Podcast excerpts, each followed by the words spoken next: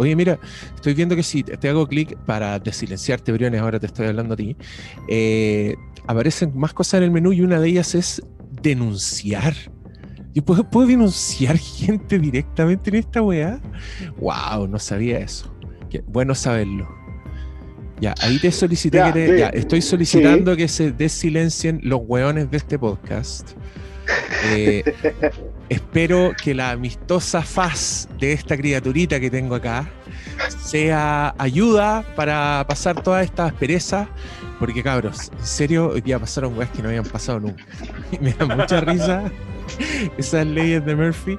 Como que, por ejemplo, esta reunión estaba duplicada y había un clon mío que tenía la, la reunión tomada, entonces yo no podía hacer nada. Y ya, ¿quién, quién es el de esos ruidos ahora? Por la reconcha su madre. El Briones, me estáis weando. Ya, Briones, estoy a denunciar. Silenciado por weón. Se, se- se para y se pone a martillar. No puede posponer un rato su carpintería, weón, que tiene que entregar las sillas mañana, qué wea. Ya, yo más encima soy anfitrión, más encima soy anfitrión de esta weá y tengo que estar admitiendo a la gente que viene atrasada, bienvenidos, adelante. En verdad nos atrasamos nosotros, así que puede que ustedes hayan estado ahí como, oh, quiero ir al baño, quiero ir al baño, que empieza esta weá. Se fueron al baño, ahora volvieron y se encuentran con que tengo que admitirlos. Pero ya, aguante Carosi, dice la gente. Oye, sí, ¿sabéis qué? Hace rato que no hablamos con la gente, hace rato que no hacemos un podcast oficial de Hateful Four. Así que usemos un rato, distengámonos, ya entreguémonos. Esta weá va a terminar a las 4 de la mañana hoy día. Todos lo sabemos. Así que no, cortémosla con la ilusión de que esto va, va, va a ir rápido y va a ser sintético. Así que charquicastiemos, cabros. Eh, fílmico, y ahora lo voy a solicitar para que se reactive el audio. Strike 1, weón. Te paraste y te pusiste a martillar. No, no me fui a Aquí estabas matando una araña, weón. Estaba subiendo la escalera. Ya, y no sirvió para nada la weá que fuiste a buscar. Te escucho súper despacio. Ahí. Oye, la weá, Ahora poco sí. profesional, weón. Esta weá. Gente, He, he tratado todas las cosas posibles para que se escuche lo mejor posible. Ahora sí. He El fallado año- miserablemente. el año, pero ¿cachai? Uno como es, aquí te das cuenta uno como es, uno está en su casa así como abre la página de internet, la weá no carga, oh, PTR culiado, te va y como weá, pero cuando te toca a uno hacer las cosas, uy, weón, no, No, funciona sí. nada, una mierda la weá, ya. Eh, pero les agradecemos, cabros, por estar acá. Esto fue un éxito de ventas que no se puede creer. eh, por lo rápido, o sea, sí, sí hemos juntado esta cantidad de gente, pero acá se juntaron todos, se apelotonaron, la weá, loco, en horas. ¿Será, me pregunto si es, la gente no echa de menos de verdad o esto es parte del poder de Baby Yoda. yo, Yo voto por Baby Yoda. yo también, Sí. yo creo que es el poder de Baby Yoda. Baby Yoda, Weón, bonito. ¿A cuánta gente si va a salvar este de- weón? Hubiéramos hecho así convocatoria para hablar de Tarkovsky. pff, No, cinco no invitados. llega nada. Bueno, digamos que partió salvando a Star Wars, lo que no es menor. Así que yo creo que por eso le Ah, el claro. entusiasmo. Se, Oye, se mira, ahí- reporta Pedro ahí- Pascal internado en hospital por hernia. Es bueno, esa- es bueno ese meme. Una lesión a la espalda por echarse al hombro toda el la de la franquicia. franquicia completa.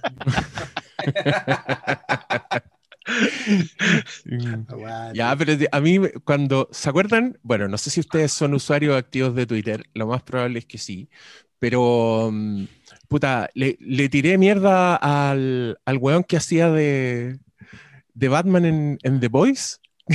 ¿Se acuerdan de ese? Ah, ah, ¿Se acuerdan ah, del impasse Ah, sí. Black Noir? Weón, hice, hice enojar a uno de los de Seven, porque subieron una foto de The Boys y el weón se había sacado la máscara rompiendo toda la magia. Y yo dije en Twitter que este weón le aprenda a, a Pedro Pascal que nunca se ha sacado la máscara en el Mandalorian. y me contestó Mira. el tweet Mira, y me dijo, que no me puedo sacar fotos con mi amigo como que si fue mala. Yo me asusté porque era negro. Yo dije, ¿y si me hice racista? Ahí caí. Onda, no podría Mira. trabajar nunca en nada. Yo creo que podría haber sido peor. Podría haber llegado a quebrarme las piernas. No, Además. no, porque ese personaje tiene un secreto en los cómics. Entonces, si lo replican, da lo mismo que se mostrara. Oh, perdón, se me salió. Pero da lo mismo. La, la A única nadie le salida importa, que hubierais tenido. nadie le la importa. ¿Qué esa weá? ¿Qué le importan los cómics? La Levanten la hubierais mano los que leyeron el cómics de The Voice. Levanten la mano los que leyeron el cómic de The Voice. Ya, un weón que está ahí lo voy a denunciar. No, los, si es de los Hateful Four no cuenta. Otro weón que tiene un jockey y que está dentro de la casa. Tampoco vale la pena considerar. so- ya, no, son, son como dos personas, weón, de 100. Literal, el 2%. A nadie le importa esa weá.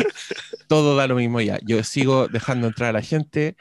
Eh, veo manos levantar. No sé si es porque cuando pregunté de los The Voice. No, empezaron a bajar las manos. ¡Ay, qué heavy! Eh, bueno, eso es para que ustedes vayan cachando que hay weas que da lo mismo. Bueno, el asunto es que cuando yo le tiro esa mierda a Black Noir y el mismísimo Black Noir me contesta, y eso trae todo tipo de interacciones con gente que no me sigue a mí, pero seguía a Black Noir, eh, alguien me rompió la magia y me dijo que Pedro Pascal nunca estaba en The Mandalorian y que el weón solo pone la voz. Y yo me negaba a creer esa weá porque llevaba mucho tiempo tirándole flores a la actuación corporal de Mandalorian. Yo creo que, bueno, sea quien sea, si es Pedro Pascal o es su doble, el weón actúa muy bien. Yo creo que no es fácil actuar Eh, estando en una armadura y con un casco, ¿cachai? Entonces el weón tiene una corporalidad así, pero, hey, que, pero bueno, Diego, son dobles Diego, también. po. Hoy día, hoy día para este programa investigamos sobre ese tema y podemos desmitificar el tema de la actuación de Pedro y decir como spoiler de que sí, sí actúa. Y no poco. Pero si sabemos que actúa, pues si vimos cuando se sacó No, la pero, weá. pero en la serie, en la serie. sí, pero también se, lo- se- el otro capítulo. ojo que Sí, pero se es que explicaron, explicaron cuándo es doble y cuándo no. Ah, sí. Sí, Ya, está el entonces, dato. Así que quédense podemos- en este programa porque lo vamos a contar. Podemos seguir tirándole flores Gracias, a la actuación Pastor corporal de, de Pe- de Pedro Pascal. Eh, oye, hay Claro. gente hablando en el chat. Recuerden que esto tiene chat. Amigos, yo les voy a pedir más paciencia. De hecho, en este rato estamos entrando en calor, estamos recordando lo que es la dinámica de hablar en un podcast en vivo, porque cuando A mí se me olvidó. vamos a hacer cualquier wea. Sí, me di cuenta de que se te olvidó. No se te olvidaron tus lentes oscuros tradicionales, que yo no entiendo por No. qué insiste en eso, doctor Porque Malo. aquí tengo una, parecís tengo una, weón. una guay al frente. ¿Qué tenías? Bueno, porque número uno te tengo identificado, culiado. Y número dos tengo una, una luz enfrente. Entonces me Todos, molesta. todos tenemos una luz enfrente. Tení una Bueno. luz como esta que tengo yo. Cosa tuya, si tú quieres evocar Se- se- ese tipo de está. imaginería. Se-. Se está. autointerrogando. Ahí está. Ya, pues ahora No, sácatelo entonces. Hab- Hablando de Pinochet, Me voy a interrogar. vamos a interrogar. Ya, conche tu madre. ¿Dónde está? Los, los bigotes de charro de Doctor Malo están pascalinos, dicen. Mira, está, está evocando a Pedro Pascal. Yo creo que Pedro Pascal es el único weón que se ve bien con bigote. Perdón, Paulo, que sea tan directo con esta Eh, Mientras Oye, mi está- polola no me alegue, weón, yo me da lo mismo. Mujer rompe el silencio. Oye, yo quiero llamarle la atención al amigo Bruno porque está con el computador en la guata, literal, y, y- y- y siento que en cualquier momento se va a asomar un pico. No sé por qué, yo sé que tú no eres esa clase de persona, pero es ese tipo de ángulo que vemos en Twitter cuando la gente se enoja y dice, ay, esta weá me mandó una foto un pico, y es ese mismo ángulo. Y, y hay menores de edad. que está chascón, culo. Sí, yo, oye, yo no, yo no lo culpo, porque, pero es que, filo, es la, es la señal de esta, de esta pandemia. Yo me puse grunge. ah, ya, pero está- veo que está con la familia, ya, no van a pasar. Uy, chucha, yo hablando esta Perdón, niño. Antonio Iturra dice: No va a faltar la pareja cochina que va a follar mientras escucha el fling. Una vez me llegó ese mensaje en, por Instagram. Una, una follow me dijo: me Sí, me dijo que escuchaban el- nuestro podcast para hacer el amor. Yo quedé muy desconcertado con ese mensaje, pero no quise pedir detalles. A lo- a lo Por usar el verbo hacer el amor. ¿qué? Sí, ya por eso Ah, te ese-. Ese verbo lo usé yo ahora para no usar términos más vulgares. Pues si el Bruno está ahí con, el, con los cabros chicos al lado no está hablando weá, por lo menos digamos algo eufemístico. Ya, eh, ¿qué, qué le pasó al Briones? Se le desarmó el mueble. Se desarmó así, literalmente. Ya, ahí está bueno. Oh, la wea mala, loco. Ya, eh, no, sé, no sé de qué conversar. Con- ¿Escucharon nuestro especial de Tenet? Sí, Eh, Yo creo que es irrelevante hablar después de todo lo que profundizamos respecto a las cualidades y bondades del Mandaloriano. Ahí está todo. Pastor Man. Hay gente, que ha, hay gente que ha preguntado si vamos a hacer un capítulo de Tenet. Yo les digo que ya está hecho, que ¿por qué lo piden? Que vayan a escuchar ahí la intervención del La pastor. regla, la regla del, del podcast es no se repite. Sí, hecho. Oh, pero ¿valdrá la pena esa conversación? Me pregunto yo. A ver, de los que están acá, levanten la mano los que quieren un podcast de Tenet de verdad. Yo los voy a mirar así en las camaritas. No, ya, sí, igual, igual hay varios. Eh, hay gente que está levantando la mano para decir que no. Probablemente la vieron. ¿No encontráis que, bueno, yo, yo sé que el Briones sí, pero está tan diluida la conversación? ¿Cachai que cuando las weas se estrenaban en el cine, ¡pam! Estábamos todos fijos hablando de la wea de la semana de corrido y salían podcasts y uno leía weas, pero ahora yo me he puesto a pensar y, y- y por lo menos en mi burbuja inmediata, creo que Mandalorian es la wea que más ha tenido conversación unificada. Pero un montón de otras weas que yo encuentro que son filetes, es como que se perdieron. Onda, loco, hay una película de Sofía Coppola con Bill Murray. Nadie habló de esa weá, porque No, quedó en el aire, pasó, pero- desapareció.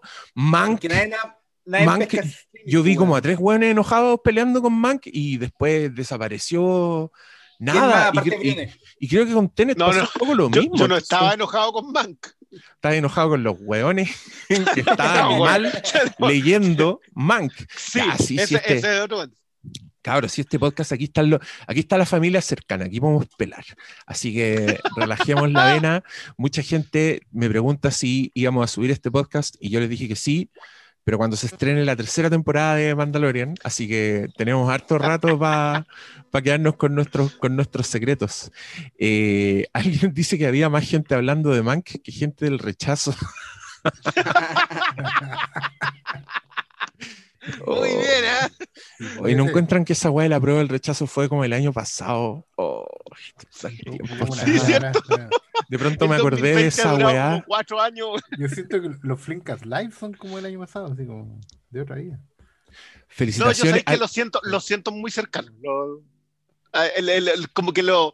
Ahora, de hecho, cuando como nos conectamos, yo dije, ay, sí, pues si nos juntamos recién hace tres meses. Sí, pues. Y fue así como, pero ¿cómo si fue hace tanto? Sí, Oh, Dios, Dios tres mío. meses. Fue como que empecé, empecé a ver el equipamiento en la casa, así como el, el- el aro de luz, el micrófono, toda la inversión que habíamos hecho para los podcasts recurrentes que íbamos a tener.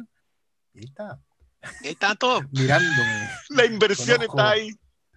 con expresión mandaloriana ahí, adusta, Nada, ahí. En un carro. juzgándomelo ahí, claro.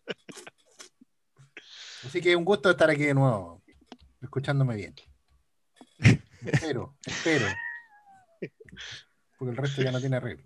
Ya, Paulo, cuéntanos, ¿cómo estáis? ¿Cómo estuvo el trabajo? ¿Tenéis papitas para contarnos? ¿Se sabe alguna weá de Wonder Woman 3? No sé. Doctor. Weón, está. No, vas- ni- sé que número uno, no importa, número dos, no está pasando nada. Número tres, las weas que están pasando son para mierdas que se van a estrenar en 2022, así que todavía no importa porque Marvel ha seguido grabando weas. todo- hay estudios que creen en, en Bill Zipap todavía en el mundo y que se va a arreglar muy fácilmente. Pero yo creo que todas esas las van a terminar pateando. Onda, movieron un año rápido y furioso el año pasado. O sea, este año va a llegar abril y no se va a poder estrenar esa wea. Lo mismo va a pasar ¿Qué con la nueva James Bond. Entonces, Pero, pero que estáis que sentimos como que fue el año pasado que hicieron esas cosas y fue No, como este. hace ocho meses. No, es que no. Todo, todo, todo es. Y es- es cierto, sí, como que este año ha durado tanto que. o lo bueno lo echamos de menos como si fuese poco y lo malo como si fuese hace mucho. Por eso me gustó lo de la muerte del 2020 de Black Mirror, de Charlie Brooker en realidad. a nadie le gustó. Sí, da lo mismo. Eh, porque te mostraban todas las cosas que han pasado el 2020, por loco. O sea, yo no me acordaba de los incendios en Australia. Sí, pues. ¿Te acordás que como fue como a fines de enero que, que se estaba quemando el planeta? Se estábamos perdiendo como, co- como dice Hugh Grant, estaba quedando feo incluso para los Ah, estándares ese- de esa Australia. era la, la nube que llegaba hasta acá incluso. Sí, po, Decían ¿cachai? así Y como que eso- amanecía nublado. Uy, mira, la brisa australiana. Era Está como- como en la playa.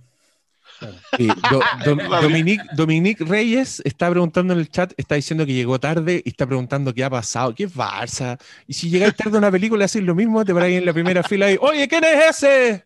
¡Me lo perdí! Alguien casi Mira. asoma la tuya. Haciéndote el resumen, en verdad quedó la cagada, no funcionaba nada, así que todavía ni empezamos, loco. Te, te rajaste hoy día. Hoy día no funcionaba el proyector, así que siéntate tranquilo. Eh, porque ni hemos entrado en materia. Ya, eh, quiero escuchar al Briones. Briones, tú en estos días sé que has visto como siete películas diarias, te estáis poniendo al día con todo, eh, no querís perderte ni una. ¿Tenías alguna, alguna que hayáis visto y que digáis, oh, la weá buena y que la querás recomendar así en este charquicasteo previo? Yo lo- lo- les recomiendo mucho a los que ocupen, a los que tengan todavía Qubit y tengan el VPN, porque, porque unas, y aparte que a Qubit le quedan como dos días, eh, que vean una brasileña que se llama Bacurao. Que a mí de verdad fue, la tengo ahí en mi lista en el año, porque me, me gustó mucho, así es muy brasileña con machete en mano. Eh, y yo, ¿sabes qué? Yo creo que a ti te gustaría, porque tiene, tiene esos elementos de social y de terror de repente medio carnaza que, que, que yo creo que te va a tincar. ¿Y dónde Eh, está? En Qubit, pero en Qubit Argentina. Entonces necesitáis tener el VPN, eh, el VPN Ojo conectado. que, ojo que no me acuerdo Puta la tiene la distribución acá, parece que BF, y estaban promocionándola ya como para estrenarla en cine, cines online. En cines virtuales, Cine claro. chileno, eh, el otro que No, Sí, porque el- eh, el- la están- plataforma están Cinema- estrenando y distribuyendo películas. En la Sí, y plataforma están online. estrenando películas. Las, sí, las distribuidoras están funcionando y parece que Bacurau es uno de los estrenos ahora pa- para luego. Buena. Prefiero Para esperar eso y sí. gastar tres lucas que poner un VPN Un para ver un. COVID argentino. Y Pero como- no, es igual tiene un par de cosillas Y buenas. pon el No. VPN, pon el VPN. No, para mí es como, lo, como los hueonados que pagan VPN para contratar HBO Max, que hasta el momento a ti no, no te importa porque no eres un usuario de ellos, no, no cuentas. Y, tú le pagáis, le pagáis. No, weón, chao con los weones. No existe Bueno, nada que llegue ¿de qué A mí, a mí, a mí me, me- me agrada bastante la curatoría de Criterion Channel, pero ya, ya tú. eh, Sí, el, oye, Nicolás, sí, si te podéis parar desde ahí para hablar así, cosa tuya. Nicolás J. Vogt, nuestro corresponsal de festivales de cine, nos dice que eh, se, la dieron en el Festival de Cine de Antofagasta, que fue un festival de cine online, así que es probable que esté preconversada para llegar a Chile. Eh, yo, a mí, Shudder es el, el streaming que más me interesa, que es un, streaming de terror, pero los buenos también tienen cosas originales que están solo ahí. Por ejemplo, estrenaron la, el documental, los mismos locos que hicieron el documental de Psicosis, hicieron un documental sobre el making of del exorcista. Y ustedes entenderán que esa weá, yo necesito verla como de lugar, y solo está en Shudder, weón. es como exclusiva de Shudder.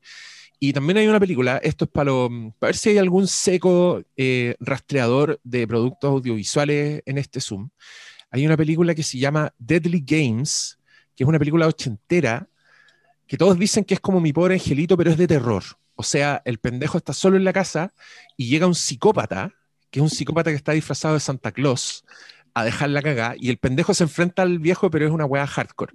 Eh, creo que es una película canadiense, no estoy seguro, pero bueno, no he encontrado esa weá por ninguna parte y está en Shudder. Creo que en su momento te pregunté a ti, Brioni, y tú la encontraste como en Alemania y me dijiste, Sí, no existe en Alemania. Eso, ese fue el reporte. Fue como, la encontré en Alemania, pero no existe. Así que si hay alguno por ahí, yo veo varios que tienen caras de delincuentes digitales y de hacker. Sobre todo ese que estoy apuntando con el dedo, que va, va a quedar en el misterio. Pero si ustedes encuentran esa película, se los agradecería. Eh, bueno, ¿qué más, qué, qué más comentamos antes de lanzarnos a esto? A ver, ¿Aceptemos alguna pregunta de alguien?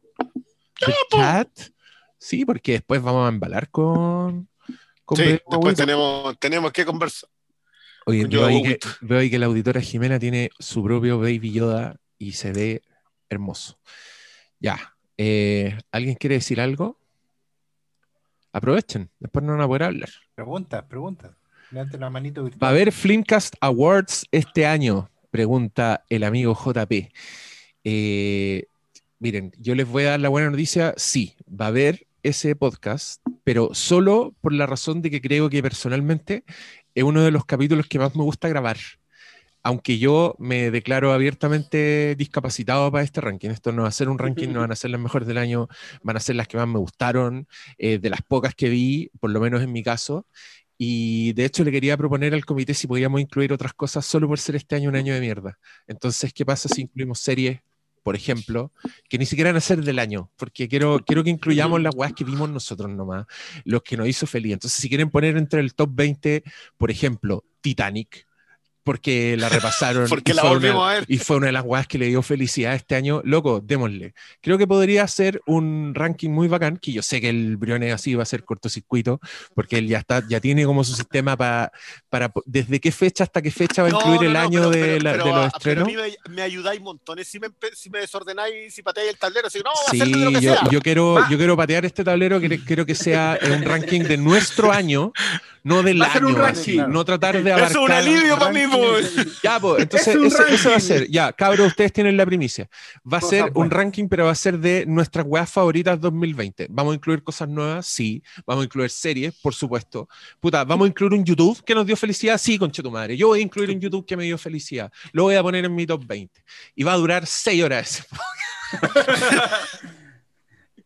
Pero va a ser, va a ser bacán porque, loco, yo creo que este año todos necesitamos ayuda. A mí me costó mucho disfrutar, volver a disfrutar películas nuevas.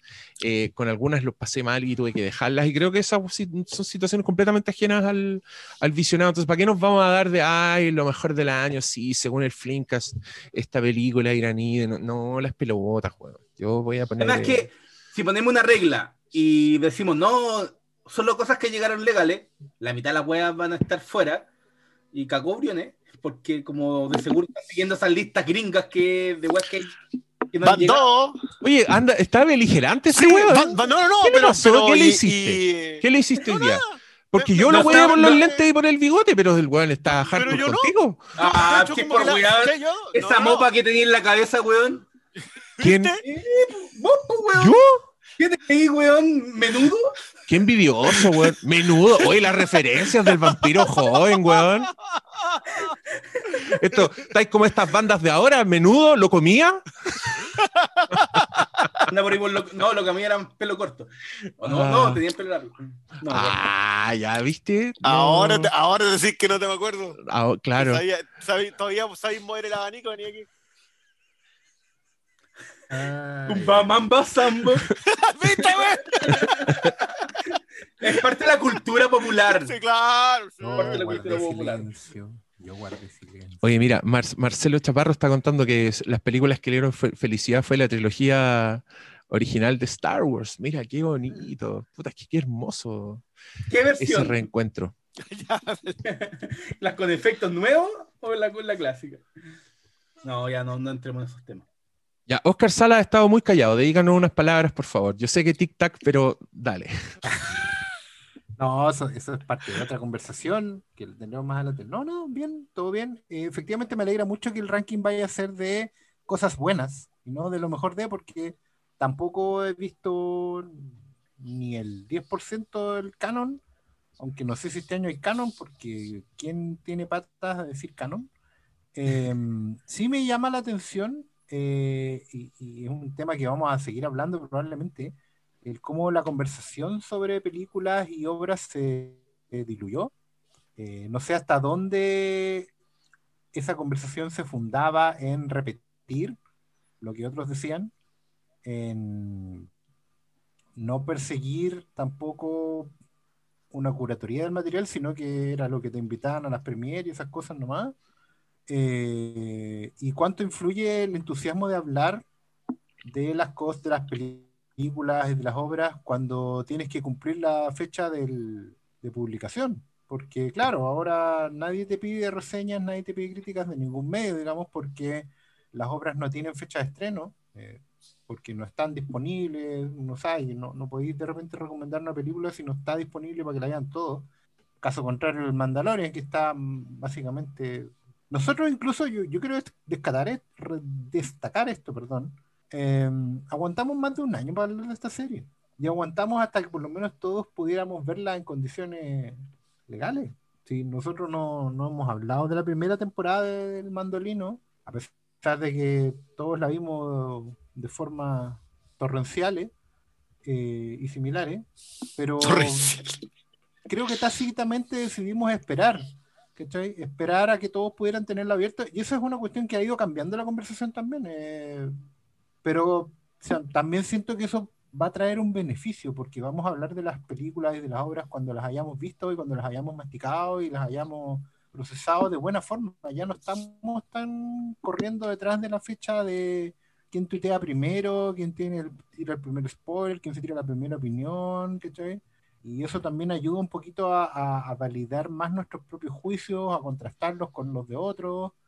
Eh, porque antes era como que todos estábamos a la white esperando a que alguna voz autorizada dijera si la película era buena o no, y de ahí empezaban a llover la- las opiniones validando o no esa opinión. Y ahora que esa opinión desapareció, nos empezamos a ver en el descampado de la autonomía. Y eso yo creo que es bueno. Oye, yo quiero agradecer a la gente que están dando sus datos. Dicen que Buracao está en cuevana.info, por si les interesa. Va curado, hombre. Va curado. O curado. No hay caso, Vamos a si no, decir en que está español no hay caso. Va y curado. Va curado. Cuevana2.io.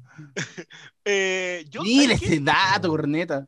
Oye, ahí Igual- sale Sonia Braga, ¿no? encuentro- ¿En Bacurao? Sí, en un papelazo. No, y sale el eh, Udo Kier bueno. también.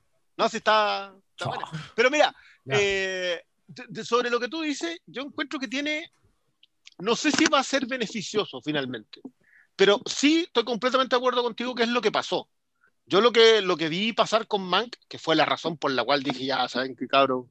Voy a sentarme frente al micrófono y voy a grabar algo, eh, que no quedó con tan buen nivel de grabación, le pido disculpas, ya me retó el jefe. Eh, pero porque de verdad yo sentía que la, la escasa conversación de Mank era una lectura que yo estaba, pero oye, ¿y, qué teníamos que hacer? ¿Conversarla a la salida del cine? Como para que todos más o menos tuviéramos una, una línea de algo y como que no, que, que también es otra cosa que me pasó. Yo siento que lo que decía mm, Paul Schroeder, creo que era, el, sí, Paul Schroeder, de que las películas empiezan en la cuadra siguiente que sales del cine. Porque es cuando las empezáis a masticar y a conversar que recién la película empieza a, tomar una dimensión. Eh, y yo siento que esa cuestión está perdida. La- l- que la gente vea las películas en la casa hace que cosas que sean mediocres las pateen en el suelo. Lo que ha pasado con Wonder Woman es una cuestión, pero así, yo, yo no sé cómo va. No sé de dónde está saliendo el éxito. A lo mejor el éxito es conversación nomás. Yo, a lo mejor así miden en la gente del streaming que, ¿sabes que esta película le fue bien? Porque la gente la está conversando independiente de lo que esté diciendo. Eh, pero, pero no, yo concuerdo contigo que ese fenómeno fue lo que pasó. No sé si va a terminar siendo bu- bueno, ¿ah? Yo, yo sé que tu, tu, tu defensa de que, es, de que esto es bueno porque nos implica sí o sí ponernos a conversar de las cosas, eh, eh, eh, es un buen punto de vista. No sé si terminará terminará por ¿Terminará por qué? Cuajar. Ah. Puta, está, está, está peludo porque yo he visto también ese, ese, ese fenómeno como que las weas se están haciendo nichos dentro de nichos. Y, y eso, eso es difícil, como que todos nosotros Sí. somos, somos un nicho en- entre nosotros mismos. Y, y es más responsabilidad para nosotros. Me da, me da- Sí, es, más pega, porque puta, si, si no conversamos de una weá en, en una semana, igual me siento responsable de que la conversación esté de que, diluida, de que ¿me desaparezca. Claro. Sí, por lo que pasó con I'm, I'm Thinking on Ending Things. Que que esa fue una película que como que no vimos la primera semana porque dijimos, ah, ¿sabes que esta la voy a ver? Porque, porque es una película igual de Kaufman y hay que verla como... Y desapareció del mapa, a pesar de que yo igual creo que está dentro de lo muy bueno del año. Me costó, es que- no lo voy es a mentir. Es de, puta, si a mí me hubieran dicho, ven a ver la última película de Charlie Kaufman a, un, a una función de prensa en este cine a las 10 de la mañana, yo voy. Si lo tengo en el living de mi casa, siempre voy a tener otra cosa que hacer antes Sí. de esa película. Como lavar los platos. Porque, No, y po- porque y sé poder- que va y a poder ser ir a la mitad. ¿cachai? Sí, No, oh, eh. sí, es que esa, esa otra weá también es terrible, porque ponte tú ayer yo me puse, ya, da lo mismo, uno cerráis todo, ponte tú, me pasó con Mank, como que para Mank yo dije, ya, tengo que ver Mank y tengo que verla, de verdad. Entonces desconecté weá, ¿cachai? Cerré ventana, como que me preocupé de que hubiera un ambiente, ¿Prendiste una vela? pero co- como siempre, yo siempre tengo una vela prendida. Por eso, po. Aquí está. ahí está. Se la vamos a poner a- en la cabeza a Baby Yoda porque es un santo. Ayudito. Ayudito. Le vamos a poner ayudito. Eh, ¿Qué te estaba diciendo? Se me fue la onda. Ibas en que estabas acomodándote No, para más. Ah, claro, es que me costó man, pero después me llamaron por teléfono, weón. Que, que es una weá que nunca pasa, el teléfono así, línea de teléfono de llamados, no de WhatsApp ni una weá. Y puta, cagué, pues, ¿cachai? Eh, porque ya por mucho que no contesté, igual te ponía a pensar y, y las distracciones en la casa son millones. Y que era, era, hola, le ofrecemos un plan de, de esta cuenta corriente. No, era, era, era un familiar. No, Ah. si no hubiera sido, no, no hubiera contestado. Pero a, a lo que voy es que es muy fácil contaminar un visionado de una película en tu casa. Y ya, puede que si esa película es, puta, no sé, Soul, ya, una distracción te puede afectar esa película, pero no te la puede afectar tanto como una distracción en una película de Charlie Kaufman, ¿cachai? Porque si te desconectáis de la película de Charlie Kaufman, puta, va a costar volver. Y, y- y me da miedo que quizás la falta de conversación tenga que ver con eso, ¿cachai? Eh, conversaciones muy pobres también. Me, me busqué unas, bueno, una también me fue enviada con bastante mala leche, unas conversaciones sobre Mank. Y loco, eran decepcionantes. Y yo no me, no me creo la gran weá, pero puta, igual nosotros aspiramos a decirles cosas, ¿cachai? Como a, a- a- ganarnos el tiempo que tienen ustedes, el dinero que tienen ustedes, eh, dando lecturas buenas, lecturas informadas, lecturas por lo menos con un punto de vista. Pero, weón, me tocó escuchar unas weas que si yo hubiera sido profe del ramo podcast, weón, un uno. Un uno y, y sin derecho a dar el examen, ¿cachai? Porque, loco, no llegaste a ni uno de los puntos que tenía que llegar en esta wea. Y, y bueno, por ahí va parte de nuestro, nuestros palos en, en el, en el capítulo de- del Día de los Inocentes. Iba por eso también, porque nosotros mismos nos dimos cuenta de que hay, hay unas conversaciones que están súper charchas que, están como estandarizadas ese tipo de conversación. eh, como que hablar de lo, de lo mucho que te hizo llorar una weá es una conversación válida sobre películas en internet y, y en gente que, gente que es influyente de películas, gente que tiene muchos auditores, solo te dice de una weá que se puso a llorar. eh, Esa weá para mí es, es como muy terrible. Ya, puede ser un dato, pero esa weá no dice nada de la película, es- habla solo de ti y es la información más irrelevante. Loco, podríais contarme un sueño que tuviste con la weá y tendría el mismo peso que me contís que te pusiste a llorar en una escena. Eh, ese tipo de weas me enojan y me preocupan porque creo que es un efecto secundario que ninguno de nosotros previó. Ninguno de nosotros dijimos, oye, ¿sabéis que la conversación sobre películas se va a ir un poco a la chucha? Eh, se va a diluir, eh, al no estar el mismo tema dando, van a ser unas vocecitas que van a estar por aquí y por allá, entonces solo va a escuchar el weón que sigue ese weón y nicho sobre nicho sobre nicho. Y me encantaría preguntarle a Charlie Brooker qué opina al respecto, porque apuesto que tendría una idea súper buena que darme y, y se sacaría un capítulo de, de Black Mirror. Pero, mm, pero bueno, es, es bacán que hablemos del tema del Ah, llanto. hay una tallita a los influencers en la última. Sí, ah, qué bacán. Yo le tiraría la, Eh, las abejas, como un asesino en serie, así. Esa weá está buena. Un asesino en serie que anda buscando podcast penca y los mata. ¿Cuánto se demoran los detectives en cachar que ese es el factor común? dos días. Eh, no, se lo escuché una vez. Ah, ya. Claro, Mira, Spotify- aquí- Estaba merecido. Estaba merecido. Hay un amigo en el chat que dice, oye, ¿no iban a hablar de The Mandalorian? Puta, qué simpático el weón. Le critiqué. Ahí está el, el nick. Le critiqué. Ya, filo, pues hablemos de Mandalorian entonces. Sí. Es buena, yo lloré con esa weá.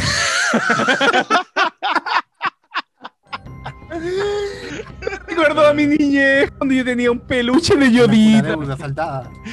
No, es que, eh, ¿sabéis qué? Es súper bueno el puente porque creo que, claro, mucha de la conversación que saltó con The Mandalorian tenía que ver con, con esta reacción emocional, que yo la entiendo completamente porque también la tuve, pero como en la pauta que les mandé, queridos eh, copanelistas. Eh, partamos con impresiones generales de The Mandalorian. Lancémonos a hablar de, esta serie que nos convoca. Pero les quiero preguntar opiniones generales, porque miren, eh, voy a partir yo, porque así soy acabronado. eh, pero no sé si se acuerdan, de hecho lo pueden buscar porque está grabado. Yo estaba con mi nariz muy arrugada con The Mandalorian. Estaba con una ceja levantada así como un saco wea, ¿no? La quería ver. Bueno, ustedes entenderán, traumado por Star Wars, por esas películas culiadas horribles que vieron en el cine, como no queriendo nada con nada, como diciendo no voy a caer en la trampa de nada.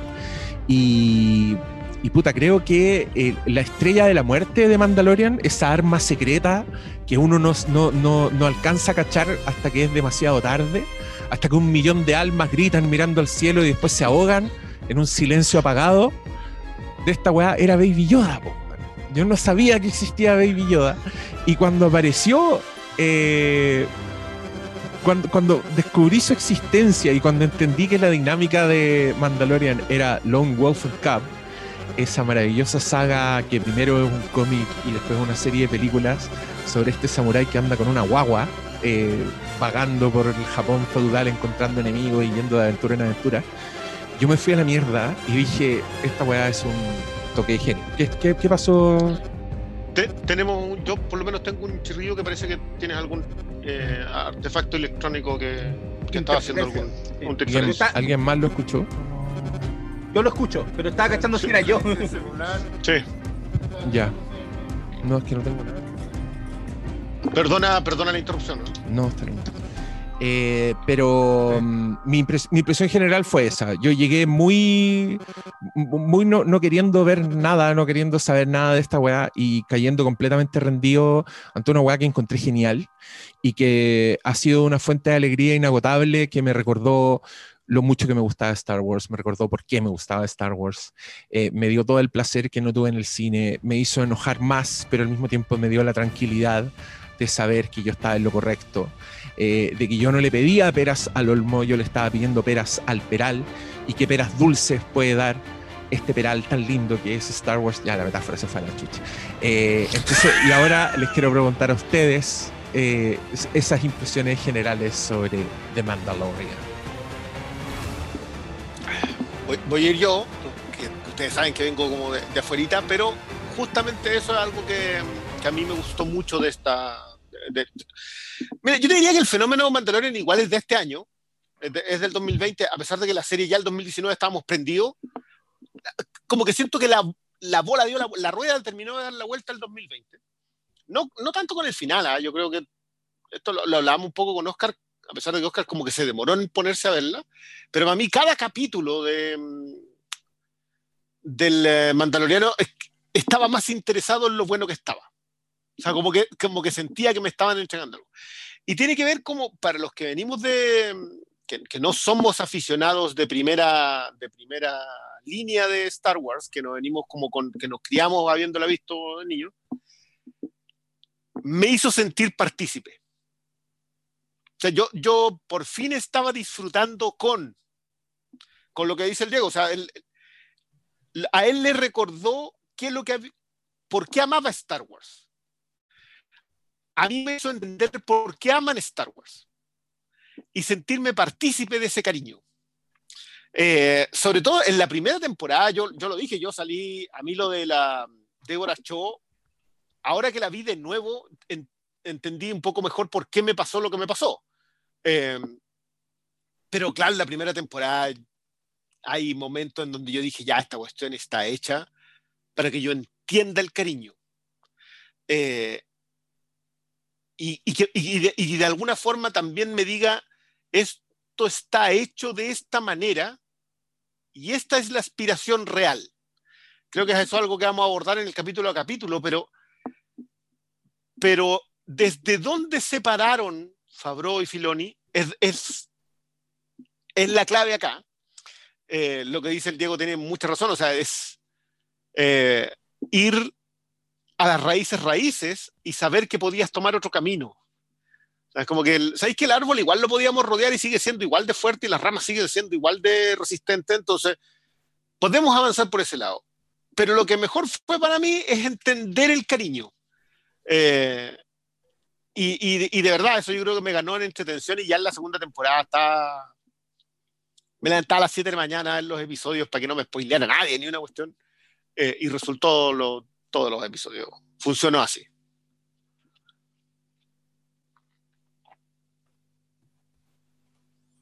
Ya, en mi caso, eh, la experiencia también es parecida y creo que justamente tiene que ver con eso. Encontraba buena de Mandalorian. Sentía esa misma sensación de que hoy me, me devuelve a la esencia, este el Star Wars de siempre, pero no era algo que pudiera explicar tan bien. No era algo explicable. ¿Cuál era la razón para que esto funcionara así y, y no otras cosas? ¿Qué estaban haciendo distinto o qué era? O sea, porque una cosa es que tú digas, bueno, esta serie sí, esto, esto sí es Star Wars, etcétera, etcétera. Ya, pero ¿qué significa ser Star Wars? De, ¿Qué es lo que hace Mandalorian que no hicieron y esta sí y los demás no? Y, y creo que al final era algo que se fue desgranando con, con el avanzar de, las de la segunda temporada, con empezar a hablar de la serie, de, de revisarla, investigar por qué. Eh, voy a agradecer mucho durante todo este capítulo el tema de que y explica mucho por qué tenemos esta sensación o por qué yo la tengo. en realidad. No puedo hablar por todos. ¿Por qué tengo esta sensación de, de- de gratitud, de satisfacción? Ese es el verbo en realidad. Yo creo que tiene que ver con volver a hacer las cosas como se hacían antes. Y, y no por nostalgia, sino que eh, creo que lo que más le agradezco a Mandalorian es justamente la falta de pretensión. Pretensión en el sentido de hacer el producto perfecto, la obra maestra, la cuestión definitiva. ¿Cachai? Es, un, es, un- es una situación a la que se enfrentan muchas secuelas. Todas las secuelas se enfrentan a la necesidad de estar a la altura de su franquicia, de estar al nivel de lo que los fans le piden. Esta, esta serie se desarrolló como un término medio, se preocupó de hacer bien las cosas dentro de su lógica. No se preocupó de ser la mejor serie, de tener la secuencia de pelea de pasillo más impactante o de tener los mejores clips musicales en el minuto 40, ni de impactar visualmente con unos efectos que no habíamos visto en otras series, etcétera, etcétera, o con llenarte de cameos y de spoilers. No, se preocupó básicamente de ser coherente consigo misma y de funcionar bien para sí misma. ¿Cachai? Creo que fue súper satisfactorio a lo largo de la primera y de la segunda temporada, especialmente, ver cómo en episodios que parecía que no ocurría nada importante, ah, mira, este personaje descubrió tal cosa o se encontró con tal personaje, y darte cuenta en los capítulos que venían que eso era fundamental para entender el devenir de la serie, lo que iba a suceder después. Pero no fundamental a un nivel eh, eh, de, de revelación, ¿se entiende? No a un nivel de, oh, no puedo creer este, este giro de la trama, como una cuestión que también hemos conversado en estos podcasts anteriormente, que, hoy día todo funciona en torno al, al turning point, ¿cierto? A esta, a esta cosa que nos deja sentados en, en, en el suelo, que nosotros creemos que eso hace una buena película, y después estamos hablando que tiene un gran guion porque tiene un, un turning point que no pusimos ver, y en realidad al final en vez de estar viendo películas, en vez de estar viendo series, a lo que nos dedicamos es a tratar de descubrirle los engranajes y pillarle la trampa para ver si somos más vivos que los que hicieron la serie. Y además, muchos realizadores de series y de películas están funcionando en torno a eso.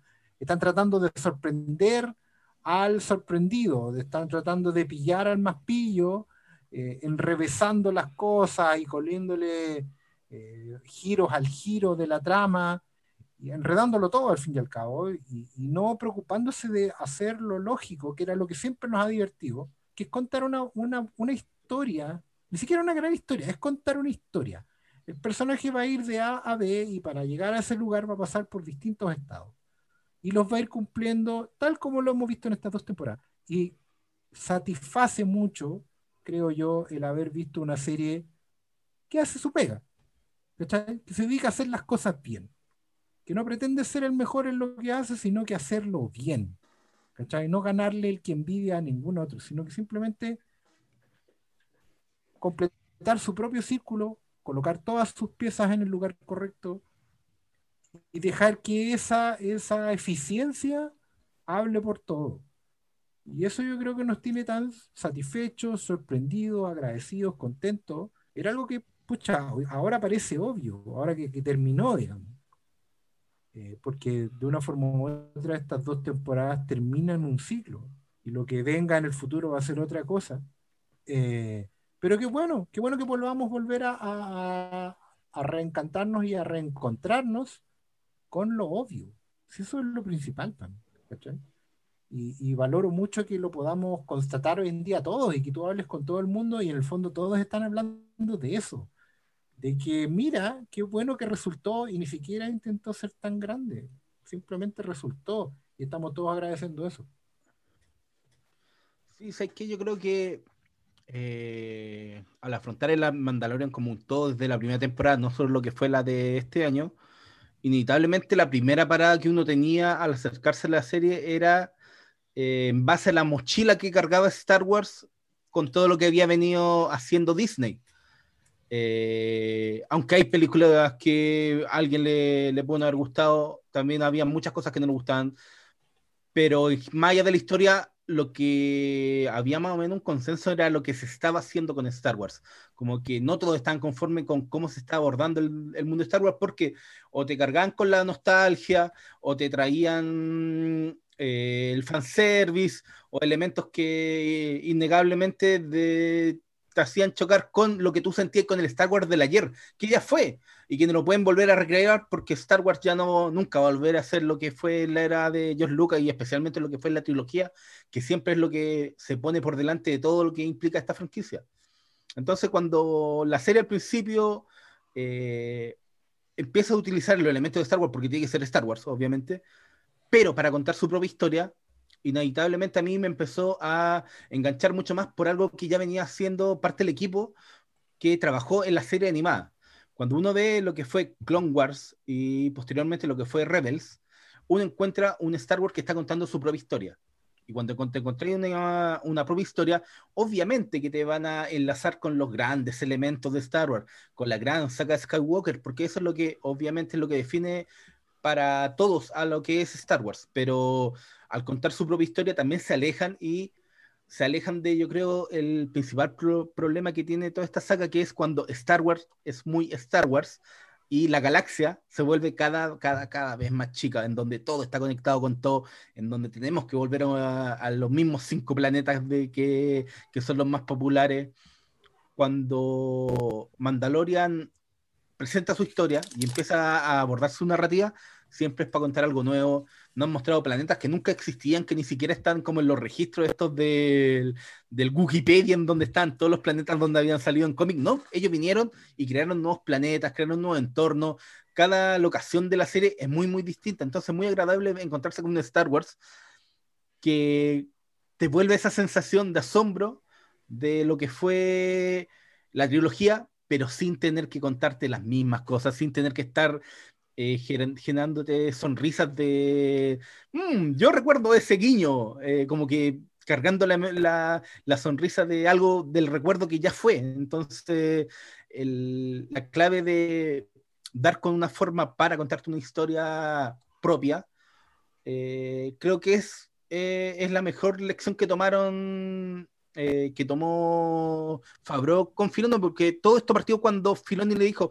mm, podéis venir y hacer una voz para esta serie animada, y ahí Fabro se empezó a involucrar, y inevitablemente, si no han visto Clone Wars y Rebels, se van a tomar, tomar con muchos elementos que están presentes en Mandalorian, porque no, no van a, a, a contarte la historia ya conocida, sino que te tratan de proponer algo. Y eso yo creo que es lo que más le falta a Star Wars, que te propusieran algo, que te invitaran a, a conocer nuevos rincones de una galaxia que parecía, no sé, una comuna y no, y no algo gigantesco como debe ser algo plagado de, no sé, miles de sistemas y millones de sistemas, millones de estrellas, eh, y no los 3, 4, 5 mundos. Entonces, para mí ha sido un completo agrado eh, enfrentarme a, a Mandalorian eh, desde esa perspectiva, eh, adicionalmente a todo lo que decía Briones, que es volver a las bases de Star Wars, presentarte de abrazar completamente esta historia a, medio camino entre samurai y western y, recordar a, a las fuentes de, de, inspiración original que dieron vida a Star Wars. Entonces, Eh, yo creo que ese- esa mezcla entre originalidad y de propuesta nueva, de invitarte a ver nuevos rincones de la galaxia y de, y de no darte el refrito que el mayor pecado que comete Hollywood actualmente, y lo hemos hablado hasta el cansancio de, lo, de estas tendencias de las remecuelas, cuando te tratan de hacer secuelas que pues, parecen reinicios y, y al final son remake. Todas esas tonteras que hemos hablado incansablemente en este podcast, yo creo que aquí en la serie, desde la primera temporada, eh, te dijeron, sí, este es Star Wars, pero también te queremos contar nuestra historia de Star Wars. Y bienvenido sea, yo creo que es lo que faltaba a Star Wars, era la propuesta de Mandalorian, era eh, que no sé, lo- ya lo dije, creo, no sé si fue en, este- en el podcast que no necesitamos ver el eh, que tu protagonista sea la nieta de Palpatine, ¿cachai? Eh, esa- ese tipo de ediciones bu- burdas creo que son las que a Mm. muchos nos tenían, no han tenido molestos con lo que estaban haciendo con Star Wars las principales cabecillas. A mí fue un placer ver que en Mandalorian como que los dejaron un poco tranquilos cuando estaban preocupados de las películas y qué agrado que hicieran su historia. La que ¿Y ¿Cómo, que era, un- ¿Cómo que era nieta de Palpatine si yo al final escuché clarito que su nombre era Rey Skywalker? Oye, Y muy una- literal. Respecto a lo que está diciendo el, el doctor, hay una, hay una anécdota muy buena en el, en el making of de Mandalorian. Eh, está Dave Filoni, este coproductor y, y alma espiritual de la serie, eh, contando un poco cómo llegan a, a- a trabajar el concepto de Mandalorian, que es creación de John Favreau. Y en el fondo ellos, los dos dan a entender, pero principalmente Filoni, que esto es como que tu hermano grande se quedó con los juguetes bacanes. ¿ah? Ahí llegó como ¿ah? los principales, y a ti te quedaron los de las horas, y los que arrasaron con todo te quedaron los que te quedaron. Y ellos voluntariosamente empezaron a contar eh, una historia con esos juguetes. Mandalorian para ellos era la oportunidad de jugar con esos juguetes, y lo hacen en referencia justamente a eh, construir la serie en torno a, un, a una especie de Boba Fett pirata, ¿cachai? Eh, en torno a, vamos a usar un cazarrecompensa, pero vamos a ocupar uno que sale de fondo, que es básicamente un cañón de estufa que está ahí detrás de otro, de otro cazarrecompensa, eh, y un poco todo ese fanservice que ellos van dejando alrededor de la serie. Que a mí al principio, yo, yo lo, lo comentamos con Brian en la tienda, a mí me chocó un poco porque el primer episodio de la primera temporada juega súper al filo con eso. Es como que llegaste al asado y te salpican la sal. Es como. Porque literalmente te están haciendo un asado de un. No, es que de hecho yo, yo quiero. no me acuerdo el nombre, sorry los fans. del- como entrando al primer episodio, decir tú. No, es que justo te perdimos, Pastor, entonces está muy incomprensible esta conversación. Pero yo, no, yo quería, quería, quería meter la cuchara porque eh, yo haciendo más memoria, y está grabado, si pueden buscar ese capítulo, eh, yo dije que vi medio capítulo de Mandalorian, ¿cachai? Lo desencantado con la o sea, medio- Y me acuerdo que me molestó mucho porque estaba en una parada muy, muy de, ah, no quiero que esta weá me guste, sí, ¿para qué estamos con cosas? Eso, eso pasa. Eh, cuando muestran que el weón tenía un sistema de carbonita en la nave, yo me enojé con esa weá. Mm. Dije, ¿por qué Chucha tiene un sistema en su nave si la carbonita era una weá experimental que nunca habían usado? Usaron a Han Solo para como querían ver si el weón sobrevivía para aplicarle carbonita a Luke Skywalker. Y ahora la weá es como procedimiento estándar de los cazarrecompensas. Y, y yo me enojé con esa weá estaba muy picado. Y ahora cuando eh, pienso, ahora que sé que amo de Mandalorian y que es una de mis weas favoritas así de la vida, pienso en esa weá que me molestó y digo, pero sí, transcurre unos años después. Perfectamente pudo haberse transformado en un sistema estandarizado de traslado de, de señores de las recompensas. ¿Por qué no, Diego? Pero Anímate, obvio. hombre. Ponle un poco de imaginación Obvio. también. Pon de lo tuyo. Pero, pero creo que esa weá es testamento. Sí, es que creo que esa weá es testamento de lo buena que es la weá, ¿cachai? Porque te motiva a hacer ese tipo de weá. Te, te, activa tu propia imaginación, como que querís que la weá funcione, estáis tratando, no como en la otra cagada que estáis enojado, que la weá es insalvable, que no podéis meterle mano. Y acá me pasa algo bacán, porque como les digo, no es, no es mentira que me volvió el amor por Star Wars. Eh, hice, hice weas que parecen de película penca. Si, por ejemplo, un día iba pasando, miré mi repisa, vi mis figuritas de Star Wars y vi que tenían polvo. Y las empecé a limpiar. Y las dejé limpiecitas. Y las volví a poner, ¿cachai? Esa wea que saldría en una película sobre unos nerds culiados como para demostrar que volvió el amor a algo, pondría en esa escena. Ya, esa wea me pasó en la vida real. Otra wea que hice es que, cacha, me compré un audiolibro. Es- Escuchen esta weá, porque claro, necesitaba weas para lavar la losa y como escucharon el- en el prólogo, eh, no- los podcasts ya no, no me satisfacen mucho, entonces busqué un audiolibro. Y este es un libro que se llama la, ya, qué vergüenza. La historia secreta de Star Wars, escrita por un señor llamado Michael Kaminsky. Les voy a mostrar la carátula. Eso fue hecho en Word. Eh, sí, de más. Eh, pero para que cachen, es una weá que tiene como 700 páginas y habla demasiado en detalle de las distintas versiones de guiones que se hicieron de Star Wars antes de que Star Wars fuera Star Wars.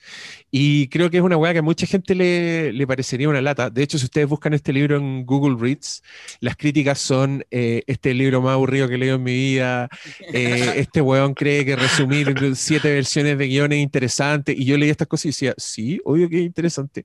Y es demasiado interesante y yo ahora voy a transmitir el conocimiento, sé que les voy a ahorrar esta, esta lectura.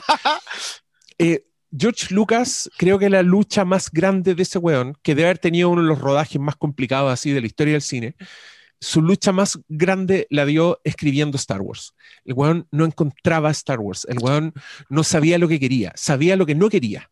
Entonces eh, buscó, hizo versiones de la weá, eh, se fue deshaciendo de cosas y como el libro es muy exhaustivo, te muestra, te va mostrando, por ejemplo, en las versiones, en la primera versión que apareció Obi-Wan Kenobi.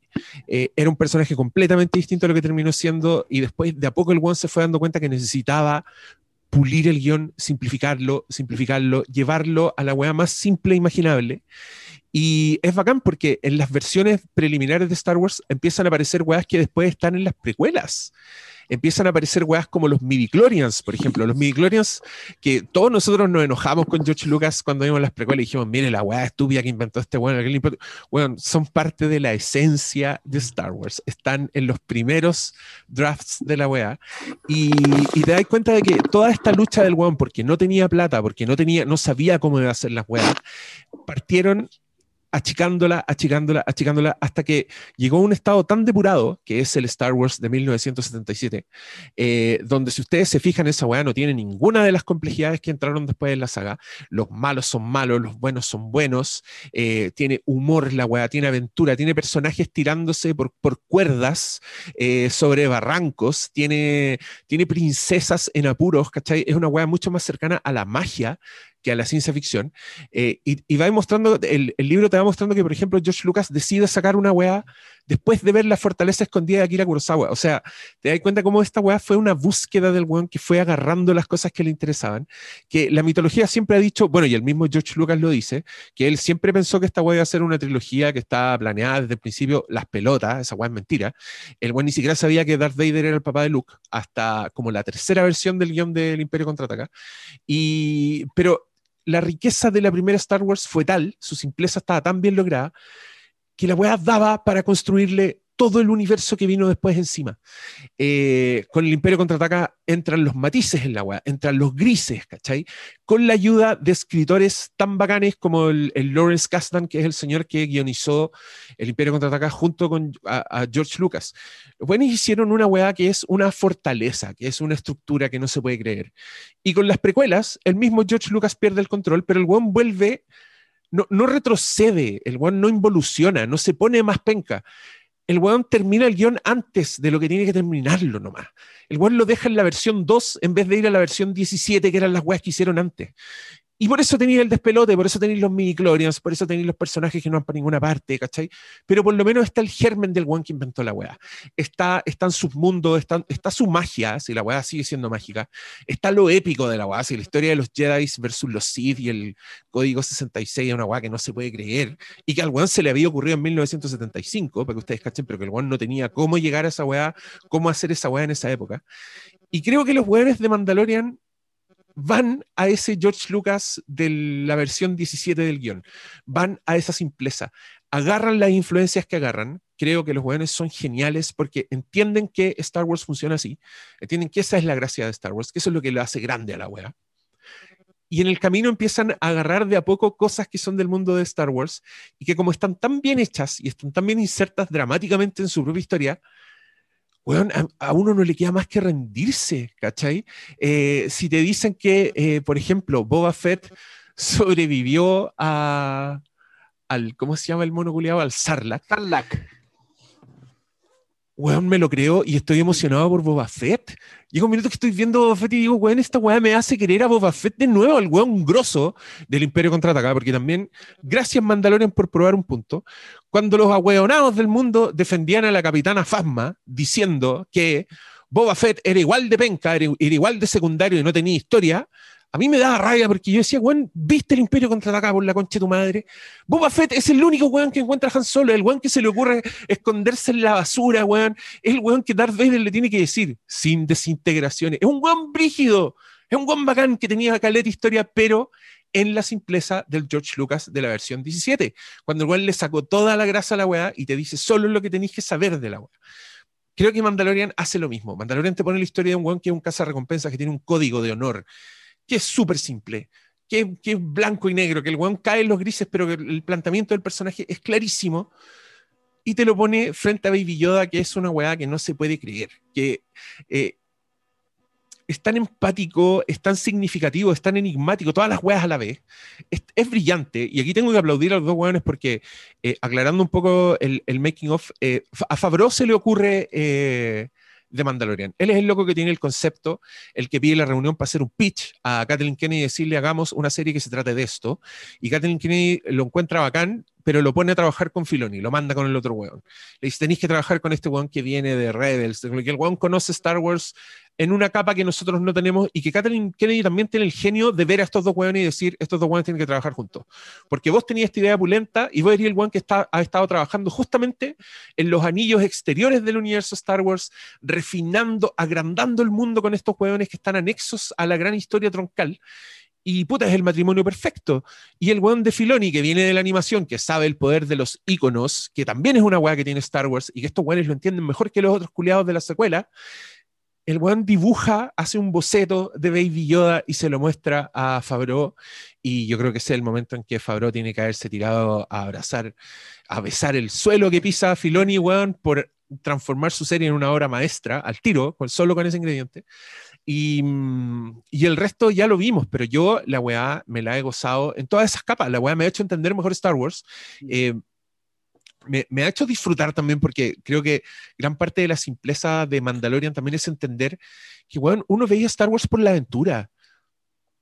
Igual la historia del Imperio contraataca es de este porte. Hay unos hueones que están en una base Hoth, los atacan, unos hueones parten arrancando del imperio, otro hueón parte a entrenar con, con, Yoda, se juntan al final, fin. Tenéis que contar como cinco hueás en esas dos horas. Igual Mandalorian es eso. Mandalorian tú veis un capítulo y se trata de que el hueón tiene que pasar del pueblo A para el pueblo E, porque en el pueblo E hay una hueá que necesita. Fin. Eso es el capítulo. Y en esa hueá, que es de una simpleza exquisita, te ponen personajes buenos, te ponen secuencias de acción que son de la puta madre. Weón, yo me encontré en The Mandalorian así retrocediendo weas para verlas de nuevo. Y esa weá creo que no la hacía, puta, probablemente desde ustedes ya saben qué película. Pero, pero ese placer de estar descubriendo la weá. Y también hoy día me cayó otra teja que también debo transparentarla para que vean que el poder de Mandalorian es grande. hoy día me di cuenta que otra de las weas que me gusta demasiado de The Mandalorian es que The Mandalorian es el regreso del Jedi parte 2. Y, y, para mí, El regreso del Jedi es la primera Star Wars que vi. El Palacio de Java es la primera weá que a mí me, me, me dijo, guau, tu madre, yo quiero, yo quiero estar en este universo por el resto de mi vida. Y, y de Mandalorian es El regreso del Jedi 2. Tiene secuencias con esos speeders maravillosos, con los Stormtroopers del bosque del regreso del Jedi. Eh, loco, la escena post créditos de esta weá es, es increíble. Yo, me, yo quedé para la cagada.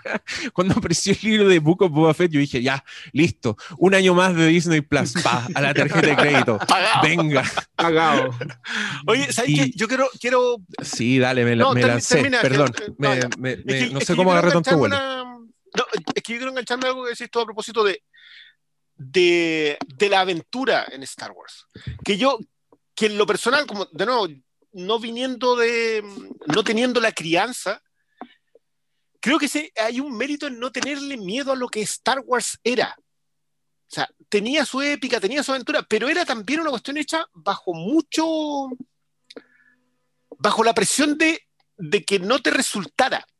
¿Cachai? Entonces, ya, eh, yo- sé que obviamente lo de Kurosawa es, ya casi un, referente obligatorio, pero, pero acá sabéis que, sabéis que vamos de pueblo en pueblo y de pueblo en pueblo a una aventura distinta según la gente que hay en el pueblo. Todos los pueblos son distintos, acá son planetas.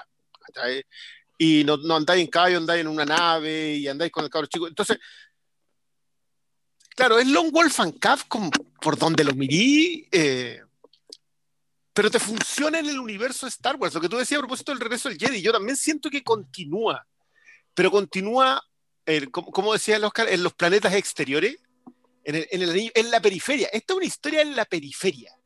Entonces, cuando eventualmente se topan con personajes que viven en el anillo Vespucio, el encuentro no te parece inorgánico, ¿cachai?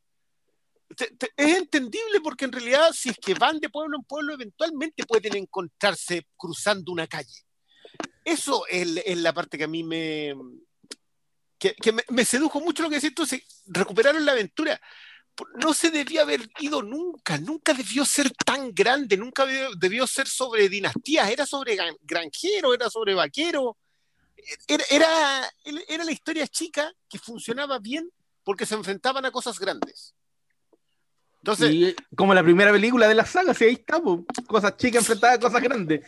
Pero, ¿cachai? En el. En, un poquito volviendo atrás lo que estaba volviendo el Diego, en, por si le interesa a la gente que nos está escuchando, hicieron una versión de cómic, que yo sé que el Diego dijo que no le importa nada, pero hay una versión de cómic del, del borrador de guion, que se llama T Star Wars, ya está en español y es fácil encontrarlo. Y también hay una serie de libros que se llaman ¿Cómo se hizo? Te dicen cómo se hizo Star Wars, cómo se hizo el Imperio Contraataca, cómo se hizo Return Jedi, que están avalados igual por Lucasfilm porque es de, un, de alguien que fue y lo entrevistó en ese momento, pero también hay uno, unos datos bacanes de cómo cuando están haciendo, eh, cuando están haciendo las películas con alguien externo, siendo el, el protagonista de la realización. Eh, pero Star Wars, como es la franquicia importante, y, pero libros para tirar a la chuña y es cosa de que pongan en Google, mejores libros de Star Wars, yo creo que van a encontrar muchas eh, muchas más recomendaciones, pero hay, hay para armarse una biblioteca entera de, de cómic, libros, de, de detrás de, la, de cámaras, cómo se hicieron las cosas y Sí, yo, ahora que yo estamos en, ahora que estamos de, de vuelta en el amor, yo los invito a hacerlo. ¿Hacer el amor? No, a, a, a, a reencontrarse con todo el contenido de Star Wars, que podía estar peleados. estaba ahí, estaba ahí. Sí, no, loco, yo encontré hasta un libro, un libro entero sobre el montaje de Star Wars, sobre cómo fue esa weá, que también fue un culo impresionante, porque hasta en el montaje seguían buscando la historia. Pero mm, creo que la, la meta tiene que ser la simpleza y estos weones lo logran. O sea, yo les puedo resumir un capítulo de Mandalorian así sin ningún problema, pero yo todavía no encuentro a alguien que me resuma The Last Jedi, por ejemplo. Onda, ¿por qué van los personajes para allá y qué están haciendo y cuál es la y cuál es la idea en esta escena? ¿Qué es lo que tienen que lograr estos personajes? Y etcétera, etcétera. Eh, también está toda esta escuela de, de- de pensamiento a la que yo adscribo, que puta, no se ha hecho nunca en la historia del cine, pero no podríamos onda, ahora hacer como que unas películas no pasaron así completamente y decir ya, filo, era un sueño de Baby Yoda, había dicho alguien en Twitter. Todo fue un sueño de Baby Yoda mientras viajaba en la nave de Luke Skywalker a, a Dagoba, no sé a dónde chucha se lo va a llevar el weón al final. Eh, oye, todos los que están aquí eh, la vieron, supongo, pues si dijimos que iban a hacer, iba a hacer con eso, te cachai alguien así como, ah, ¿qué? Sale Luke. Oh. No, yo, yo sé que yo sé que está aquí porque lo vi, pero un weón que sigo en Instagram, al otro día la weá pone la foto en sus stories, en la stories más encima, súper maletero, tú estás viendo así, pa, y veo a Luke con Baby Yoda en brazos y yo no había visto el capítulo, puta que me dio rabia, weón. Bueno, si estás por ahí, te voy a poner ahora mismo denunciar. por maletero. La policía de Zoom. Hazte cachai, Zoom y su política de spoilers. en las reuniones, preocupados de todos los ataques y, y de esas weas. Eh, no, ya, pero eh, ¿les parece si nos lanzamos a hablar de la primera temporada así en detalles? Epi- Vamos, episodio sí, por vamos episodio, por capítulo a favor. capítulo. Yo- Sí, vamos capítulo a capítulo. Sí, oh, sí, Sí, ya. porque hay hartas cosas que decir, Fede.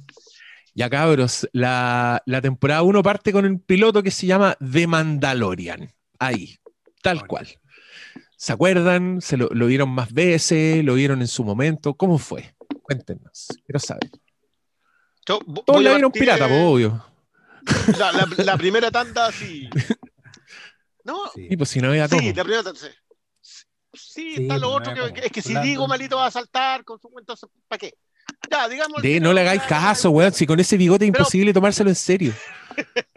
Pero mira, a, a mí me pasó que la primera vez que la vi, yo dije, oye, ¿sabes qué? Esto está bueno. El, el- el loco sabe lo que está haciendo. Y eso fue la- esa fue mi primera sensación.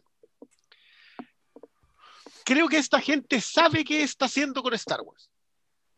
Me sentí súper cómodo con eso. Yo creo que, yo vuelvo a insistir, el, el 2020 mucha gente ha conversado sobre qué es lo bueno que tiene Mandalorian, por qué se convirtió en, un fenómeno.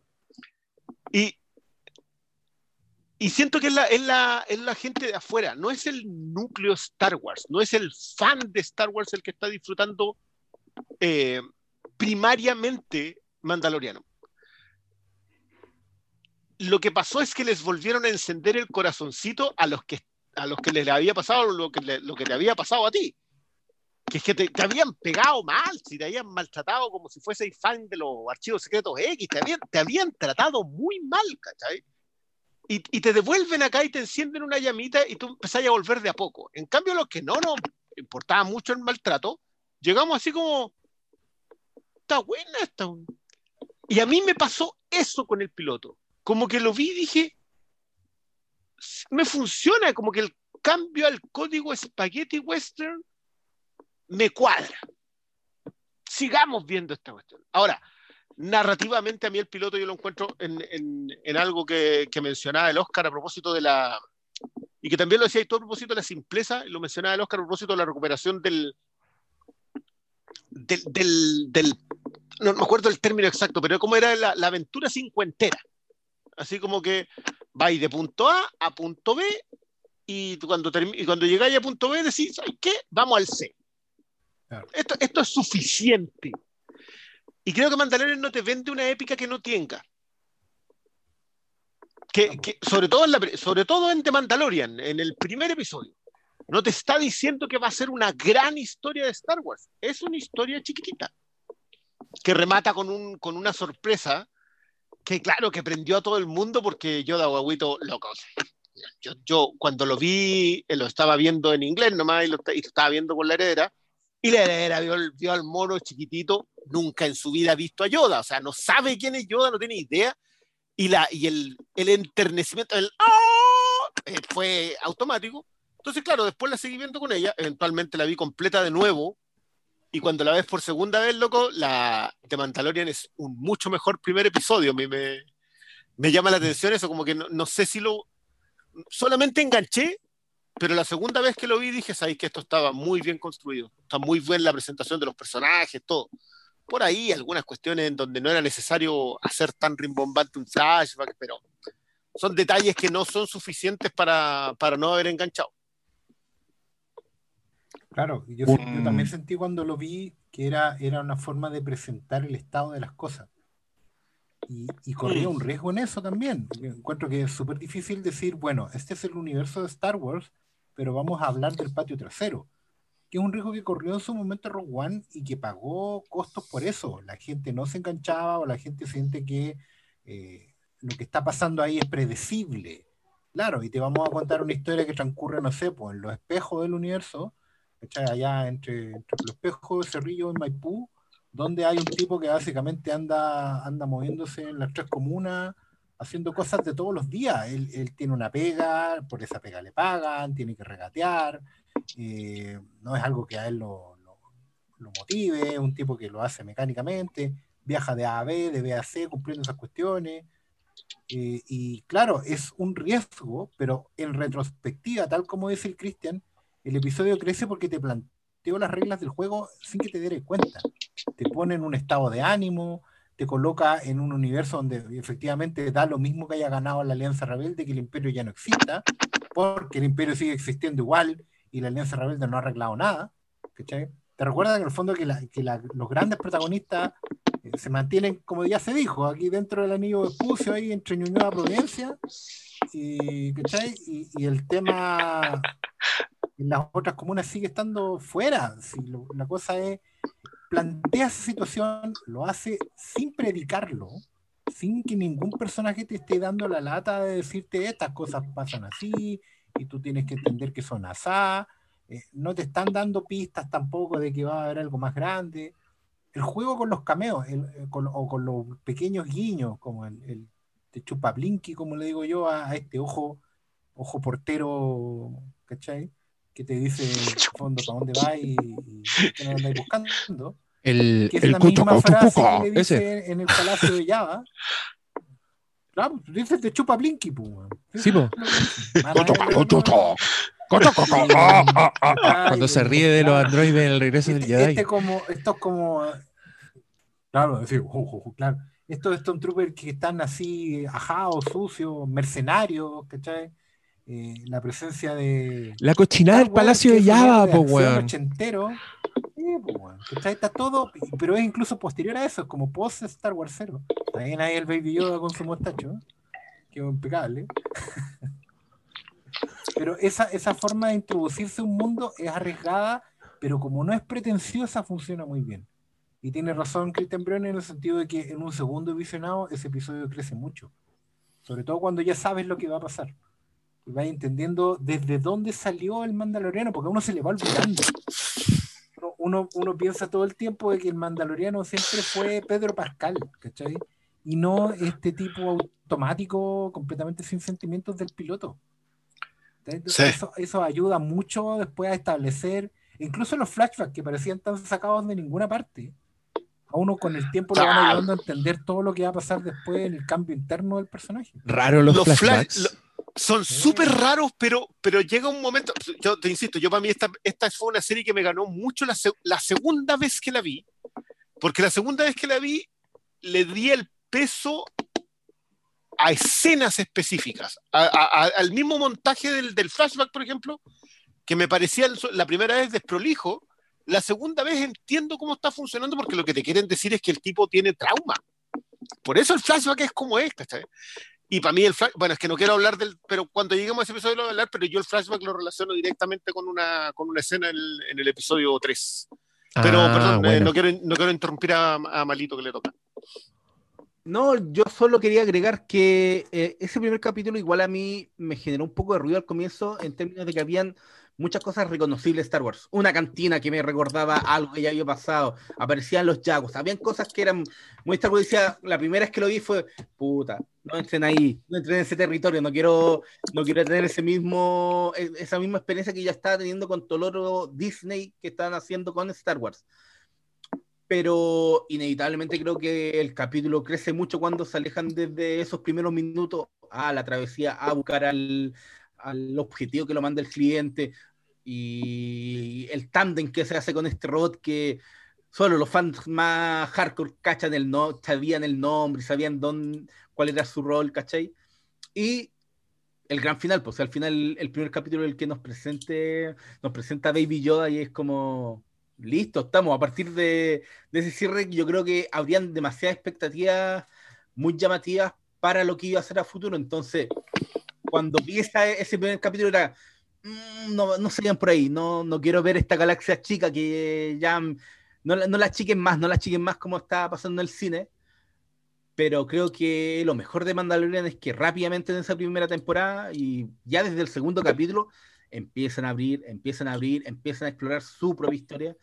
Y, y creo que ahí está la, la fortaleza de todo lo que hicieron con la propuesta de la serie, porque tienen muy clara la película, saben lo que quieren contar, saben qué te que tocar, y aunque de repente te muestren cosas que son muy Star Wars, eh, tienen un objetivo, no están, no están ahí solo para de guiño o de mero easter egg para que lo anoten en una lista. En este capítulo apareció este monito, ¿no? Eh, en este capítulo va a estar esta entrada de la Wikipedia, ¿no? Eh, eh, todo- Sa- ¿Sabéis qué? Yo, yo concuerdo con eso, malo, pero ¿sabéis?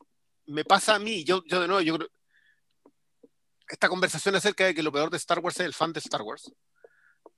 Eh, cuando, cuando, cuando me pasa a mí que yo no entiendo esa referencia. O sea, apareció un personaje que yo sé que la toma se detuvo o lo enfocó de manera de, que de decirle, ah, pero es que ese mono salía en este, y mira, yo tengo el mono". A mí no me importa, pero puedo pasarla. No me están dando lo que, lo que decía alguna vez Diego sobre el episodio 7. No me están dejando el espacio para que yo haga, que era como cuando veías un sitcom y te dejan el espacio para que tú te rías en el chiste y tú después sigas a la siguiente escena, que es lo que el episodio 7 está lleno de eso. Acá no. Acá era eso, eso era parte del universo Star Wars. Cuando tú lo decís, es muy Star Wars, yo podía entenderlo. Porque igual estaba integrado en la narración completa. Sea, al fin y al cabo, en el primer episodio es básicamente el, el loco va, hace su pega, entra a un salón, en el salón el sheriff del pueblo, el capataz del pueblo le pasa una pega, se va a hacer la pega y se devuelve. Es- o sea, llega a hacer la pega y se encuentra con algo que no, que no esperó. Lo que tú estás diciendo, Cristian, se, se ilustra súper bien en el ejemplo de la cantina. Porque están en Tatooine, lo sabemos, Tatooine es el planeta de luz. bla, bla. Entran a la cantina, asumimos, porque es un, un- es un país chico, digamos, que es la cantina que tiene ese pueblo mierda. Entonces, eh, eh, entendemos que es la misma, pero no te lo dicen, ¿cachai? Cuando, tú, en- cuando entran a la cantina, el chiste interno es glorioso por su elegancia, porque básicamente tú ves en la cantina que el, el cantinero es un robot, es un droide. Y los más ñoños se acordarán de que cuando entran Luke y Obi-Wan a la cantina, el cantinero, que era un señor humano, les dice que a la cantina no entran droides y manda a Tripio y a Arturito por fuera. Dar Ya. vuelta el chiste, ¿cachai? Habla de un conocimiento súper, súper elevado de, de la ñoñería a nivel 10 de Star Wars, darlo, pero darlo vuelta y dejarlo viola es la forma elegante que ellos tienen de decir, nosotros amamos esta weá, pero la queremos compartir con ustedes, no se las venimos a restregar en la cara. No somos gatekeepers, como se dice ahora. Sí. somos- no estamos pidiendo el carnet de socio en la entrada. Es- eso, eso, eso es lo que a mí más me ¿cachai? gusta de, esta de- cuestión. de decir, de igual decirle, pero igual queremos esta weá. Pero, pero ¿cachai hacer que tiene porque- su propia dimensión? Porque, Sí. porque no sé, por la, yo, yo de nuevo, yo como esto lo estaba viendo con alguien que sabía todavía menos de, Star- de Star Wars que yo, me preguntaba, ¿por qué odia tanto a los droides? Porque te lo remarcan lo suficiente para que tú te des cuenta.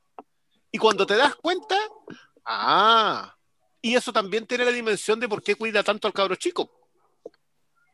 Claro, Porque entiende la amenaza, ¿cachai? Entonces, claro. ta- ese, ese tipo de cosas que, que- que creo que están en el primer episodio cuando lo ves por segunda vez o por tercera vez, empiezas a ver todas esas dimensiones en, en ese solo episodio. Entonces yo creo que acá, de todos los méritos que tiene este capítulo, que creo que tiene harto, sobre todo en la revisión, el principal es lo que decías tú. Acá te ordenan las reglas del juego, te dice dónde estás, sigue siendo Star Wars, pero no es la misma Star Wars que tú conoces, independiente de que conozcas el, el lugar, es más profunda. Profunda en el profunda en el sentido de fuimos lejos en el pueblo. La otra parecía western y, y era un, un granjero que quería ir a pelear a la guerra. Esta otra nos quedamos en los pueblos perdidos nomás. Esa, esa es la. Siento yo que funciona mucho como clave. Oye, ¿vamos al 2? ¿Vais pensando? Eh, El ca- capítulo. puta, yo no dije nada del uno, pero es Oh. que me, puta, es que es bueno el capítulo, pero creo que tiene una estructura tan, tan bonita como termina en promesa de aventura. eh, la revelación de Baby Yoda, que yo también hoy día haciendo investigación para este, a mí siempre me pareció muy raro que, por ejemplo, no hubiera merchandising de Baby Yoda. Eh, yo fui al mundo de Star Wars en, en Disney. Estuve ahí como... Oh, que hacía tiempo que no escuchaba Sí. Puta, mi- mis últimas vacaciones, qué lindo fue. Eh, yo, estu- yo estuve ahí una semana antes del estreno de Mandalorian, del estreno así, ahí mismo, en- que iba a ser en Estados Unidos, en la weá, en días. Y en el mundo de Star Wars no había nada de Mandalorian, no había nada, no había ni un, ni un mono, ni un afiche, la weá era como que no existía.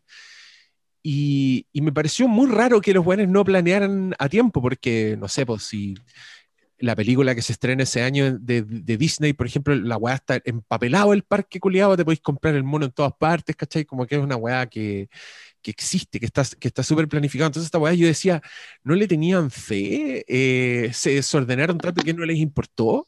Y, y hoy día averigüé la verdad, y la verdad es que fue deliberado.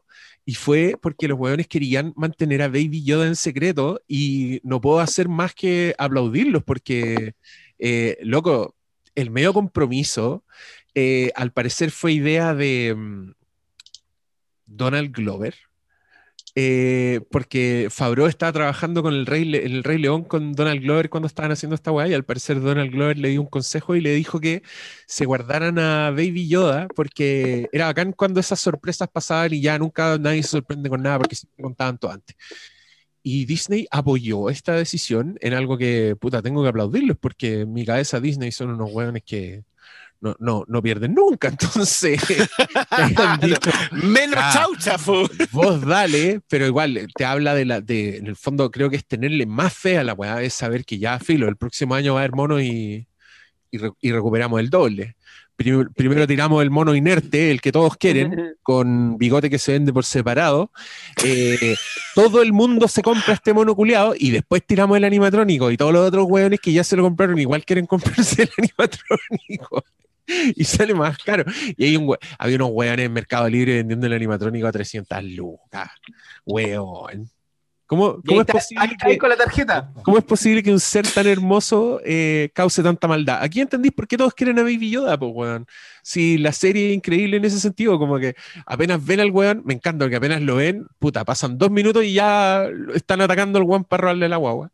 Eh, lo cual hace que, que- creo que se las ingeniaron para tener un personaje tan increíblemente vulnerable y que despierte como todos tus instintos de, de protección, lo cual hace que toda la aventura se sienta más importante con más peso, aunque no sabís nada de este weón.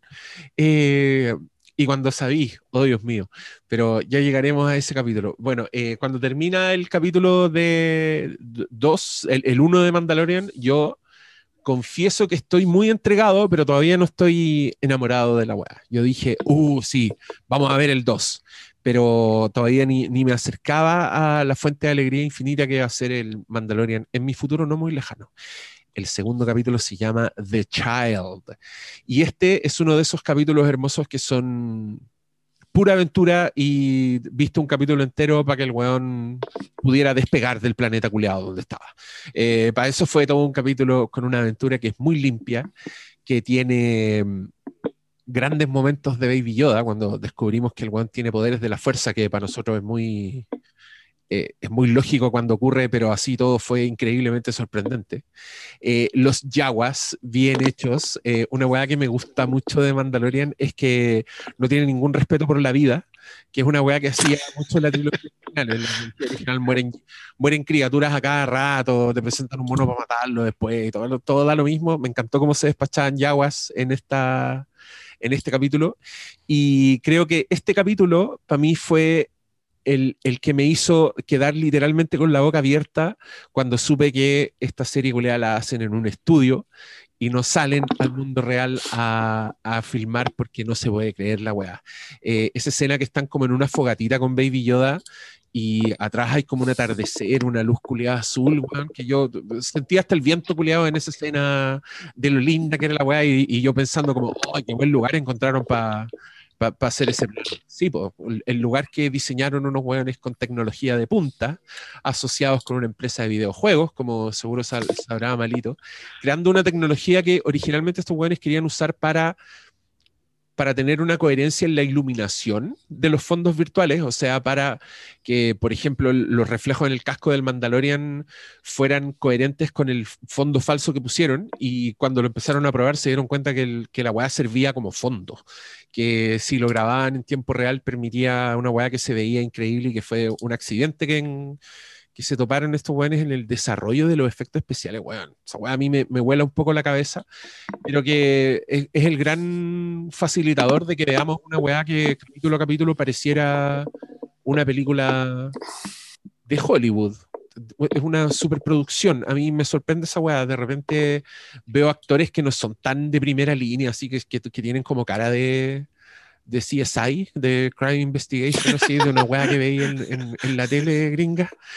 Pero los weones están en una nave que no se puede creer y, y con este capítulo me pasó eso, quedé muy impresionado con la criatura, con la nave, con lo, con lo real que se siente la weá y con la simpleza. O sea, yo en, en este segundo capítulo creo que ella estaba muy cerca de decir, ya, esta weá, esta serie es un regalo de Dios. Es Disney diciéndonos, ya, perdón, nos perdonan. Podemos ser amigos. Vieron que no hacemos puras cagadas. Eh, pero bueno, ¿qué les parece a ustedes el segundo capítulo? ¿Estáis muteado, Salas? No se peleen, cabros, no se peleen. No, Si yo tenemos quiero no, tiempo. no, Sala paréntesis estaba rapidito, eh, porque yo, yo en su momento, cuando hablamos del Rey León de John Favreau, yo la consideré la peor película del año, lo peor que podía haber. Y me alegra mucho saber hoy en día de que de tanta maldad, digamos, de tanta atrocidad, puede aparecer algo bueno. Resulta que en, en lo- los making of del Mandalorian, que ustedes pueden ver en Disney Plus, en un programa que se llama Disney Gallery de Mandalorian, hablan de esta, de esta técnica, que es el volumen, como le llaman en, lo- en los subtítulos al menos, que es esta suerte de estudio cerrado en 360 grados, donde tú tienes eh, alrededor de todo esto una pantalla LED donde proyectas imágenes reales. Y ese LED funciona, tiene tal nivel de definición que te permite ocuparlo como, como escenografía. Y esto fue algo que se le fue ocurriendo a Favreau a medida que iba desarrollando, primero en Satura, él cuenta, en los primeros intentos de, de- de recrear un mundo, pero que durante la filmación del libro La Selva primero y del Rey León particularmente después, eh, agarró la idea de George Lucas de la pantalla verde, de, ir rellenando los fondos con, eh, pintura digital, por así decirlo. Pero es lo que, la incorporación que le hace a raíz de la pega en el Rey León es la de incorporar motor de videojuego. Porque el motor de videojuego te permite proyectar el cambio en, la escenografía de fondo según la relación con la pantalla. Lo, lo que estoy diciendo en el fondo es que no es solo que tú proyectes un fondo fijo, sino que ese fondo puede ir variando a la medida que el personaje y la cámara se van moviendo frente a él. ¿Cachai? Entonces, los buenos hacen dinámica la relación entre figura y fondo. Eso, y eso Y eso significa que, el, permite- que, el, que el fondo falso es tridimensional en tiempo real. O sea, los hueones en pueden real, mover la cámara y el fondo se está moviendo junto con la cámara y el efecto es que, weón, tiene una profundidad que no se puede creer y esa weá ocurre en cámara. Esa, esa weá también creo que claro, un la po- un poco- Claro, es que yo sé que estamos hablando como de una tecnología súper de punta con esta weá, pero creo que gran parte de la gracia también del, de Mandalorian es que es tecnología usada justamente para que la weá se vea, se vea real, se vea simple, no se vea con exceso, y, y el que los malos, ponte tú que aparecen, sean unos weones con, uno, con unas máscaras, eh, sea un mono culiado que yo sé que está ahí, porque lo estoy viendo, porque tiene peso, porque está interactuando con los demás personajes, porque es un actor con cacho, no es un mono culiado inventado, eh, hace también que la weá se sienta mucho más Star Wars. Tú- tú- lo- es hermoso, creo que es un poco, es lo mismo que hace el one de Godzilla eh, 2014 cuando anima al Godzilla como si fuera un weón con un traje eh, pateando maquetitas, ¿cachai? Es, lo que, esa weá tu ojo no lo rechaza, tu ojo entiende que es una weá real y de Mandalorian, weón, me encanta que sea tan, tan táctil. Y eso, y eso es súper importante, como dicen ellos mismos, para directores y sobre todo para los actores. Los actores están en, en el making of se notan muy felices porque efectivamente ellos entran a un set que, claro, está recreado la mitad de él con, con el fondo LED, digamos, que proyecta la, la escenografía, eh, pero además el centro, el interior se recrea con maqueta, con props, ¿cachai? Con, con maquillaje. Entonces, primero vuelves a trabajar en, en, en directo con, con, lo que es la artesanía. Hay una, hay una conversación muy buena que ellos hablan del capítulo de la primera temporada donde van por el río de lava, enfrentándose a la boca del túnel. El 8. Que eh, habla, habla Gina Carano, habla eh, eh, ah, perdón, Carl Weathers y, y, Pedro Pascal, hablan de que en el fondo no se tienen que imaginar algo, los tres están viendo lo mismo. Entonces las reacciones de ellos son sincronizadas, en el sentido que reaccionan de la misma forma a la explosión, a los cambios de luz, a las apariciones, a los cambios en la escenografía. Eso permite sacar mejores actuaciones, al fin y al cabo. No solo un mejor logro técnico, como efectivamente tú manejas la luz, manejas todo lo otro. Y el segundo, el segundo nivel, que es una conversación ya a nivel de directores, y esto es súper importante, creo que cambia las reglas mucho a futuro, es que cada capítulo del de Mandalorian, primero se, se storyboardea, por así decirlo, en un motor de videojuego. Se hace una especie de render del capítulo completo. Los previs. Así con, con, animación rústica, claro. Se hace como, como una animación digital rústica, pero en el fondo cada director cuando entra al set derechamente a filmar, ya tiene la película en su cabeza, porque la setió en un storyboard digital. ¿Por qué se tiene que hacer eso? Porque tú tienes que saber, digamos, qué fondo vaya a proyectar, ¿cachai? Con qué intensidad vaya a trabajar en el volumen, como le llaman ellos a este escenario completo. Entonces, también te habla de una, de una forma súper eficiente de trabajar. ¿Cachai? Tú podés hacer el trabajo previo de, de, renderear todo el capítulo primero en una especie de storyboard digital, insisto, donde es como que grabar ahí una, una película Pixar del año 85, así como una cuestión muy rústica, pero lo grabáis completo, con duración real, con ciertos tiros de cámara, toda la cuestión. Y después entráis derechamente al set a producir, a, a, filmar for real la escena que ya teníais seteada. Entonces, eso les permitió a ellos sacarse una temporada de, de este nivel, con, con, este tipo de fotografía, de actuación y todo, en muy poco tiempo. Porque es una cuestión que no hemos hablado, que esta segunda temporada se filmó en pandemia. Y hay, sí. y hay una. una hay, hay making of con mascarilla. resolviste? Claro. Oh, la weá, impresionante, weón. Sí, todo este tema de hacer una temporada que no fue más corta, que no fue más pequeña, tampoco no redujeron el presupuesto, incluso se empleó. Eh, y como directores diferentes, que es una otra conversa que tenemos que tener, digamos, como distintos directores que vienen de distintos mundos, Deborah Chorri, Fomumia, el mismo Carl Weathers, la Bryce de las Howard, Fabro, Filoni, etc. Robert Rodríguez, no nunca en acción real. Robert Rodríguez, ¿cachai? Sí, eh, eh, gente incluso eh, que no había dirigido que antes acción real, como Dave Filoni. Claro, pero Filoni dirige el primero. todos a un nivel súper parejo. Claro, pero Es nunca que, había es que yo, a ver, yo, nunca yo había acá acción quiero, real, ¿cachai? quiero, Nunca había quiero hecho acción entrarle- real. Dice, primera- quiero entrarle a lo que claro. a lo que dice a lo que dice Oscar porque esta, esta fue una conversa que tuvimos a propósito del del, del previs del, de la previsualización del episodio como construcción completa entonces qué es lo que hacen ellos es que es una mesa entre los productores ejecutivos el director el, ah, se escribe el episodio se el storyboard se hace de manera de poder entrar con las cámaras. Esto, se mete en realidad virtual, lo del motor de videojuego para la realidad virtual, de manera que el director dice, perfecto, acá la cámara va a ir aquí, este muerto va a caer aquí, arma todo previo y después, cuando filma, lo filma con esto en la mente, pero no sin poder hacer retoque. Eh, que, que, claro, en el, en el caso de, del segundo episodio, que es The Child, como lo que dice el Diego, es aventura pura, va de nuevo, va de B a C. Pero te dice perfectamente dónde estás, te muestra que un personaje puede usar la fuerza, que no sabemos qué es la fuerza, perdón. Los personajes en la historia no saben que está usando la fuerza. Qué hermosa Eh, esa weá. Que, que- es- que es brillante porque se puede objetos con su mente. Para él, la fuerza no existe. ¿Sabéis por qué O sea, también? de nuevo, la- como la historia creo está fuera del anillo. creo que es fanservice del bueno. Es decirte, al, al estos personajes no saber lo que es la fuerza, te vas a volver a fascinar con la fuerza. ¿Cachai? Claro, No porque, te- lo, porque lo estás viendo desde el otro lado. No te ponen a Han Solo culiado diciendo todo es verdad. ¿Verdad? ¿Cachai? Ahí, no. Te- te- es un poquito más inteligente el fanservice. Es como otra capa de, de, de pensar la weá. Pero es hermoso. Y ese capítulo se trata sobre hacer despegar la nave. Y, y qué hermosa es la claridad de esa weá, porque, loco, aquí yo creo que es cuando ya entré, le caché la ondita a The Mandalorian. Y esa ondita de contarte un capítulo tan concreto, como tan bien hecho, donde sentís la weá tan orgánica, donde le hacís barra a este weón que literal no le habéis visto nunca la cara, eh, tú, tú sabéis que es Pedro Pascal, entonces igual te cae bien el weón porque sabéis que de abajo está esa cara embigotada. ¡Ay, qué buen padre Carlos sería este weón! Eh, pero te cae bien, pero te cae bien porque le pasan weas muy malas, ¿cachai? Y, y también porque creo que son muy inteligentes, es que The Mandalorian es la prueba real de que puta, en ciertas weas, sobre todo en Star Wars, menos es más.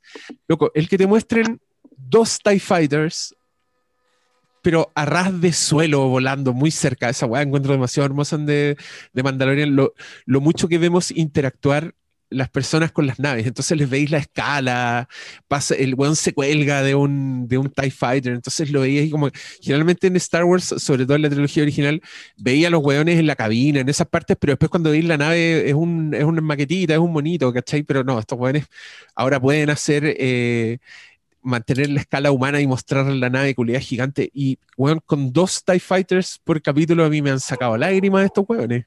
Solo porque escucho ese ruido y aparece un TIE Fighter y podéis apreciar la weá así, que hay como oh, la weá buena en el... Bueno, cabros, nosotros intentamos ir en la pauta, pero vamos a ir saltando para todas partes.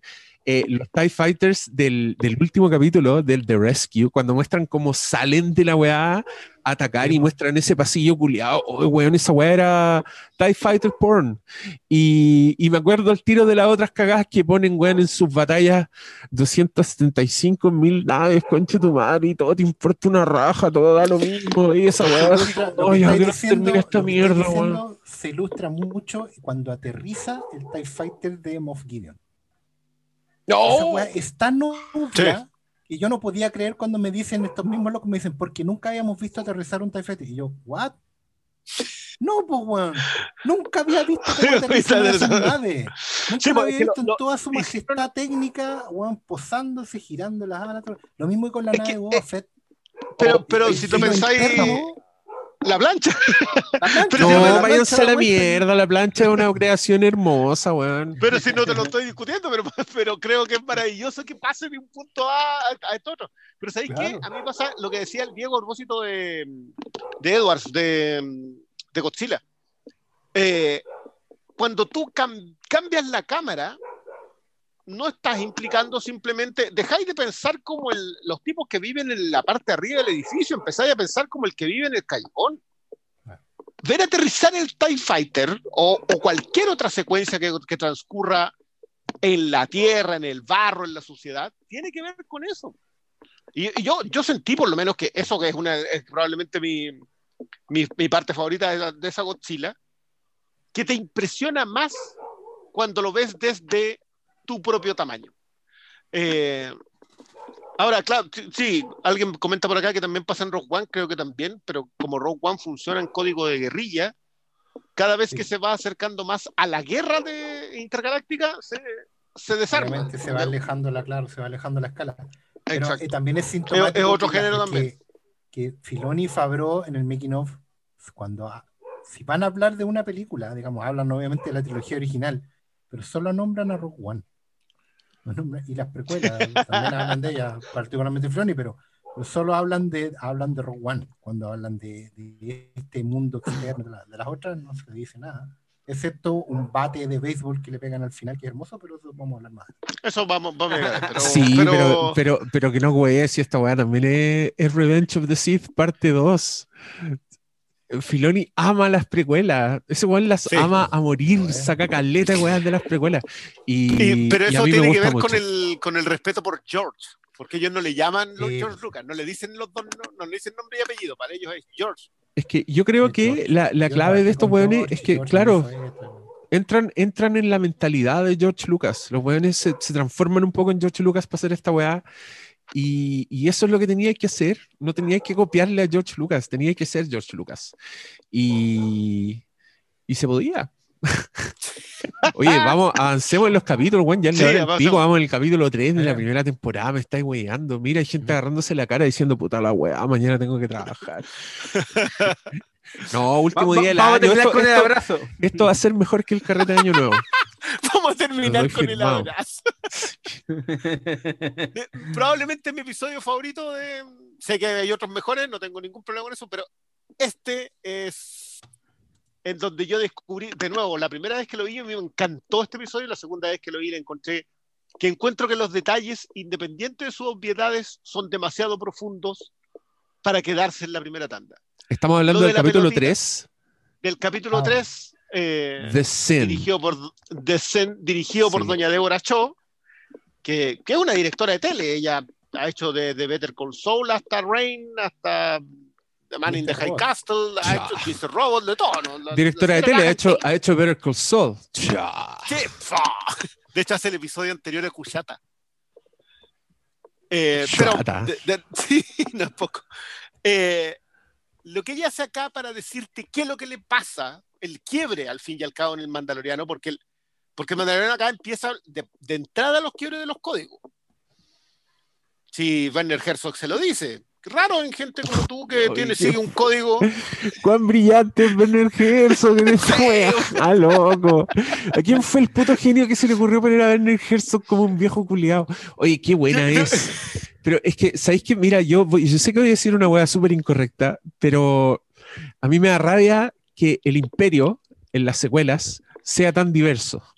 Porque el imperio son nazis. Son nazis culiados. Sí. Y en esta weá, todos son unos nazis, pero brígidos, como que el casting de la weá, para mí es Inglorious Bastards. Y si ustedes ven, el, escuchan el capítulo de Rogue One, yo estoy muy decepcionado porque vi en, en el, en el Imperio la posibilidad de hacer un Inglorious Bastards. Dije, si el personaje de, eh, ¿cómo se llama el Sorrento, Nolan Sorrento en Rogue One? Tú sabes, Briones. ¿Ben Mendelssohn, cómo se llama? No, Sí. no, no, no, Eh, no recuerdo. Es con K, ¿no? Es Ah, sí. Ah, eh, chala, weá, ¿viste? a la- el No, Krennic, acuerdo. director Krennic. Krennic. Krennic. Krennic. Yo, yo en, el- en ese podcast dije, si, si One Krennic hubiera sido el Hans Landa de la weá, esta película habría sido una obra maestra.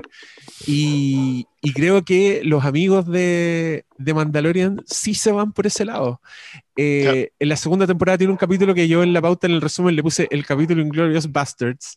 Sí, Eh, tiene es- mucho de eso. Oye, que me gustó ese capítulo. Pero ya, volvamos al tercero. Es que quería decir eso, quería decir que me encanta el mundo Stormtrooper en The Mandalorian. Creo que el imperio caído de hueones fachos que ahora siguen operando y siguen haciendo maldades por pura ideología, lo encuentro terrorífico. Y que Werner Herzog sea el primer rostro que veis de esos hueones, para mí es un toque de genio. Ese hueón con su acento culiado, hoy, perdón, hay una persona. sé que Veo a una menor de Sí. edad en pantalla y no es Baby Yoda, y estoy diciendo puras groserías. Espero que no sean sensibles en tu hogar. Eh, no debe decir esas palabras, niña, son palabras malas de gente mala. Usted no las diga nunca. Pero escúchala, sepa que existan para que no se sorprenda y después la diga así, wow, no, sepa que son cosas malas, pero no las diga. Eh, Werner Herzog con ese acento diciendo, eh, bring me the asset. Eh, y yo lo encuentro así como el la weá perfecta. Eh, pero dale, hablen cosas más generales e inteligentes de este capítulo que les. Bueno, yo, yo lo que dije para mí, la escena de la. que está construida desde el primer momento en que agarra al cabro chico y lo sube a la nave. O sea, la escena de la pelotita. Porque tú, lo, tú se sube. Yo, te, tú- yo este, este episodio lo vi tres veces. Es brillante que tú lo ves agarrar la palanca y tú decís, listo. O sea, esta cuestión se terminó. Este loco baja y se va a ir a echar a todo y se lleva la. Lo sabes porque no está la pelota construir eso, armar eso en un episodio, que en realidad lo vienen armando de antes, pero como te pesa ahí, también tiene que ver con los flashbacks. ¿Entiendes los flashbacks ahora? Los flashbacks desprolijos quizás, los entiendes ahora cuando no está la pelotita. Entonces, que el episodio tiene muchas más así, muchas hay, hay, una, hay, hay una forma en la que se relaciona, que, que por eso yo también entiendo por qué le tiráis flores a la actuación física del Mandaloriano, porque eran, eran cómo miraba, cómo lo enfocaban, tú no estás viendo su rostro. Pero aún así tú, entendías por el lenguaje corporal que ese personaje estaba conflictuado. Porque el código que él tenía que llevar eh, contradecía la razón por la cual él tenía el código que tenía. Todo eso, y, y creo que no llevamos ni dos horas de Mandaloriano a esta altura. O sea, tenemos todo eso presentado en tres capítulos, que eran más cortos, porque la primera temporada los, los episodios eran cortitos. Sí.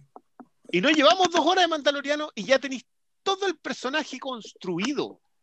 Los villanos ya sabemos quiénes son. Concuerdo contigo con que no hay nada más peligroso que un animal herido. A mí me encanta que, el, que la República todavía no logre tomar control y que el imperio, eh, sin ser el imperio, tenga este nivel de peligro. Terminó siendo la primera orden, digamos, pero de esas cosas no hablamos. Eh, y, y, y, lo de Herzog, todos sabemos que su mayor aporte es que exista Baby Yoda como. ¿Cómo era la frase? Use the puppet. Don't be a Well, coward. coward. Cowards. No, y, lo, y lo cuenta la misma Deborah Chow en el making of. eh, Sí, dijo, po. porque claro, estaban, estaban filmando y el, el Baby Yoda, el puppet, el títere, era, era protagonista en primeros planos, planos medios, pero también era referencia. Entonces, había escenas en que a lo mejor lo iban a poner en digital y todo. No, no, don't be a coward. Use the, use the puppet. Use the puppet. Use the, No, use y- the force, Luke.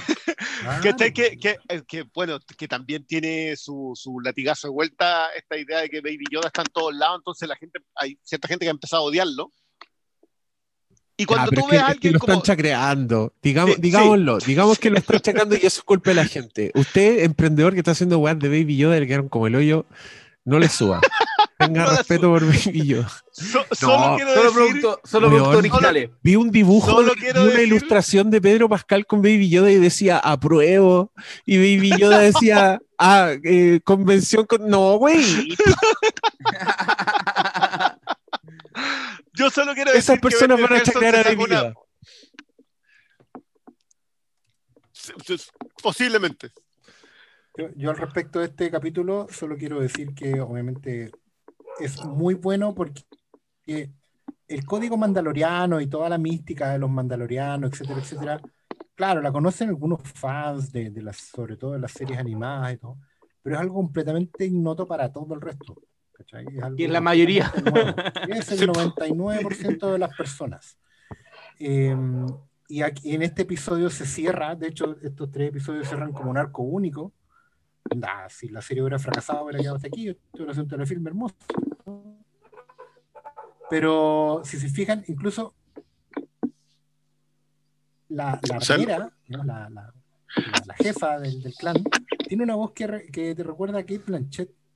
Un acento y un tono y una forma de contarte. Entonces, ¿tú sentís que al final te están contando como la historia de la forja del anillo mandaloriano? y te queda claro que es una mística eterna que viene de años, ¿cachai? Que todavía no te dicen que es un credo, el tema del, del credo te lo, te lo crearon después, digamos, aquí tú, tú sentís que es una raza y que todos se portan así, ¿cachai?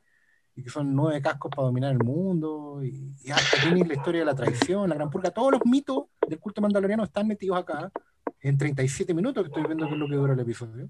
Sí, Es por, sí, por cierto, es la primera vez que escuchamos This is the Way. Puede que sí.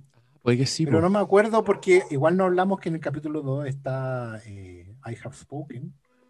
Que, ¡Qué joyón! ¡Oh, manso personaje ese! Sí, pues bueno. Yo Igual admiro lo que hizo Bárbara Choco. Todavía estoy llorando su. ¿Su último legado? Porque Quill, Quill no era, era más que uno igual, pues más encima. Se supone que la raza de él, de él es la raza que estaba en la ciudad de las nubes, en Bespin. Estos esclavos que movían la carbonita, pues. ¿Cachai? Entonces, y el loco más encima está contando su historia. Eso es lo bueno, que en todas estas pequeñas historias de dos minutos, de un minuto, te cuentan una épica que es gigantesca. Que él era esclavo ahí en estas minas de carbonita, de en Bespin o en cualquier otro lado, que trabajó por su libertad, que probablemente pagó un precio, y que solo quiere vivir en paz. Por eso es un tipo que viene completamente de vuelta a enseñarle al mandaloriano lo que significa, ahora lo sabemos, romper el código, abrirse a otra Oye, eh, perdón, perdón, Briones, pero tu micrófono es súper sensible. Ah, perdona. Trata de no moverte tanto porque escuchamos un tamborileo. No, que- Puede tirar el cable encima. No, el, el viejo es impresionante. Yo solo destacar que lo hace una actriz, eh, el, el cuerpo, el mono con el animatrónico encima, y es la misma persona que después hizo de señora rana en el. señora Rana. Oye, Sí, en ese temporada capítulo. Me dejó sentado para atrás porque es como que se ponen el traje y la máscara, y la máscara es animada. Sí, pues. animada es un animatrónico. es títere, digamos. que Sí, pues. En, la tradición Jim Henson. Claro. Sí, muy hermosa la pega, porque ella hace toda la pega corporal y el, el resto lo hacen los, los marioneteros. Entonces, qué, qué bonita pega, weón. Qué hermoso. No, es una preciosura. Ya, avanzamos con capítulo malo. ¿Quieres decir algo de este? Yo solo quería decir que igual aquí eh, hablamos del fanservice, de, tú, tú hablaste del buen fanservice, yo creo que en vez de darle un servicio al fan, hace un servicio a la narrativa y la gracia del Mandalorian es cómo van eh, agregando unas papitas que después te las van pelando y te las van cociendo de a poquito, entonces aquí está todo el tema del Beskar, que es este metal de los Mandalorianos, que te lo van explicando muy lentamente, de a poquitito, y al final entendí cuando entran en acción con los sables láser y dicen, ah, por eso es tan importante este metal. Así tienen tantos ejemplos de cosas que van plantando las semillas de a poco y después se preocupan de que germinen, ¿cachai? No, no son cosas que retoman de, no sé, de un libro, de una película, de una serie, no, son cosas que ellos mismos van plantando, que las van haciendo crecer de a poco y que después nos han rendido los mejores frutos de Star Wars en décadas, ¿cachai?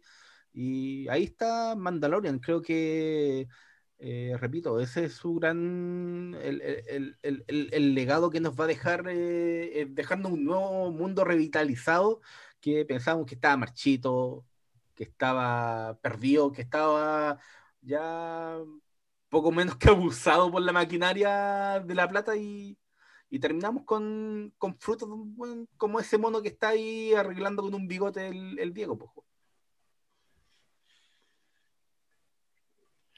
Ya, avanzamos al otro capítulo entonces. El Vamos. cuarto, ¿no? Sí. Capítulo cuatro. Juegue. Sí, capítulo, el capítulo 4 que se llama Santuario, Sanctuary.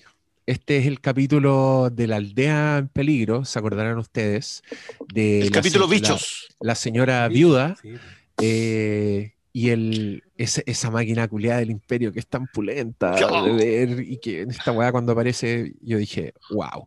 Este es el capítulo en que el Mandalorian tiene como un, un pseudo interés romántico, como que con esa viuda, no sé si funcionan mucho, muchas cosas en este capítulo, porque igual, digámoslo, a mí hay cosas de Mandalorian que no me gustan, pero que no terminan ni, ni se acercan a, a arruinarme la weá, pero sí no me gustan tanto. Y pero, pero creo que este capítulo es un capítulo muy susceptible de ello, pero que, ¿sabéis qué? A mí igual me gusta. Yo no sé qué opinan ustedes de este capítulo, pero a mí todas las weas me funcionaron. Creo que fue el momento como para mostrarme un Mandalorian más vulnerable, ¿cachai? Como que me explicaran más su, su, su weá. Y, y sí, a ratos el pueblo quizás era demasiado como teleserie de miseria y me cagaba un poco la onda, pero es buena la weá. ¿Qué, qué, qué, qué tienes que decir tú, Briones, de este capítulo? Yo que me parece demasiado evidente la referencia a los siete samuráis, pero me pasa lo mismo que a ti. Es como que me funciona que sea tan evidente, primero. Segundo, me gusta mucho cómo te muestran que sigue siendo Star Wars, que la TST sientes la maquinaria y decís, ah, ya, esto- los bandidos no son simples bandidos. Pero a mí lo que más me, funciona en este episodio es la idea de que el, quiebre en el código que nosotros ya vimos no es tal. Porque, claro, porque quiebra el código para rescatar a The Asset, para, llevarse al, a, a Yoda pero al fin y al cabo sus compañeros de código lo respaldan. Entonces, aparte de que se tiene que conseguir un cohete, o sea, una mochila cohete, avanza a este otro pueblo, se va a esconder y ahí está lo que tú decís, lo de la viuda podría quedarse en el pueblo, criar a la guagua, vivir tranquilo. Podría retirarse, pero el código no se lo permite primero y después y la amenaza después, porque eh, obviamente el personaje son los problemas los que eh, los que llegan a él y él no llega necesariamente a buscar problemas. Eh, y puta, es que la presentación del personaje de Gina Carano es buena presentación de personaje. Es con pelea, es con chalchazo, es como que eh, no queréis tomarte una cosita. Eso, mi- esa es mi, mi parte favorita de ello. Ay, qué, qué belleza, Gina Carano. Creo que está como cancelada, pero no me importa. No voy a leer nada. no sé qué dijo, no me importa. No sé quién es. Eh, sí, chao. Pero hoy alguien en el chat está, me está parafraseando a mí que ojalá le sacara la chucha a Gina Carano, dice. Eh, yo dije eso, sí, absolutamente. Estoy de acuerdo conmigo mismo del, del pasado. No, y que, y que encuentro tan bueno el, el casting ahí, sí, los buenos igual se la jugaron. Creo que fueron por lo no obvio. Eh, cada vez que aparecían noticias del casting, uno decía, ¿What? Carl Weathers, la wea buena. Eh, el, pero bueno, ya llegaremos a esos personajes. Eh, es que quiero, no sé si es hora de meterle chala a esto y pasar al tiro del otro capítulo o quieren decir algo sobre no, este. Yo creo que sí. No, sí. este, este es uno que se puede, Yo- que se puede acelerar. Muy, Es que muy es corto. Yo bonito. también siento que, claro, que es un capítulo que no se siente tan bien ejecutado, que un poquito, algunos dicen de relleno, así como, bueno, era santuario, era lógico que iba a cortar un poco el ritmo, pero, pero es súper importante porque la, en retrospectiva, nuevamente, es una serie para verla de nuevo, la forma en que entra Gina Carano en escena explica todo lo de ella después. ¿cachai? Ella está en, en este mundo que no es de ella, está completamente ajeno, está engañando a, a sí misma y a todo el mundo.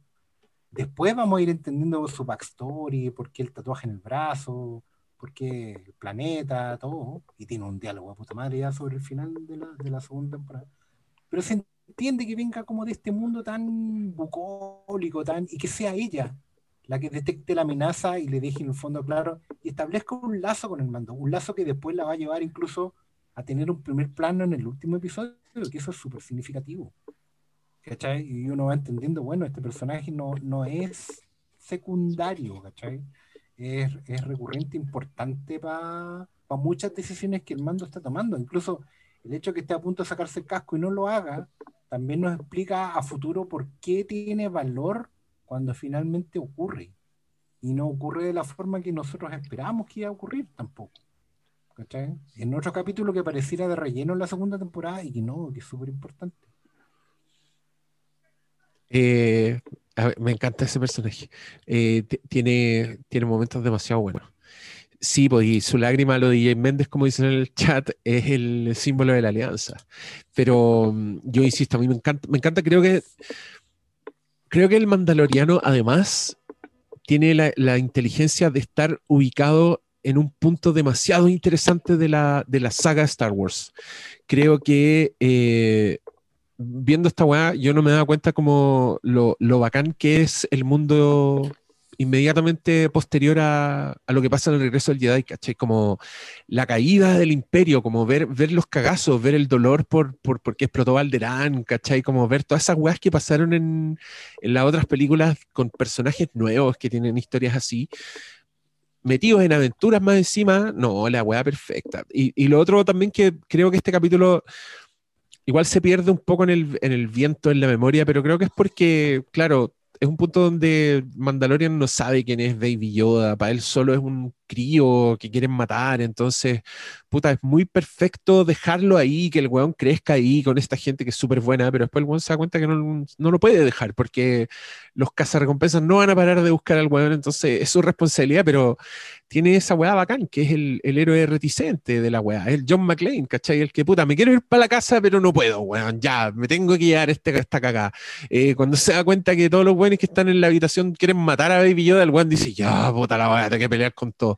Y creo que eh, tiene momentos muy buenos de nuevo tirarle flores a, la corporalidad del actor, porque hay planos en que el weón, puta, o no sé qué hace, pero encoge los hombros y tú sabes que el weón está diciendo, puta la wea, solo con su actitud y su, y su casquito tan brillante que en la segunda temporada, puta, que se ve bien, weón.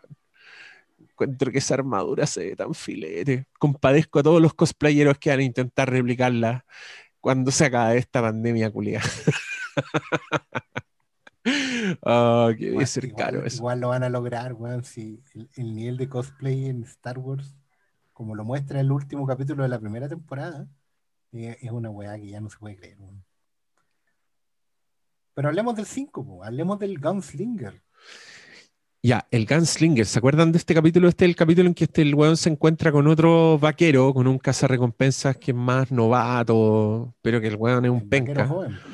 Sí, y termina traicionándolo al weón porque son como el pico, pues, todos con, con The Mandalorian. Creo que me encanta que en, en- en esta serie los weones o son amigos y ayudan para el pico a The Mandalorian o son los weones más charchas del universo, The Scum and Villainy. Y, ¿y qué más pasa en este capítulo? No sé, me acuerdo tanto de este capítulo, cabros. Sale Es que la. en realidad este capítulo cazadora. es como... sea, La que después vuelve en la, en la segunda temporada con... sí. Sí, claro. Sí, ese es como O sea, también está el atisbo del personaje que va a ser Claro. clave en la segunda temporada. Lo que pasa es que al final, caché que Detalle. también, pues, de nuevo, en retrospectiva, este es el primer episodio de Filoni y es el protopiloto de su serie de Book of Boba Fett. El segundo Filoni. El, el- el segundo filón y el primero el primero. El primero lo dirigió él. Sí, Sí, sí. el piloto ¿sí? del. Ah, pensé, pensé que O sea, te mandaron en el-. No, Favreau se- recién se mete en la segunda. No, pero, pero en el fondo es. ¿Favreau? Sí, Favreau el primer Sí, episodio al, que al- dirige el al primero la parecer, segunda. sí, al estaba parecer él est- estaba en el Rey León, el Fabro. Estaba perdiendo el tiempo con esa weá fea. ¿Cómo haber estado chato el weón? Imagínate ahí como rendereando un león culiado. No, bórrenle el ano, porque eso no se puede ver. Bórrenle las bolas al león cuando esté atrás y pensando como, puta, podría estar escribiendo el guion de Baby Yoda por la mierda. Estoy aquí perdiendo el tiempo. Bueno, todo sea por seguir chupando el pico de Disney para que me tengan confianza y me den series increíbles. Buena, guatón. Te, te- paraste la bala con el pecho por todos nosotros porque hiciste esa cagada para ganarte la confianza de Disney y que te dejaran hacer esto. Se- te, te farreó la Mónica Geller. ¿Se acuerdan de Favreau en Friends? Sí.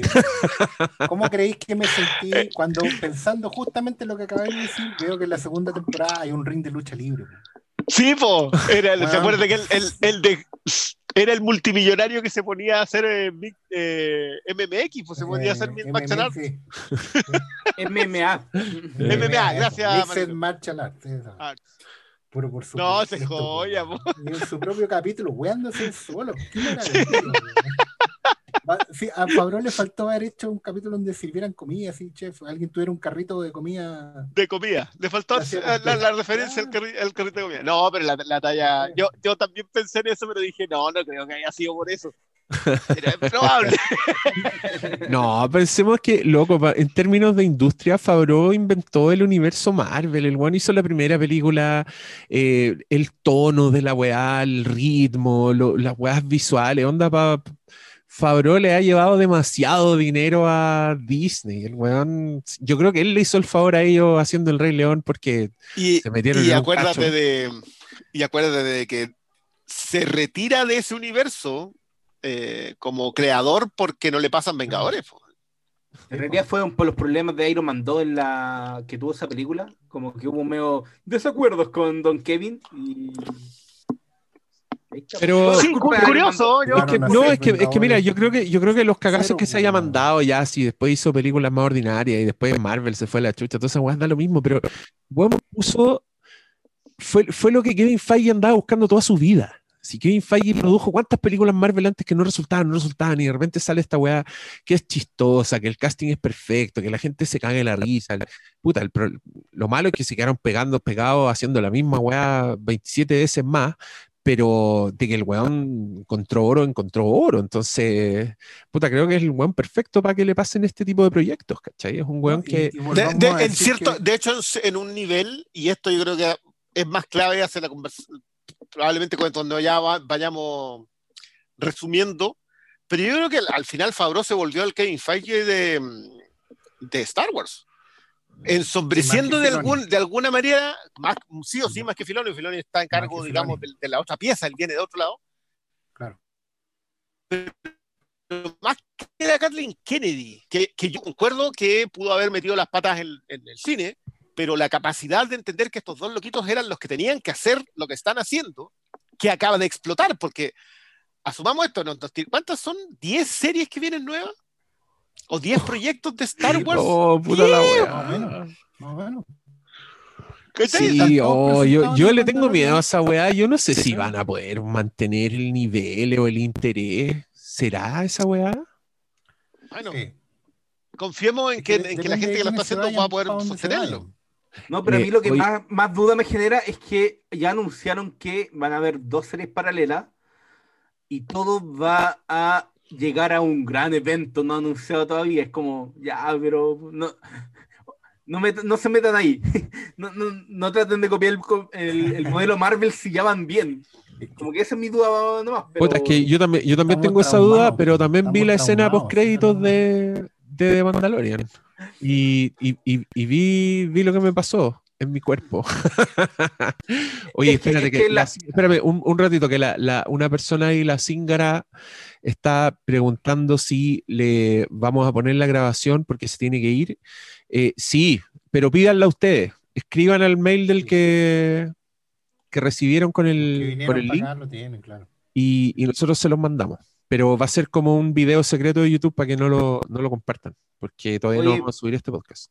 Pero ¿para qué se van? Si mañana es 31, no tienen que hacer nada, nadie va a trabajar, weón. Mañana, mañana es feriado bancario, no se preocupen. Mira, ¿para qué vamos a seguir de largo y vamos, Pero- vamos a sacar después un, un champán y vamos a preparar listo el, el abrazo? Pero tú, pero tú no sabes lo que le pasa a ella, pues, qué, qué hay en su vida, cómo sabís si tiene, no sé, un Ah, problema sí. digestivo, algo grave, algo que no se Sí, puede sí. posponer, ¿cachai? No, Sí. no nos Perdón, adelantemos perdón. para las personas. perdón, Eh, perdón. Ya, ¿a qué capítulo The vamos ahora? El 6. Ah, Este el- es, oh, este, este es donde apareció, me dio tanto gusto, weón. Ese señor que era igual al demonio de ese Satanás que aparece en, en la cantina en la primera película, Sí, po, sí, es el de la cantina.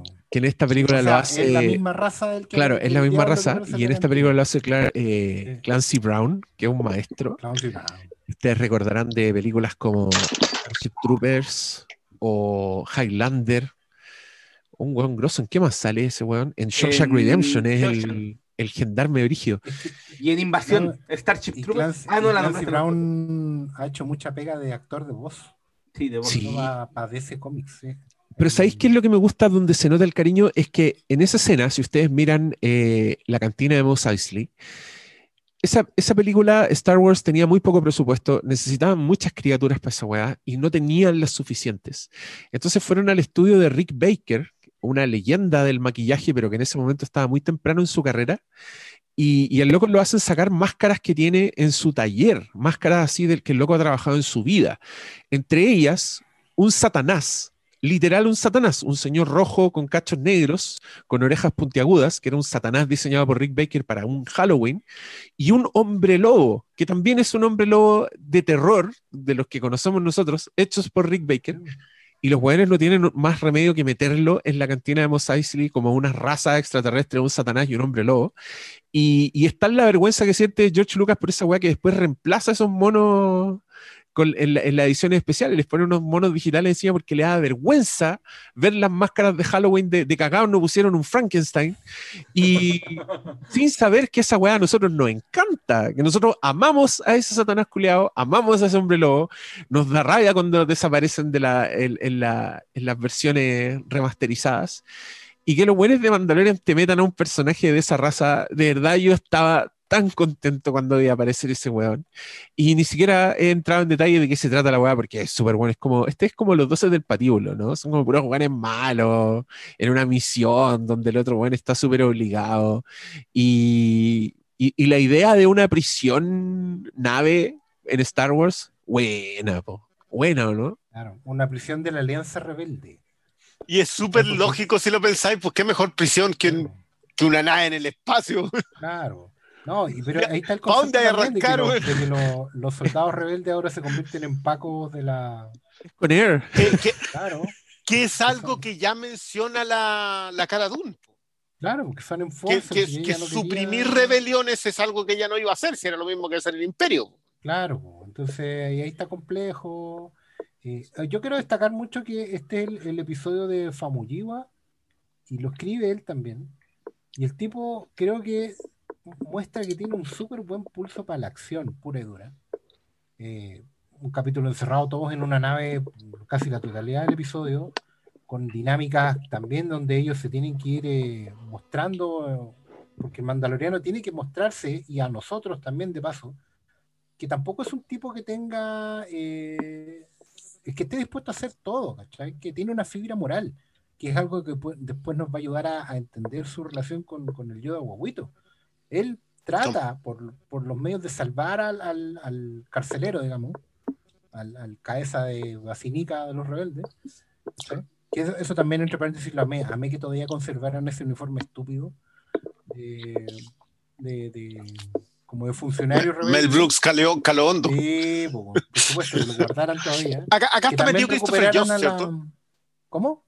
Sí, acá está metido Christopher Joss. Sí, se nota, la, se nota ahí la manito también y que recuperaran también la raza de estos, de estos, no sé cómo se llaman estos que tienen tentáculos en la cabeza, que eran esclavos en, en las bailarinas de yoga, y que tengan un, ah, una lógica como distinta. Sí, las esas se llaman tentaculadies. No, no se llaman así. Pero eran como la, la, la, toplera de Java. Claro, y, el y hay una Jedi. En... Sí, bueno. Eh, pero bueno, los expertos en, Star Wars sabrán cómo se llama la raza y las variantes y todo. Pero que tengáis también este lado como de gente media asesina, media vampírica. Traer a Natalia Atena también encuentro que es súper acertado también. También para conectar con audiencias más jóvenes. Los que la vieron en Harry Potter sabrán lo que decimos. Y no, encuentro, eh, a mí este capítulo me gustó harto, aparte que quiero saber que Bill Burry va a volver a salir después, digamos, y a tener, con el mismo Famuilla, y a tener un rol tan importante en la segunda temporada. Entonces, también es un capítulo que me crece en retrospectiva. Otro más. Porque yo creo que igual va, va en eso de lo diferente que es a lo que ya hemos visto de Star Wars. Es como plantearte un nuevo escenario eh, y sacarle el jugo. No, no, sé cuánto durará el capítulo, pero como que se te vuela todo lo que pasa ahí y está tan condensado y está tan bien definido lo que quieren contar en ese capítulo que reluce. Además que obviamente está el, la gracia de, los, de los diversos mercenarios, pero también el, el hecho de que siempre hay un peligro que tienen que estar corriendo porque los van a atrapar, porque tienen la, la soga al cuello y ese ritmo es un agrado verlo en, en, una serie de televisión que además te está mostrando, no sé, un, un nivel de producción que no está ahí habituado en, en, las series, ¿cachai? Entonces, todos esos componentes para mí es como un gusto, um, vamos a ver algo que no, no veo habitual y Mandalorian por eso creo que se y destaca tanto también, pues no solo por los factores técnicos, creativos, de realización, sino también por el, el, esta aura que te transmite a ti como espectador. Estoy viendo algo diferente y, es un agrado estar, eh, no sé, como, como estar disfrutando un manjar, es un manjar. Y realmente... Sí, ya, cabros, ánimo a todos. No vamos ni en la mitad de repaso de los capítulos. Estamos a punto de cambiar de día el último día del año. ¿Están listos para pasar año nuevo con nosotros? Inviten a su familia, traigan las papas duquesas. Esto no para, señores. Nos pasamos al capítulo siguiente, que es el capítulo 7 y se llama The Reckoning. Y este es el capítulo, el principio del fin. Aquí es cuando nosotros nos damos, eh, conocemos a, a un villano compatriota Gustavo Fring espacial, porque qué manera de ser Gustavo Fring espacial este weón. Eh, yo creo que si a, mí este weón me habla con el tono que usa para hablarle a, a, los protagonistas, yo me haría caca, weón. Creo que el weón es capaz de hacer una inflexión que es tan intimidante en su voz, es tan amenazante, que el weón cagó. Ahora solo puede hacer ese personaje. Lo hace en Star Wars, lo hace en The Voice, que lo siga haciendo en Better Call Saul, por favor. Eh, que le hagan un spin-off, ya no me importa nada, pero weón, llévense ese weón a cualquier serie, pónganlo a hablar así como habla y, y, te vaya la mierda. Bueno, este es el capítulo donde perdemos al señor, eh, señor minero Eh, su muerte es muy dolorosa, es muy noble. ¿Y cómo, cómo es en, en español el I have spoken? Tú lo dijiste el otro día, Briones.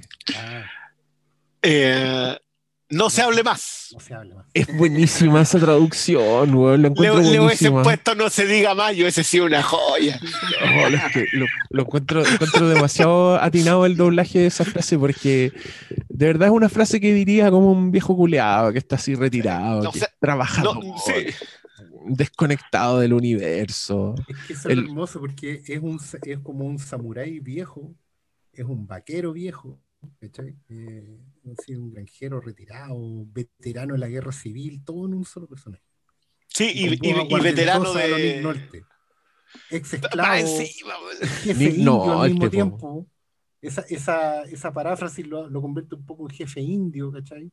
Yo, yo- yo creo que tiene, tiene mucho del, del, que, del traidor. Porque, porque una, de la- de una de las cosas que de alguna manera lo define, ¿qué sabes tú lo que yo tuve que hacer para ser un hombre libre? Porque la- la- aparte que las interacciones con cada una acá son tremendas. y Este también es un capítulo que, eh, ¿cuánto dura? No dura 45 minutos, dura, debe durar Dura 40 minutos. 41 minutos. dura. Y de nuevo, doña Débora se encarga de... eh, por eso a, a mí me encantaron los golpes narrativos que pega ella, porque la, la- la pérdida de este personaje te duele porque no lo sabís. Sabís que lo van alcanzando, decís, se va a salvar, pero llega el momento y, te, y, te, y logra compaginarte la escena para que tú estés con el corazón acelerado porque contéstame el teléfono. Eh, Claro. no, y yo, yo esa secuencia la adoré. Aparte que acá funciona muy bien el personaje de Carl Weathers también. Eh, Griff eh, la, la idea, lo del dólar marcado, que es brillante, eh, porque sobrevive por el dólar marcado. Eh, bueno, esto, esto es un detalle que, que- que no sé si... en- eh, no, lo, abordémoslo cuando, cuando cerremos un poco la primera temporada. No, y, Pero- y- y poner el énfasis en que justamente Squill, como último legado para Mando, le, le empieza a eliminar el, el- el trauma de los, de los droides. Esa frase Sí. maravillosa que le dice, confiáis en mí, entonces vas a confiar en mi obra. Si yo te digo que este Mm. one está arreglado, es porque está arreglado. No, y ese, ese androide protector de Baby Yoda es, es una maravilla. La guagua nana, la- o sea, la- el robot nana. que además es, puta, es, es tan simple y tosco en su diseño, porque me encanta que respetaran que ese mono culeado también lo hicieron con tres tubos, ¿cachai? Era una weá rarísima, pero estos weones usaron justamente esa anatomía como para el despliegue que tiene en acción, cómo dispara, cómo, cómo se desplaza, cómo busca sus blancos y la weá es perfecta. Eh, me encanta la animación de la weá, me encanta la actuación de Taika Waititi. eh, es un gran personaje. Y, claro, en, e- en este, en este capítulo empiezan un poco como a, cimentarte lo que será una gran despedida de, ese personaje también en el capítulo que viene. Pero mm, no, puras flores. Yo creo que acá en este momento ya está así como, oh, weón, ¿a qué hora vemos el Mandalorian de la semana, por favor? No, este, este- bueno, yo eh, aquí fue donde le puse todas las fichas posibles. Yo eh, por eso también he destacado tanto el nombre de la, de la directora. Yo creo que acá todos destacan bastante bien. Quizás el primero de la Bryce Dallas Howard como que no, no, no entrega tanto porque es muy tópico, pero, pero cómo logran desarrollar a los personajes. Este, el sistema creativo de Mandaloriano, yo creo que hay que hay que empezar a pensar que lo que hicieron fue llevar el Writer's Room esta idea de que se juntan todos a escribir la serie, llevarla a la idea de la producción y la dirección completa. Porque eso fue lo que hicieron, fue como que todos diseñan una serie completa y después cada uno se hace cargo de, de filmarla, pero con todo ya habiéndola pensado. Entonces, eh, uno puede notar ciertos estilos, uno puede decir, ah, le quedó bueno este capítulo a Carl Weathers, le quedó bueno este capítulo a, De- a Deborah le quedó bueno este capítulo a Taika Waititi, pero son intercambiables. ¿Cachai? Entonces, yo, ahí es donde, don- donde le pongo más las fichas a, a, la- a las cabezas, a Fabro con Filoni y a Fabro por sí solo. Lo que estáis diciendo es súper cierto y, y es evidente en el making making-of del Disney Gallery. Eh, está el, el programa se plantea con Favreau sentado en una mesa redonda como director técnico la weá, como el Marcelo Bielsa de Star Wars, con su, su mano derecha de compañero hombre religioso que es Filoni al lado, que está hecho justamente no para lidiar con la, la interacción de producción, sino que para motivar a la gente. El, el famoso discurso de, de por qué el duelo de los destinos es lo más importante de Star Wars y de ahí viene todo, se lo pega en, en esa serie, estaba completito ahí. Pero eh, más encima es impresionante porque el cast de directores es, diversa, es diversamente étnico, porque tenía blancos, negros, chinos, hombres, mujeres, etcétera. Pero además va formando una especie de doce patíbulo, porque tenéis como ya al hombre religioso, tenía al experto en explosivos, la- al infiltrador, tenías a la princesa, que es como toda ternura, a- al chistoso, al loco chistoso de las bombas, que Waititi. Bueno, eh, cuando vean esa weá se van a impresionar porque uno dice, armáis un Le equipo faltan de- dos dedos a ese weón. Claro, armáis un equipo de puras estrellas, más encima lo así integrado, y bueno, y funcionan como reloj. Eso es una cuestión impresionante. Y de hecho, tal como están diciendo esta gente en el chat, por algo de Show se va a Obi-Wan, por algo Waititi probablemente se va a hacer una película de Star Wars. ¿Cachai? Está súper claro que Filoni se va con Ahsoka y con probablemente Favreau con Boba Fett, etcétera. Famumilla probablemente también algo saque. Esta cuestión es como el semillero de Star Wars, ¿cachai? Y por eso en la segunda temporada tienen que llegar eh, otro, otro futbolista a, a- a suplir posiciones, como el Peyton Reed y gente que, que llega aquí a, a trabajar. Pero es bonito ver cómo, en el fondo, las semillas efectivamente, para tanta serie posterior, es orgánica y tiene que ver con traerse un grupo de talentos e integrarlos a trabajar de una manera súper orgánica y que de verdad va fluyendo va, y va a fluir en buenos resultados. A mí, yo quedé más optimista, no después tan, tanto después de ver la serie como después de ver el making of. Mm. ¿Cachai? De ver cómo la gente trabajó, cómo Fabró, como un, un maravilloso director técnico, los dejaba integrar cosas. Que Famumilla escriba el capítulo, claro, no parece tanto porque en realidad lo escribe toda la mesa y Fabró y Filoni tienen las directrices súper claras. Eh, pero el loco hace sus propias escenas de acción, les da el tono, les da todo, eso ya lo arma en el set, lo mismo que la Deborah Show. El plus de ellos lo van dando en la Bryce Dallas. En- en la temporada, dirección. En la dirección. La Bryce Dallas se nota que se va puliendo ya en la segunda temporada cuando es el capítulo de los muelles, ¿cachai? Y del barco. Eso lo hace ella en la segunda temporada. Hay, hay un. ¿cachai? eh, sí, ahí hay una muy buena armada de escenas, pero ya llegaremos a ese. Vamos al último, que yo creo que este sí que hay que conversarlo. Sí, el El- otro- Este- con- en este nos vamos a extender. El último se llama Redemption, es el capítulo 8 y es el clímax de la primera temporada. Es el capítulo que le dan a Taika Waititi, que lo quiero mucho, pero que igual encuentro que en este capítulo se le pasa la mano porque porque pinta mono el weón y le gusta pintar mono, entonces tiene como el capítulo más chistosito. No perdono que le peguen tantos combos a Baby Yoda por, por el puro placer del chiste. Eh, podría ya haberte guardado el pico eh, Taika Waititi cinco minutos en post de Star Wars o haberla hecho más piola como Robert Rodríguez, que creo que el weón que mejor metió su mano en la weá siendo respetuoso. Eh, pero fuera de esa queja pequeña que tengo con, ese- con el prólogo del capítulo, encuentro que la weá es, es, es de una hermosura mayor. Este es uno de los favoritos y me daba tanta rabia que fuera tan bueno porque era el último, porque creo que era el final de la weá era una promesa de aventura tan, tan linda como el, terminar vinculando a Baby Yoda a Mando desde su propia, desde su propio clan. Eh, yo dije, ya, weón, vengan 10 temporadas más de esta weá, por favor. y, lo encuentro muy emocionante. Encuentro que el villano de esta weá, el poder del icono, si a mí me encanta que en esta weá tengan, por cómo la hacen, tienen que pensar demasiado los planos y, y lo- y los grandes golpes visuales de la weá, tienen que ser muy acotados. Yo creo que ahí se nota mucho la mano de un weón que viene de la animación, porque en la animación está ahí obligado a llegar a ese nivel de, de- simplificación de- de- de- un relato audiovisual.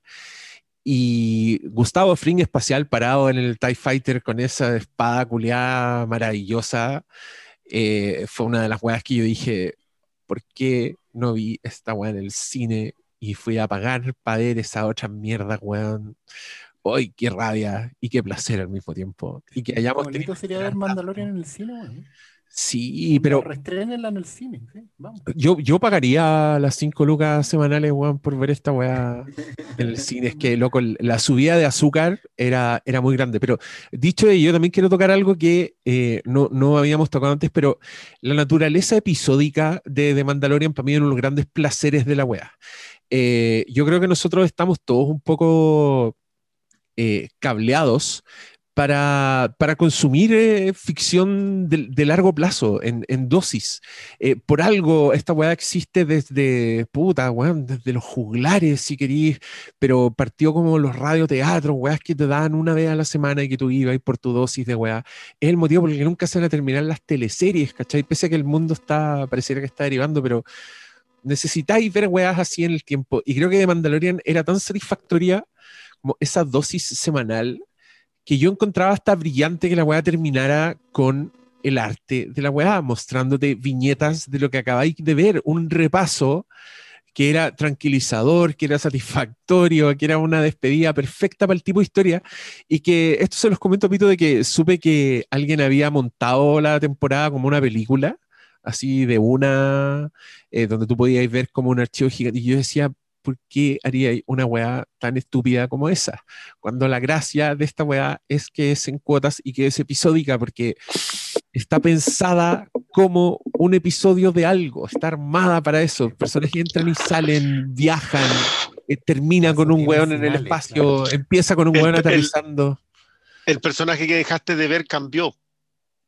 Cuando vuelves también claro. su, su Pasaron weas historia. antes, sí. Son finales. No, no, es que como lo ¿sabes tú qué? Yo- decías, pues, Yo creo que por qué es porque no tienen, no hay respeto por la naturaleza episódica. La constru- no hay respeto por la construcción episódica porque quieren que todos se los cuenten juntos. Esto es Claro. por la famosa. Esto es una película de ocho episodios. No, son, ocho resultados, ¿no? episodios. por definición, ¿cachai?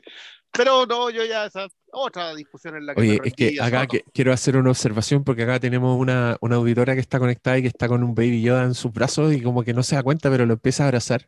Y me da risa porque eso, eso le pasó a mi mamá. Yo fui donde- mi mamá no tiene idea quién es el Mandalorian, no tiene idea quién es baby Yoda. Pero mi hija, mi hija andaba con este mono que normalmente se ve más tierno, ahora está caracterizado, pero mi hija andaba con este mono y mi mamá, que es una señora, agarra el baby Yoda y lo andaba trayendo abrazado y se sentaba como a, a tomar tecito y no soltaba el mono culiado. Era muy tierno, era muy chistoso y, pensaba que era Yoda cuando guagua. Le tuvimos que explicar que era otro personaje completamente distinto. Pero creo que el poder de esta weá eh, es mayúsculo. Tengamos, tengamos cuidado, que no, que no usen a Baby Yoda en nuestra contra, porque nos vamos a ir a la mierda. Eh, dicho ello, ¿qué más decir de este capítulo? Yo, yo quiero solamente contar que la acción de este episodio, creo que junto con el episodio 3, cuando, cuando llegan los mandalorianos, debe ser lo más emocionante que tiene, que tiene la primera temporada.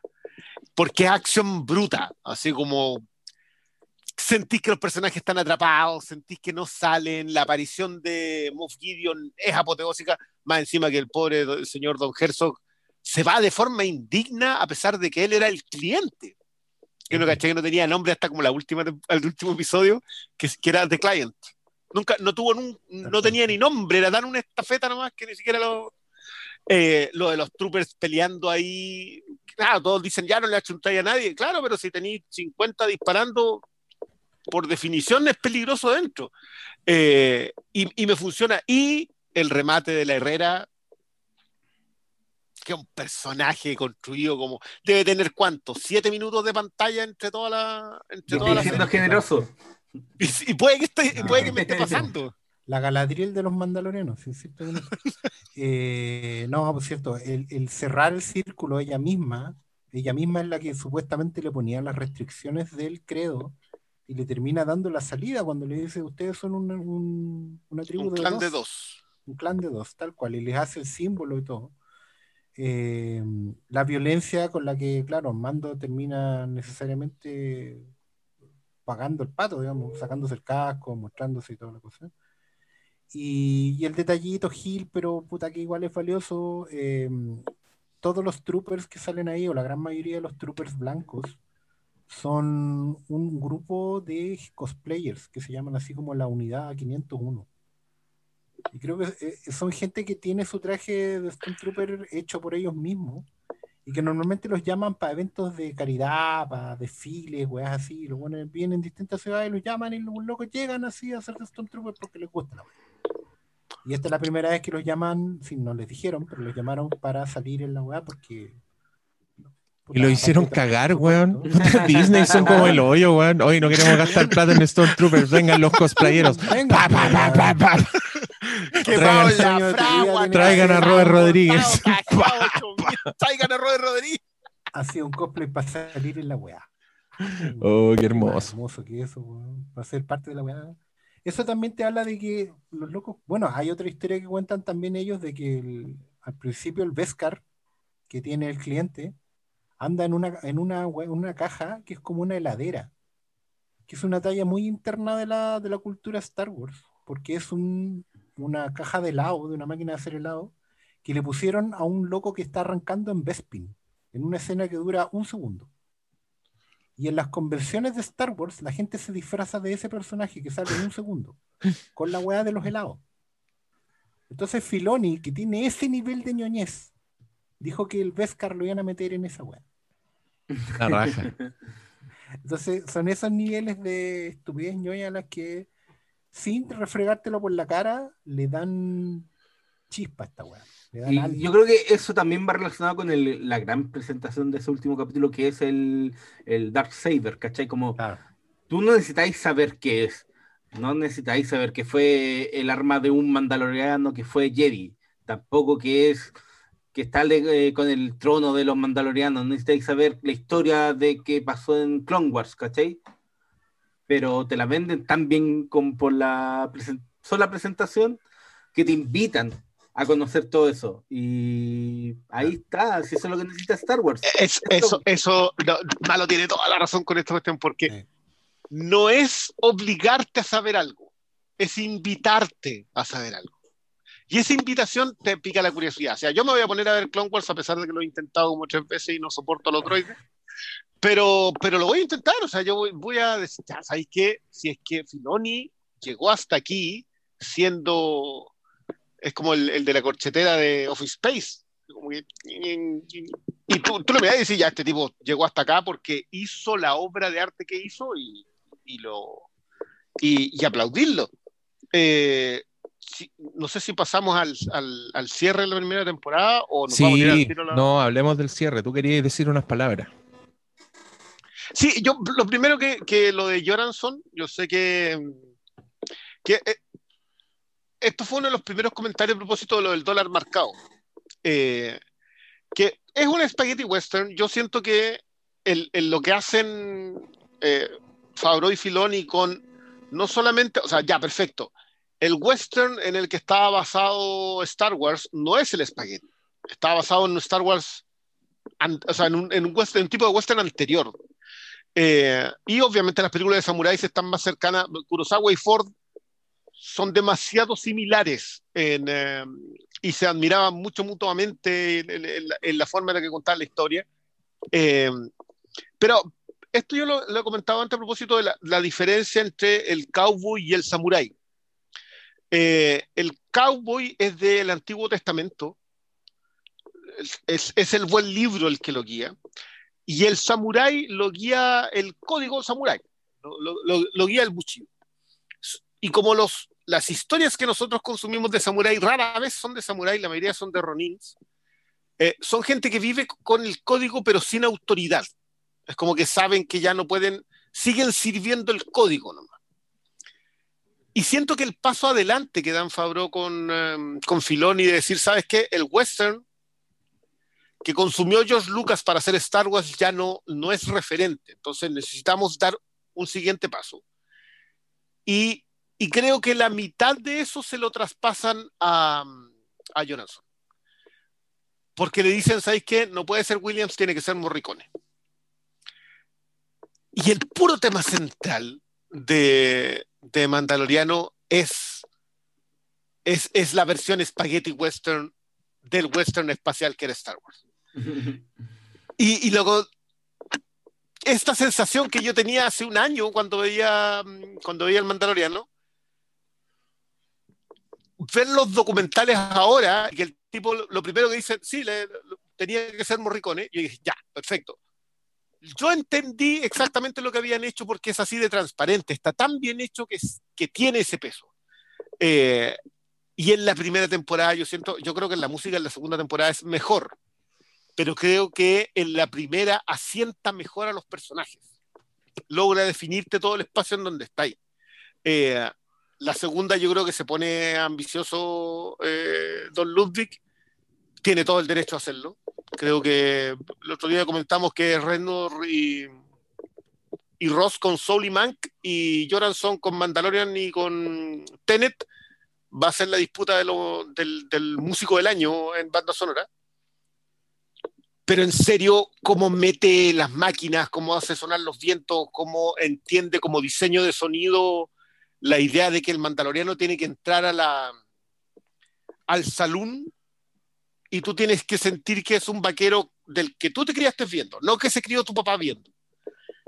Eh, y, y- y creo que se puede resumir bastante el espíritu de la serie en, eh, en el sonido que tiene. Eso. Con eso cierro mi primera temporada. Hablando de sonidos, pongámonos a tono.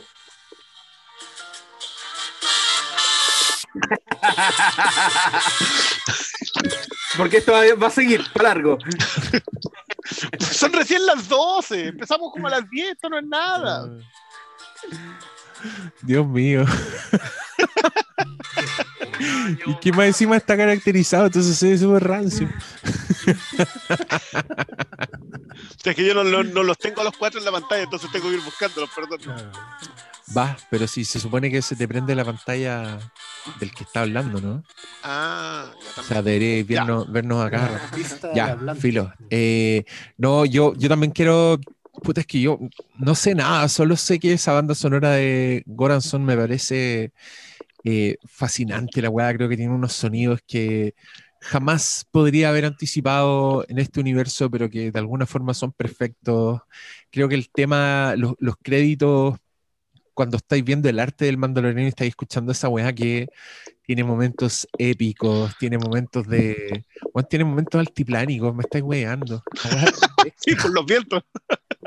Pero mira, ¿sabes qué? Yo te digo una cosa. En- en, eh, creo que Malo alguna vez hizo una muy buena revisión de que ya no existen fanfarrias. Que la última fanfarria que hemos escuchado en mucho tiempo es la de Avengers. Es lo que hizo Silvestri para eso.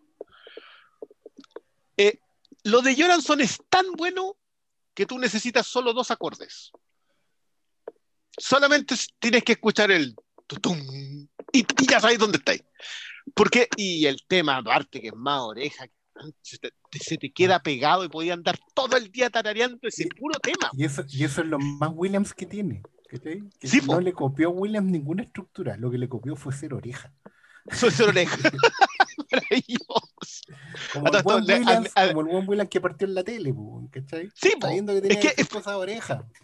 Y, y ojo, Williams partió en la, en la tele trabajando para Irvin Allen. Yo no le veo tanta diferencia No. a trabajar para Irvin Allen a trabajar para Fabro. Ahora, a- digámoslo, Joranson llega a trabajar para Fabro con un Oscar en el, en el bolsillo.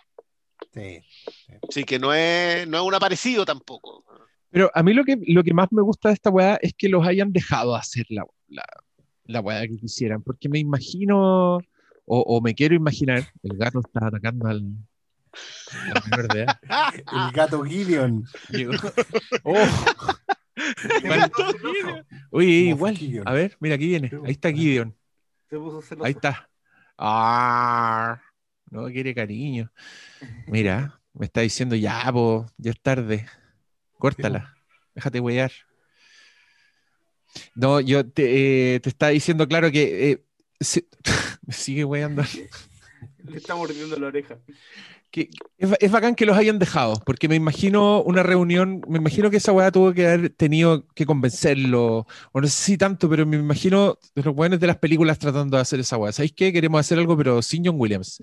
Eh, Kathleen Kennedy, vos me estáis weando. Mira, mira este gráfico, mira este focus. la gente, 100 ratones prefirieron la fanfarria de John Williams mil veces antes que cualquier otra fanfarria y ese Hans Zimmer descartado. Oh, bueno, ok, queríamos preguntarle, eh, aló, viuda de John Williams, si lo puede resucitar una semanita para que se saque unos temas, pero otra vez, la última vez casi se nos deshizo. Dele, va el cheque, va el cheque.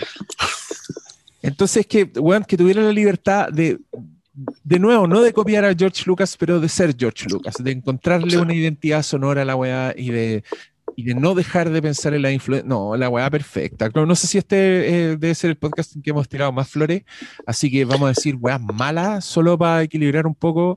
Me carga eh, esa vieja culiada crespa que aparece, que es como una.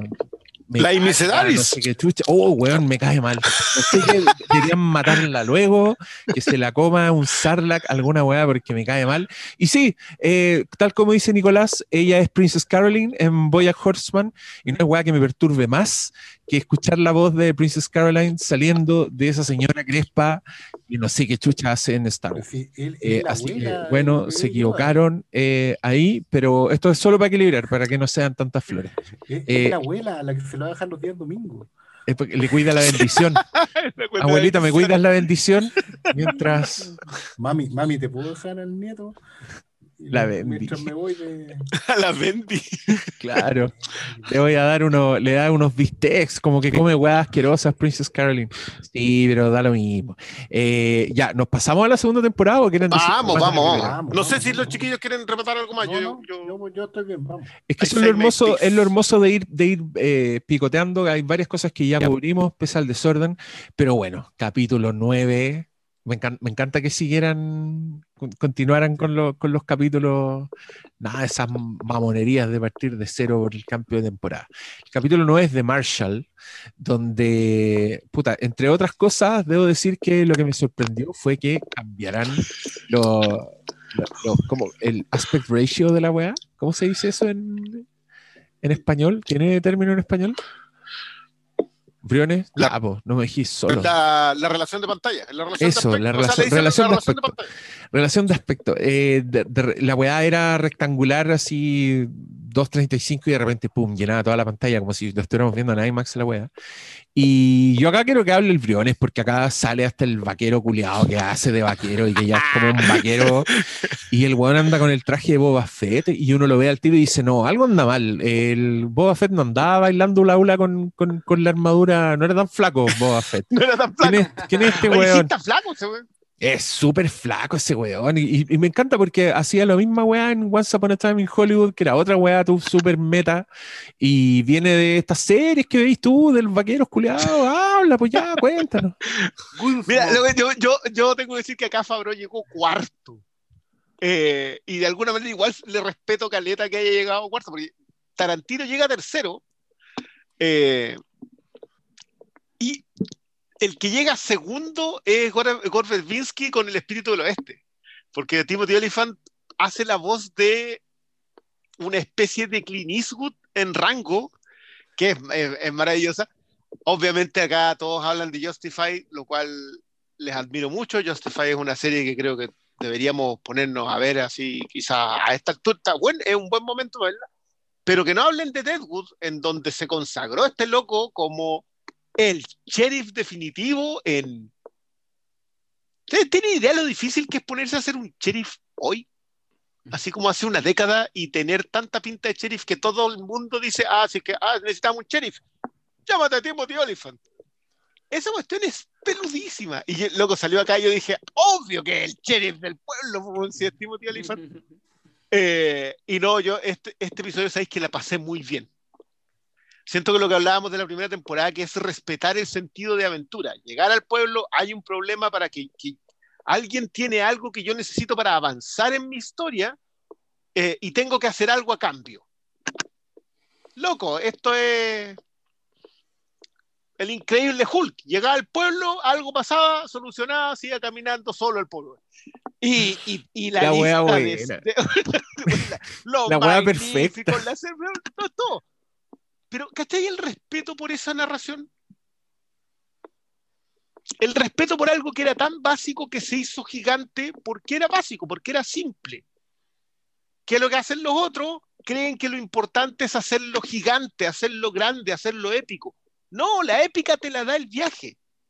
No te la da la estética gigante y hacer dos millones de nazis interestelares ahora, porque en la anterior solo salían 2000 y no era suficiente, entonces ahora tengo que hacer a un, a un loco que sí se parezca.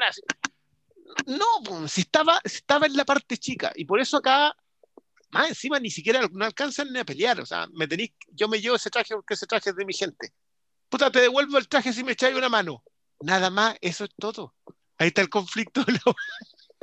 Entonces, no, yo de verdad, en este episodio la pasé muy bien, estaba feliz por la aparición de Oliphant, pero el resto lo, que- lo que quieras. Sí, es muy. Las aventuras de Mando y sus amigos. Nada más. claro, es como, oye, no- tenemos que matar a un gusano gigante. Ya, this is the way. y, uno, y uno ahí, ¡Vamos! ¡éjale! Y después esa weá, y el, el final, weón. Yo, yo me emocioné cuando apareció Te Muera Morrison. Ahí tú te te das cuenta que esto- ah. estos güeyes aman las precuelas. Aman las precuelas. Construyen sobre la metodología, weón. Una weá que después de ver, tú veis Boba Fett y veis las precuelas y las weas no pegan ni juntas. Entonces, sí, no, ni cagando, este weón no era un clon. La weá mula, se sacaron esta historia de la raja y la weá. Estos weones de alguna forma han hecho ese puente. Como que han completado la weá y ahora lo encuentro perfecto. Encuentro que calza súper bien. Eh, en esta segunda temporada, bueno, yo solo le voy a tirar flores a Boba Fett, pero ahora, como es su primera aparición, hay que mencionarlo. Pero yo me acuerdo que aparece y en mi cerebro fueron como, alerta, alerta de personaje innecesario, ¿qué están haciendo? Solo porque Boba Fett es famoso, la están cagando, la están cagando. Y mi corazón dijo, nope, esto está todo bien, quédate tranquilo, pueden hacer la weá que quieran mientras lo hagan bien. Y creo que Boba Fett lo hicieron muy bien. Y después de esa media aventura, tirarse ese teaser fue wow. Estuve muy contento mirando los artes y escuchando los sonidos que se sacó el Goranson. ¿Estáis muteado malo? Parece, no te escucháis. No, e- eso de hagan la guay que quieran, pero háganlo bien, relacionado también con la idea de que nos presentan cosas eh, nuevas en algo que ya está más que visto en la saga que es Tatooine. Nunca habíamos visto la guay que pasan en la arena, en este, como lo que suena en este capítulo. Eh, en la película original había un esqueleto, pero ahora te muestran a la criatura que era ese esqueleto, ¿cachai? El dragón Crane. Mm. Todas esas cosas de crear y crear sobre lo que ya existe, pero crear algo nuevo es lo que me fascina de esta serie y es lo que me hace disfrut- disfrutar tanto lo que es el Mandalorian, porque, claro, eh, eh, eh, vuelven a los códigos conocidos del western, pero también lo abrazan para transportarnos a este entorno de Star Wars y metértelo a, algo, cosas que no habéis visto en- antes de Star Wars, que uno dice, no, ya se ha visto todo, es súper difícil ya crear algo nuevo. Y no, esto es una muestra capítulo a capítulo, semana a semana, que siempre hay cosas nuevas que hacer y no tienen para qué recurrir a, oh, vamos a darle una sonrisa para que recuerden eh, lo que ya fue, en base a la nostalgia, ¿cachai? Y yo eso es lo que aplaudo y por eso para mí es un gozo y voy a tirarle más flores de las que creo que le- eh, ya le hemos tirado porque eso es algo que uno decía, esto no va a ocurrir y qué bueno que ocurra, qué bueno que se dan la oportunidad de explorar y de impulsar su narrativa eh, sin olvidar lo que fue Star Wars, porque obviamente no pueden eh, alejarse, pero sí pueden construir sobre lo que ya existe y, y eso, Mm. repito, es lo que faltaba, es lo que faltaba y también lo que muchos fans anhelábamos, porque repito, esa idea de la galaxia chica ya a mí ya me tenía las pelotas ya del, un melón, bueno, ya no, no soporto eso de que todo sea tan chico en Star Wars. Eh, y no es solo en Star Wars, generalmente en, en la franquicia es como eh, cuando conectan que, no sé, tu antagonista es el hermano perdido, no, ya esa weá ya más que vista. Creen cosas nuevas, no, no recurran a, la- a- a los códigos facilistas que con los que las franquicias, no sé, tratan de dejar contento a todos, pero al final no dejan contento a nadie porque, bueno, es imposible. Eh, nos, nos cambiamos de capítulo. El Pastor Salas quiere decir algo más. Pastor Salas, estás ahí. baño. La tierra a Pastor Salas. Pastor Salas figura detrás como Homero Simpson cuando se pone lentes para dormir en la corte, junto a Apu. Ya, pasémonos al que viene. Entonces, el segundo capítulo se llama The Passenger y es el famoso capítulo de la señora Rana, eh, una hermosura en su pureza, un capítulo que me encantó porque lo vi transformado en meme. Vi un- una falsa calificación de Uber que el usuario era la rana y decía pésimo el chofer. Pésimo. tenía, tenía, una, tenía una mascota que se comía mis huevos. Cero estrellas. Ah, me encantó este capítulo. Y este capítulo eh, lo mostré, se lo mostré a mi familia como buscando interesarlos en The Mandalorian. ¿Cachai? Estaba tratando de convencerlos de que eran Mandalorian. Y puse este capítulo porque creo que su pureza iba a ser muy seductora y lo fue. Prendieron todo, las cabras chicas estaban cagadas de la risa con la señora Rana, eh, muy interesados en la dieta de Baby Yoda. Y, y creo que incluso sutilezas en la, en la construcción, ponte tú el que, el que el que fuera ahí descubriendo un poco la biología de la señora rana era muy bacán. Que la buena fuera a bañarse en el agua caliente porque necesitaba eso, o que después en plena carrera se, se volviera cuadrúpeda, que también fue otro momento muy bacán. Eh, puta, hay cariño en todo en esta weá. Y, y creo que este capítulo como que agradecí su, su pureza en sí mismo. Como dije, ah, esta fue como de nuevo una aventurilla de, solo para ir del punto A al punto B y, y con todo. Lamentablemente aparece esa vieja culiada horrible comiendo carne al principio, pero ya da lo mismo. Alguien tenía que conectar a estas dos personas. yo, yo, mi único. eh, creo que tiene hartos méritos este episodio. Yo creo que la, la aventura pura se agradece montones. Eh, pero sabéis que este episodio va encima de un episodio eje, porque partimos de la cárcel, de la nave cárcel, a este episodio con los dos pilotos de los X-Wing, que repercute en la Marshall y repercute eh, en, eh, en, en- en uno de los grandes episodios de esta temporada, que es la, la reaparición de Mayfield. ¡Oh! Y el capítulo. Lo conectan con una cuestión que es indispensable para el episodio porque Mando no se salvaba, o sea, estaba, ahí listo hasta que te salva algo que hiciste en la temporada anterior. Eso se llama naturaleza y construcción episódica. Para hacerlo en la película no te funciona igual porque parece casual. y bueno, Pero no, eso, solamente eso, ese detalle, yo también gocé mucho en el making of, te muestran que la rana es digital cuando empieza a correr en cuatro patas solamente porque no le funcionaba que no se cayera bien.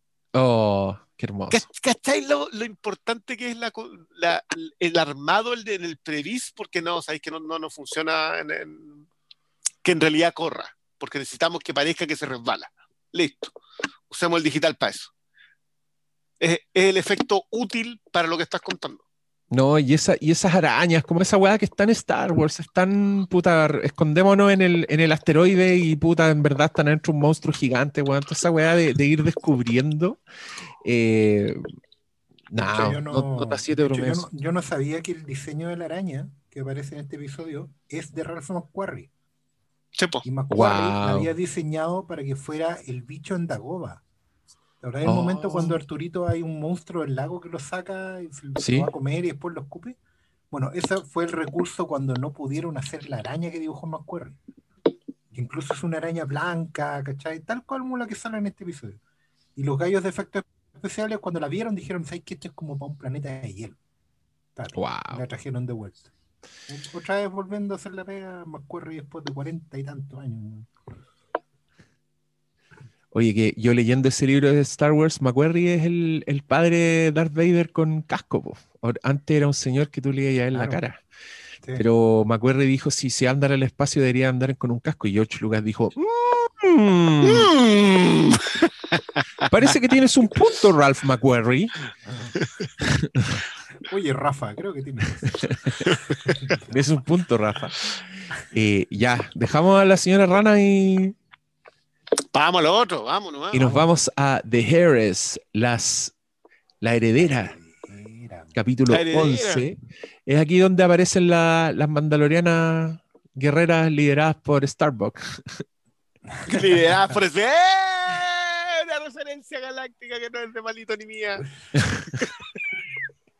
Es que Iba a decir Halloween, iba a decir Halloween 5, pero ahí me mandan a la chucha. Pero, no, decir otra cosa. Pero claro, estos parece que son personajes famosos porque, no sé, famosos para los nerds que ven esos monos, ¿no? ¿Sí? ¿Estamos en lo correcto? Eh, Sí, Malo, sí, eh, Bo-Katan- que al parecer ella hace la, ella hacía la voz de la versión animada, la wea. Así es. Eso es muy bonito. weón. Que la raja ser actor y que te pase esa wea. De hecho, a ella se le nota mucho así como, como que viene del mundo de la actriz de voz y todo, pero, pero está completamente en el personaje. No, no podéis sacarla de ahí. Qué Y lindo. bueno, y la otra es la, la Malito puede hablar de Sasha Banks. Yo creo que ahora ahora Malito fue a, Sí, bueno. fue a dejar los niños a la piscina. Reconocida campeona de lucha libre, a la cual trajeron a. La castearon para este rol de la Mandaloriana joven. Es que me, me encanta que hagan casting en el, en el canal de la lucha, porque de ahí sacaron a Gina Carano también, po. No, no, no, no, no. no. Eh, Es, esa Gina Carano ya está retirada. A Gina Carano la sacaron de Haywire. Eso todo lo La- sé. ah, oye, eso lo encontré brillante. Ah, y, es que, como y que- la sacaron de Haywire por, por, por su actuación maravillosa, No, no, no, no, por su no, voz. es que el- el- ya, pues hicieron John- casting John viendo el canal de la lucha, seamos honestos. John Fa- no, pues se acuerda que ella peleaba Mix Match Challenge. Ah, ya, weón, da lo peleaba. mismo, da lo mismo. El No. canal de la lucha genérico, ya no, tiene- no tiene marca, no es la lucha específica. dos weón más latera que los nerds de la lucha, weón. Hay dos personajes que estaban casteados desde, el- desde los storyboards, desde los artes conceptuales, que eran Gina Carano y Pedro Pascal. Fueron los únicos que no hicieron una audición. Estaban así desde el principio. Estaban pedidos. Oye, pero es que cual. yo, yo hoy día me repetí el final para ver esta, esta weá y solo quiero decir que aparece la Gina Carano con esa metralleta y yo dije, bueno, Gina Carano es la Jessie Ventura de esta weá. Es una, una referencia a Depredador. Para los que no saben, Para vean que no Predator del 87, pero esta es ¿Por Gina? Carano y Jessie Ventura todo el rato. Y todos sabemos que Jesse Ventura salió de las La lucha, luchitas. Por eso yo digo, me encanta que hagan casting en el canal de la lucha, aunque el Briones se enoje, Oye, porque no es el tipo de lucha y no, la weá. Si en una pelea ni Ya. la otra no. Oye, weón, se enojar. ¿Lo- ¿Tienen nombre los nerds de la lucha? No sé. po. Sí, deben tener nombre, Sí, pero, pero yo no lo sé. Oye, yo, yo, solo, yo solo quiero decir que, el, que acá que se nota el aprendizaje de Doña Bryce. Los luchones. los, lucho- los, lu- los luchitos. Los luchones. Sí, no Los ofendamos luchones a los luchones. Ah, La Bryce Dallas y su aprendizaje. Sí, es heavy. o sea, Agarra mucho más ritmo. Este, este, usted te, te cuenta harto más historia. Aparte que eso es lo otro. No es solamente la aventura, es que tú vas entendiendo los personajes y aprendiendo pequeños datos que te, que te sirven a ti para ir sumándoselo a un personaje que, que no le ves la cara, entonces no tampoco sabes cómo reacciona frente a. Pero acá te dicen que en realidad los del credo son una manga de fanáticos, son unos monjes fanáticos dentro de su propio. De, de su propio. de su propia especie, no, ¿cómo le decimos? de Jehová. de- Del, su- del- de su de credo. El Claro, sistema, no, es un sistema. Mandalorian es un sistema, pero sé que, Claro. claro, no solo el Mandalorian, estos son personajes que viene eh, desde la serie animada, pero tú no necesitas haberla visto para entenderla. eh, ¿Quién es ella, cachai? No, importa una raja. Entonces, la forma en cómo están eh, adquiridos todos esos elementos, obviamente después explotan con todo cuando eh, en el capítulo de la Jedi, pero siempre están agregando cosas que los fans dicen, oh, esto es de aquí, pero tú, si no lo conoces, no, no, no lo necesitas porque está súper bien integrado a la propia narrativa de la serie. Entonces, eso, otra cosa para aplaudir a Mandalorian. Es buena la weá. sí, yo creo que lo hemos dejado bastante. No, y tiene, tiene ese final con esa nave precipitándose a la weá. Es, es a toda raja. Y está bonito, si eso es lo otro también. su- siento que cada planeta tiene su propia estética, pero nunca deja de ser Star Wars. No, es po. como que, el- que. Y esa cuestión a mí sí me funciona en las películas, incluso en las nuevas, porque no sé, porque llegan. Hasta cuando aparecen los caballos, igual yo siento que sigue siendo Star Wars. No, en realidad ya ahí no. No, Pero- pero se entiende el-. Sí, pues eso estás haciendo. Ah, ya. Pero es que es tarde, ya a esta hora duelen, duelen esas weas. Yo me acuerdo. no. Lo de los caballos en el espacio dio, le dio la razón a Notting Hill, no lo olvidemos nunca. Esa también es muy buena. Mira, alguien pone, ya, voy a ver la serie. La- Lo convencimos. Buena. ¡Eh! Eh, si podemos llegar a una sola persona, es porque hicimos nuestro trabajo. Ya, ¿cuál es el capítulo que sigue, oh, para que terminemos el The 2020? The Siege. Oh, y este capítulo. ya. dirigido por. Carl Weathers. Puta, a mí este capítulo me dio tanta emoción, weón. Lo pasé tan bien con esas persecuciones de speeders, con Stormtroopers haciéndose cagar contra las rocas, weón. El placer de ver speeders con Stormtroopers sacándose la chucha, la weá buena.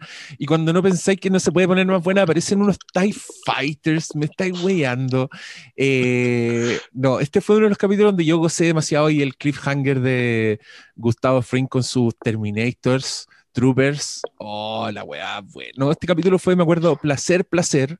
Y me dio rabia porque después de este, creo que es el capítulo en que viene la Ahsoka Tano.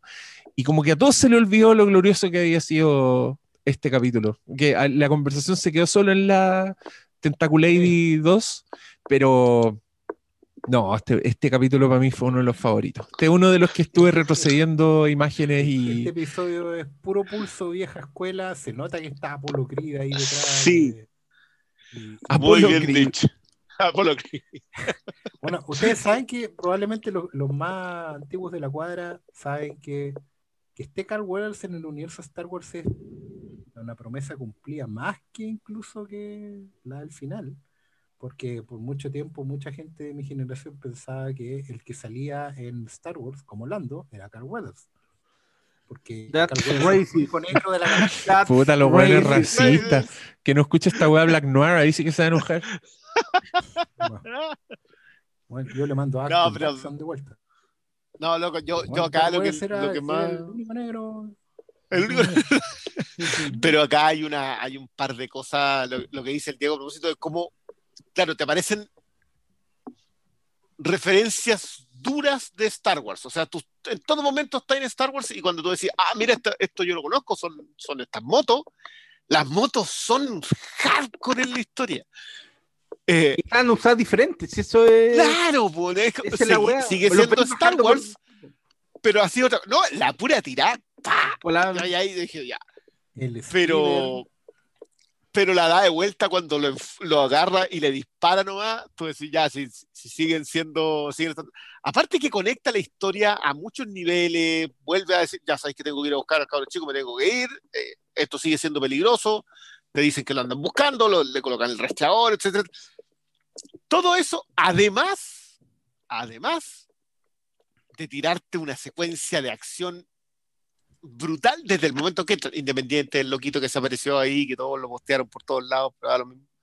pero todo el, el- el- el asalto como tal es muy bueno. Y las cuotas de humor que tienen con Horacio Sanz también son buenas. Entonces yo, este, yo, sí, el problema es que el siguiente lo paga mucho, pero igual la pasé muy bien con esto. Ah, ah, to- to- to- yo creo una cosita a propósito de los midi-chlorians, eh, que claro, los midi-chlorians han sido basureados durante décadas, pero acá igual te dan una, una razón. Eh, la sangre que están sacando de Baby Yoda, tú ya más o menos, nosotros, uno puede intuir dónde va a ir a dar, pero le están sacando la sangre a Baby Yoda porque, porque la sangre tiene alta carga de midichlorians y por lo tanto puede transmitir mejor la fuerza. y la necesitan para una clonación. Es- Claro. Entonces es un tema que eh, tiene lógica, tiene sentido. Es como, ¿sabes que No andamos buscando midichlorians por la fuerza, sino que andamos buscando porque eh, tienen el tipo de sangre RH negativo. que que necesitamos para puro, ¿cachai? traer de vuelta a nuestro, claro. lo, lo devuelve a una, a una verosimilitud que no es que el otro no lo tuviera, pero te exigía demasiado. ¿cachai? Te lo mantiene de una forma orgánica en, una, en la lógica de lo que estáis viendo. ¿Cachai? No, no. Sigue, sigue manteniendo la cosa Jedi como algo que está fuera de este círculo, que está que sigue estando en Providencia Ñuñoa, no aquí en los espejos Cerrillo Maipú. ¿cachai? Y eso es lo bueno. Y- Y sabí- No, ¿sabí igual- agregaría yo, perdón, es que yo encuentro Porque cuando revelan esa weá, cuando revelan un poco que literal lo que están haciendo es tratar de clonar y tú decís, ah, sí, porque en la otra weá ya estaba clonado el viejo culiado. Pero creo que es mucho más interesante como historia. La historia de unos weones que quieren clonar a su líder me interesa mucho más que la historia del líder clonado haciendo weá. ¿Cachai? Entonces, cuando yo hasta encontré filete de la revelación y, y ahí empieza mi fantasía de que se bifurquen los universos y ahora nos quedemos en este universo y que siga la historia y seguir viendo a estos weones haciendo las weas más que saber dónde termina, porque cada vez que pienso en el en las dos weas, en esta otra cagada, como el destino de esto, como que me, me da paja, me desaliento y... Eh, es que es muy desalentador si pensáis que, que, que Yoda Guaguito va a ser entrenada por un personaje que eventualmente se manda a cambiar. po. Es que esa weá, eh, Eh, creo que ese es el y- peor, y pero perdona, ya llegaremos a ese 20 capítulo. Sí, pero es en 20 años más en donde nuestro personaje va a tener, o sea, si hoy día tiene 50 años y es una guagua, en 20 años más va a, ten- va, va a, ser, va a tener 7 años, con, con cuál estar aprendiendo a andar en bicicleta, entonces, ¿qué, qué, qué pretendías? Yo concuerdo harto con ese, con ese anhelo de que le hagan todo el quite posible a la, a la rejuntada porque no queda tanto. O sea, ¿Cuánto pasaban entre una y otra? ¿30 años? Entre el episodio Yo 6 saqué y la, 7. Saqué la cuenta el otro día y entre lo que sucede aquí en Mandalorian y lo que, no sé, la cagada cuando se vuelve, queda la cagada con Kylo Ren y eso es como 18 años, entonces... No, Aquí no lleguen en a esos chat 18 alguien- años. En el chat Cuenten, alguien dijo historia. 40, en el chat alguien dijo 40 años. ¿Entre el Ah. 6 y el 7? ¿O Sí, entre po. lo que está? Porque, porque No, entre porque- Mandalorian ha pasado una década. No, No, eh, No, no ha pasado tanto. Pero si Luke No. está igual que en el regreso del Jedi, pues. Esta, es, esta es como 4 o 5 años Cinco, después sí. del, re- del cinco retorno años. al Jedi. Cinco. Entonces, entonces Ben solo está como guaguito. Es como No, Ben qué guau- paja esa weá. No, pero esa weá. No se vayan para allá. No, No pongan allá. el GPS de la nave en ese planeta culeado donde está el Kylo Ren, weando. No.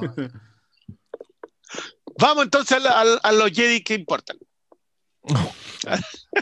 El, el capítulo que viene se llama The Jedi y aquí es donde quiero la cagada. po. Rosario Dawson como eh, Tentaculady, Jedi, seca, la mejor en esa serie que todos amamos, que yo nunca he visto.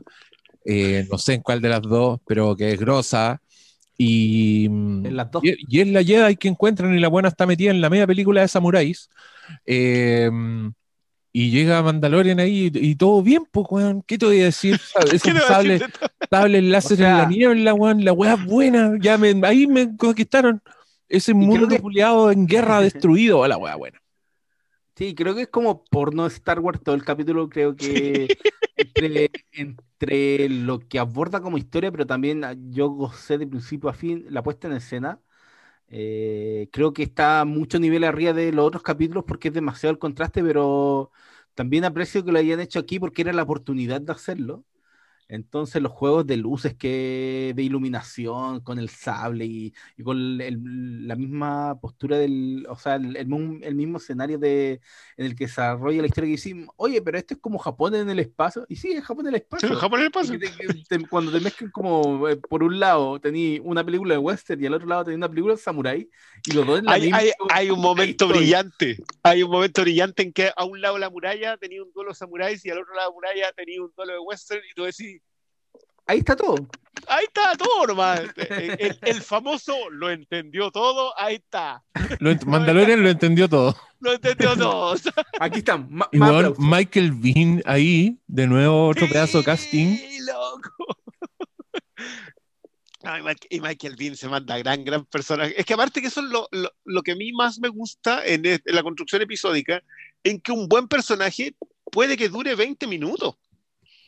Y para hacer un buen personaje de 20 minutos, tú necesitas que el resto de la, de la historia en, ese, en esos 45 minutos tengan el peso necesario. Claro, Ahsoka tiene el peso necesario porque viene de lejos, o sea, viene con, qué sé yo, tres, cuatro temporadas, fue discípula de Anakin, no será Jedi porque no la bautizaron, qué sé yo.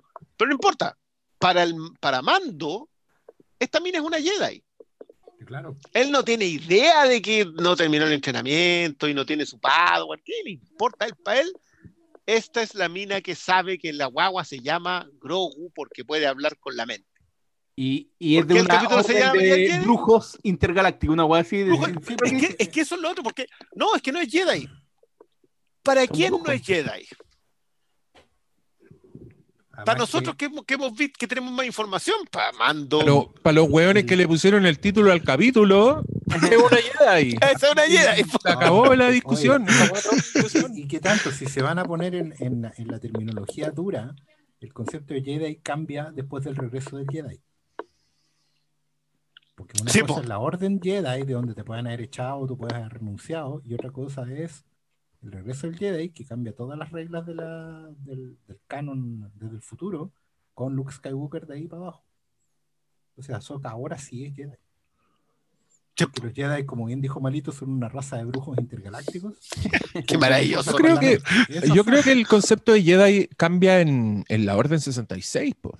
Mm. O sea, es que ahí terminan los Jedi como tal, po, pero lo- la Ah, Pero, orden pero es que ahí se transforman en una, como en una casta extinta eh, que, Claro. que está esparcida en el universo.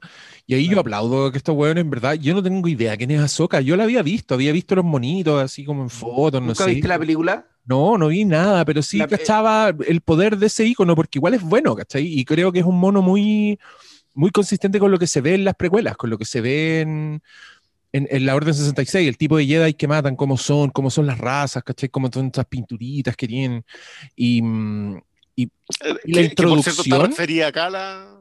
sí, la introducción de ese personaje en esta weá fue impecable. O sea, no necesitáis saber más de lo que sabe Mando. Mando está ahí delante de una presencia que loco, cuando se ilumina vos que hay para adentro y decís, ya, ¿qué es esta weá? La buena es de una habilidad, es de una calma. La Rosario Dawson yo creo que se saca los zapatos actuando en esta weá y ya ha pasado colado, pero la loca como que transmite una paz. Eh, me encanta el intercambio cuando le dice, tengo que hablar contigo y ella mira a Baby Yoda y le dice, espero que sea sobre él. Eh, y todos nosotros, sí, nosotros también. Pero, y, la weá es una peliculita, pues sí, tiene su clímax, todos los personajes tienen su momento, tiene una historia de rescate, eh, es- ese combate cuerpo a cuerpo con, con, la lanza y, y- y la señora Jedi, no, la weá buena. Y porque la lanza lo necesitaba para después, pues. Para después, Sí, po. Si no, Sí, son- que es- esa- es que esa- esos son detalles. Todo lo que siembran, todo lo que siembran después la fruta. Y, esa, y todas es esas weas que son tan arquetípicas como el, el- una espada que te entrega un reino, weón, un, un- un arma hecha indestructible y especial para ti, o sea, loco, hasta, hasta por algo Tarantino le dedica como 40 minutos de película a la weona obteniendo su, su katana Hattori Hanzo. eh, y, y- y esta weá es lo mismo, y, y mira, el, mira el, el arte de la weá, mira que prácticamente en blanco y negro, porque ya están haciendo cero esfuerzo por, por disimular su... Por disimular ni mierda. Sí, y, y uno se la, y uno se la come completita, sí, increíble. No, uno, no, uno ya está ahí. No, no, no solamente ya está pidiendo más en el menú nomás. Está, ahí- de repente- Tráigame otra. De repente tenías el sonido típico del, de estos receptáculos de agua y si, bueno, ya, pero dámelo, dámelo, Ya, dámelo. ya, ya, vamos, dale, nomás dale. Fíjate que este episodio es cuando le sabía el nombre de la guagua y de todas las cosas que se hablaron del episodio cuando terminó, a nadie le importó que la guagua se llamara Grogu. O sea, Como que todos estábamos hablando de lo otro que era, que es la Star Wars profunda, que, que eso es lo que a mí más me. Porque ustedes hablan del- de la iluminación, por ejemplo. Yo creo que hay harto en las Star Wars originales de, de los juegos eh, narrativo visual. O sea, si, si lo pensáis, las primeras mm, apariciones de Obi-Wan funcionan. O sea, cómo te transmite que es Jedi. La pelea con Darth Vader, porque bueno, no había mucha plata, te hacía que hacerla más lenta, todo lo que era. Están viejitos, po. Sí. La cantina, po. en la cantina La- se ve que Obi-Wan es otra cosa. Po. Sí, po. un solo sablazo. ¿sí? No, yo, yo acá, yo, yo este, este episodio creo que lo vi tres veces también porque una vez ay, ay, me lo repetía con la heredera y otra vez me lo repetí cuando lo vio la mamá. Entonces, eh, que ella no, no entendía tan bien quién era, pero ah, sabía que era bacán. Que me encantan, me encanta eso cuando.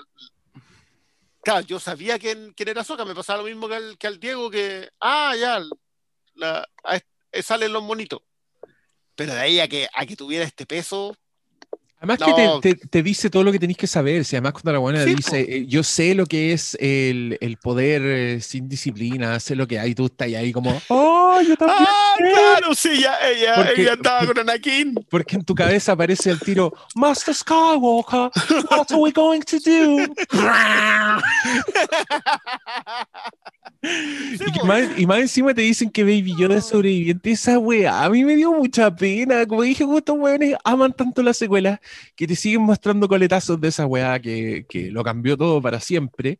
Pero mm, que yo también agradezco porque, puta, re- resurgieron muchos memes de, de Anakin Skywalker matando cabros chicos, lo cual nunca deja de ser gracioso. Pero, el- pero ahora imaginar a, a Baby Yoda que anda escondido en esa cagada a mí me da mucha pena.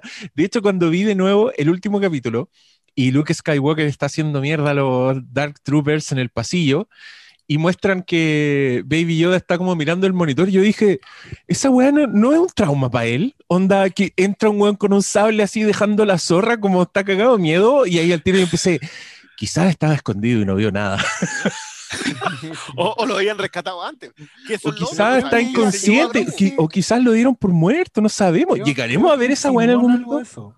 Creo que insinúan algo de eso que a, a Grogu lo habrían sacado antes. Sí, po, ¿quién lo sacó? ¿Cachai? ¿Dónde Ese quedó es esa el- persona que lo sacó claro. hasta que el imperio llegó a, a capturar a Grogu para podéis- empezar a sacarle Podía sangre? especular que el- hasta el mismo que necesitaba clonarse algún día necesitaba guardar la bolsa de sangre. ¿Cachai? Podéis partir por ahí. Pero, pero lo bueno es que son especulaciones que pueden quedar ahí y no pasa nada. Ahora, por ejemplo, ser ojalá que- queden ahí. Claro, o sea, a mí me gusta más cuando, ¿no? Cuando Star Wars te da el espacio para que tú te creas una teoría y puede ser válida porque nunca te la respondían. Esa weá de responderte siempre todo, como que todo tiene que estar respondido, es una de las cosas que más daño le hizo a Star Wars. Y yo prefiero que no, no nunca te respondan que- cómo se escapó. Se escapó y fin. Imagínatelo tú, no me hagan ni un ni siquiera me hagan un cómic de eso, no. Déjalo en el aire. para- Sí, es que, es que más hermoso valor. que quede en el aire. Sí, además porque todas las weas que te imagináis pasaron son increíbles y podías especular. Creo que es justo el vacío que necesitáis, ¿cachai? No es como esas otras weas en que el vacío que necesitáis es la motivación de un personaje eh, y tú que hay ahí como, what, ¿por qué está haciendo esta wea? No, acá te dejan deliberadamente wea en el misterio y es muy hermoso, pero yo también vi un meme que me dio mucha risa y me dio pena, pero aparecía Anakin escribiendo una nota y decía, Grogu, siempre fuiste bueno conmigo, no vayas al templo mañana. Oh, eh, qué, oh, qué Oye, yo solo quiero agregar, aunque no lo he revisado, pero sé que en Disney Plus hay una especie de selección de episodios de Ahsoka Tano.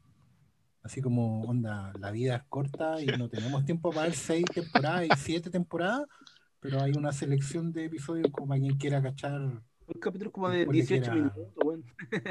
sí, para que sepan, ¿no? Una especie de esas colecciones que suben en Disney Plus de episodios como. Mira lo que te- tiene que ver. Yo, yo le tengo tanta confianza a este equipo que si en la tercera temporada aparecen Ewoks, estos buenos van a hacer que la gente cambie de opinión sobre los Ewoks. O van a meter un Ewok, oh, pongan un, pongan un Ewok eh, vengador matando nazis, por favor. Yo quiero ver Jar Jar un Binks. Ewok que anda matando nazis vengándose por Endor. Eso, eso Porque Es que- a su compañero lo mataron. Alguien, alguien lo abrazó. A propósito de los Sí. Tusken Riders, que yo, que yo lo encontré muy bueno lo que hacían con ellos, porque los Tusken Riders eran. Yo no me recuerdo que hubiesen tenido este nivel de. O sea, que conversaran con alguien, por ejemplo. Ajá, no, po. ¿Cachai? Y acá Hacía el fueron y sonido se los nomás, colocaron. Claro. Y eran los más marihuaneros de la- Anakin, Anakin es- mataron a la. Anakin a la es mamá súper racista con, los, con esos hueones. Pues dice, They're animals. Así es, los trata como el hoyo. Y mató ahí, y fue como, esa fue como su práctica para matar cabros chicos. Pues si primero mató cabros chicos de, de, de los Tusken Riders. Oye, qué buena esa wea. Y ahora Ya pasemos al capítulo que hay que defender. No, no hay que defender nada. Yo leí un par de hueones tontos, ciegos, sordomudos, hueón, diciendo que Robert Rodríguez era malo. Pero aparece Robert Rodríguez en el capítulo The Tragedy, la tragedia, em, y muestra, así, solo en superficie, muestra la que es, en mi opinión, la mejor acción cuerpo a cuerpo que ha habido en Star Wars. Eh, Rodríguez agarra sorprendentemente en Star Wars, una sensibilidad que el loco había dejado botada desde, desde que hacía películas del mariachi, pero esas como ese combate cuerpo a cuerpo sucio en Nuevo México, con cámaras que se acercan mucho a los personajes, con coreografías, con personajes saltando, disparando en el aire como Antonio Banderas, weón, eh, y, y lo hace volviéndote resucitando a Boba Fett ante, sus, ante tus ojos. Porque yo creo que este capítulo me hizo ser más fan de Boba Fett que, que todas las weas y te lo hizo un weón que tiene un monito Boba Fett por ahí plantado. Eh, que el weón fuera capaz de echarse tanto de Stormtroopers siendo Temuera, Morrison con cara, de, con cara de Danny Trejo en ese momento y echándose Stormtroopers con un chuzo, weón, porque esa weá era el weón dando vueltas en el aire con un gran angular así, muy cerca de, la acción. A mí me recordó el tiro del Roy Rodríguez que hacía ese tipo de weas en el mariachi, en el busco el amanecer, que era medio fanático de John Woo, pero lo mezclaba con, con peleas de cortes, de montaje. Y, y no hice más que sonreír, bueno, el loco se dio el lujo de hacer una escena de eh, los tipos malos no miran las explosiones con Boba Fett. Onda, usó ese cliché de un personaje dándose vuelta y una explosión atrás y el one no mira la explosión. Y yo estaba, weón, como si hubiera visto por primera vez esa weá. Estaba emocionadísimo, así como. ¡Oh! Es que, también es cómo manejan todo, porque al principio vemos a Boba Fett sin armadura. No han estado contando cómo eh, el anhelo por volver a su armadura. Y cuando se pone la armadura, es como, toma, ahí tení el filete miñón y es como, weón, te hacen ver algo que nunca había visto ver a, Boba. Y cuando sale ese cohete dije, ya, estoy entregado de nuevo. Aquí están más flores. Les tiro más otra flores. Vez integrando orgánicamente el talento de la gente que tenía en, el, en, el, set, digamos, porque otra vez en el Disney Gallery, en el Making of, muestra cómo, bueno, Temuera Morrison estaba muy motivado y agradecido que lo hubieran vuelto a llamar eh, independiente de su estado físico, que es una lecera, porque en realidad, no, que es una lecera, digámoslo, porque eso no es estar gordo, amigos. O sea, ustedes no conocen el kimping, por lo que eh, el bastón que le incorporaron es un bastón maorí. que, ya existían en la originales. Y, el, y la coreografía de pelea que le hicieron, los locos, los, los, encargados de, de, las secuencias de pelea, los otros mandalorianos. Claro, los otros mandalorianos, tal cual. Está basada en el Haka de los maoríes. Que te dijeron, pero tú, sí, ustedes tienen una danza ritual antes de, la, de los partidos, las peleas, sí, es esta, Ya, y sobre esa misma hicieron la coreografía para Boba Fett. Entonces ya no. No, no, yo, yo, yo a mí me extrañó este, este episodio, aparte que este episodio empieza y se llama La Tragedia. No hay no le podía hacer el quite lo que va a pasar, eh, pero también empieza, yo, creo que acá es la primera vez en donde yo dije, ya, no le puede pasar nada a, la guagua, no puede, o sea, por definición, porque ahí ya te queda una escoba de aquellas, pero después me acordé que en Star Wars no tienen mucho inconveniente en andar matando cabros chicos, entonces... Master Skywalker, what are we going to do? entonces, entonces igual me eché a preocupar y dije, ah, esta cuestión fue y me gustó mucho que mantuvieran la atención en función de eso.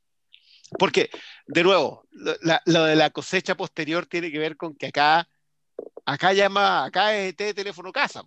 Se sienta a llamar por teléfono, a, lanzar la proyección de la fuerza, y tú, y tú ya ahí sabes lo que va a pasar en el último episodio. Porque tienes el antecedente que el regreso al Jedi queda, entre comillas, un solo Jedi. Podría haber sido alguien más, esto es algo que Oscar decía pudo ser alguien más, podría haber sido cualquier otro, podría haber llegado a Soca al final. Pero ya la semilla está plantada. Por ejemplo. Podría haber sido cualquier, cualquier otro. Un personaje de. No, yo pensaba que podía ser el personaje de la serie animada. De Rebel. Ezra. es como, ah, ya. No, el pico. Nadie sabe quién es esa bueno, no. Pero, pero el, el, punto es que ahí nos dábamos cuenta que en realidad estábamos todos dañados que todos esos pensamientos de hacerle el quite al camino obvio. Como si el camino obvio fuera perverso. Claro, que estamos tan dañados por toda esta secuela y que nos, nos, decisiones. terminan entregando otra.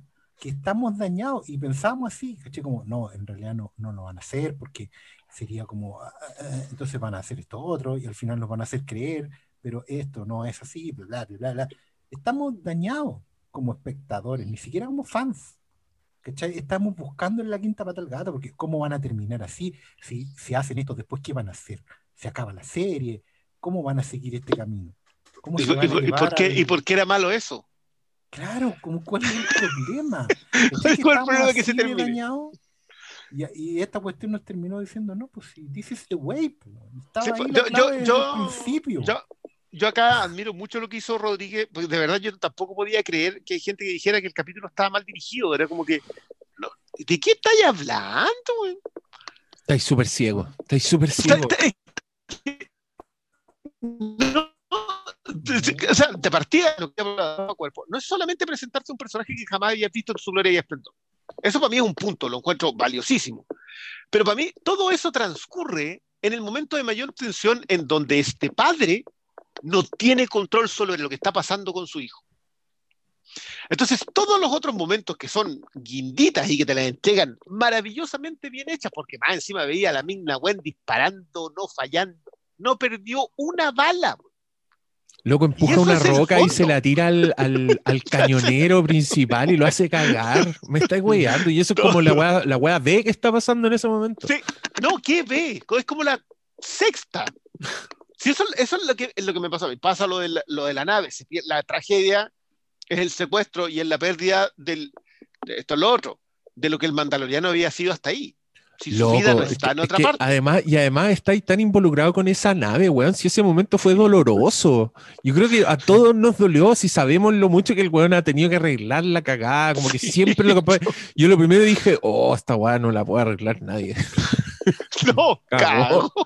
No, tiene que, tiene que aparecer, weón, Tefiti y darle otra nada, Y no sé. ¿Cachai? Que, y más encima con todo eso, termináis convirtiendo al Mandalorian en Daredevil. Porque un hombre sin esperanza es un hombre sin miedo. Sin miedo, sí, po. ahí cagaron todo. po. Oye, pero es que ahí se pone tan sin miedo, Mandalorian, weón. Lo que viene en el capítulo siguiente es tan bueno. Eh, yo, pa- bueno, eso es lo, lo que alimentáis. Yo, yo sé que el siguiente. Creo que, cois, ¿el, ¿es idea mía o es nuestro episodio favorito de la, de Para la mí, temporada? para mí sí. Para mí es, el, mi- es mi favorito. El La que viene, pero, pero, pero solo, solo para cerrar el tema de Robert Rodríguez, porque creo que después se nos puede olvidar, pero para mí esta weá es la mejor escena post crédito en 20 años. No sé, no se me ocurre una tan buena que yo encontrara que calzaba todo tan perfecto porque creo que llevar a Robert Rodríguez con esa sensibilidad de boliche, piruja, mexicano, que, que- son sus orígenes, y poner esa weá en el palacio de Java, encuentro que es un toque de genio, comparable con la creación de, este amigo. Si, si Robert Rodríguez va a estar encima de una serie donde Boba Fett está en esa cantina culiada, donde hay puros monstruos eh, y aberraciones como un monstruo gigante, o sea, en esa escena el eh, ojalá le hayan encontrado reemplazo al Rancor, pero ese palacio está diseñado para tener un monstruo culiado debajo tuyo que se come a la gente. Y Robert Rodríguez va a estar haciendo esa serie, yo, eh, insisto, pago, está en el momento perfecto para subirme el precio Disney porque voy a pagar igual, me voy a endeudar, pero no lo hagan. No, aguántense un poquito. Está mala la cosa. Eh, pero, pero lo haría, porque, porque le tengo fe a esa weá. Entonces, claro, yo también me abrumo con todos los, los anuncios, pero puta, si van a ir así, me la están dando tan de poquito, parece que voy a estar muy contento. Eh, y ya, nos pasamos al otro capítulo. Vámonle. Ya, El último. el, el, no, No, el- el, penúltimo. el penúltimo, el penúltimo. Ya, cabros, queda poco, fuerza. eh, Sí. Si se rinden, que, cacha, quedan 66. Hemos ido perdiendo de a poco. ¡Oh, y la orden! No Ah, tanto. Sí, la orden De- de 66. 80 a 66. Ya, el Eh. capítulo 15 se llama The Believer y es, es el capítulo Inglorious Bastards donde nuestro querido Pedro Pascal se mete a un casino, eh, casino de comida, no casino de apuesta, de, de los nazis y termina diciendo Buongiorno. Ah, Arrivederci. Oye, el capítulo bueno. Bueno, y, y ese personaje que yo lo había un poco mirado a huevo, el, el Bill Burr, que es un comediante que también aparece en Breaking Bad, en la, en, en- que, que bacán que esta weá tiene elementos de Breaking Bad. Tiene a Gustavo Fring. Sal- salieron, salieron a pololear por otros lados. Ay, ¿Te cachai? En la tercera aparece Mike Evertrout. Oh, weón. No, no, no le demos más proyectos a ese No. Tiene que terminar Better Call Saul, vacúnenlo. Eh, en fin. Oh, cacha, este otro escribió que inviten a Vince Gilligan a dirigir un capítulo. ¿Por qué, ¿Qué no? no? Con Oh, que- Con eso tu financia. Se Una- compra. una- una enfren- un, Compro enfrenta- en verde. un enfrentamiento en el desierto de 45 minutos. Compro. Pa. Bueno, Bo- Boba Fett va a controlar el tráfico de especies ahí en Tatooine, en todo el sector. Y alguien va a tener que encargarse de distribuirlo a los consumidores finales.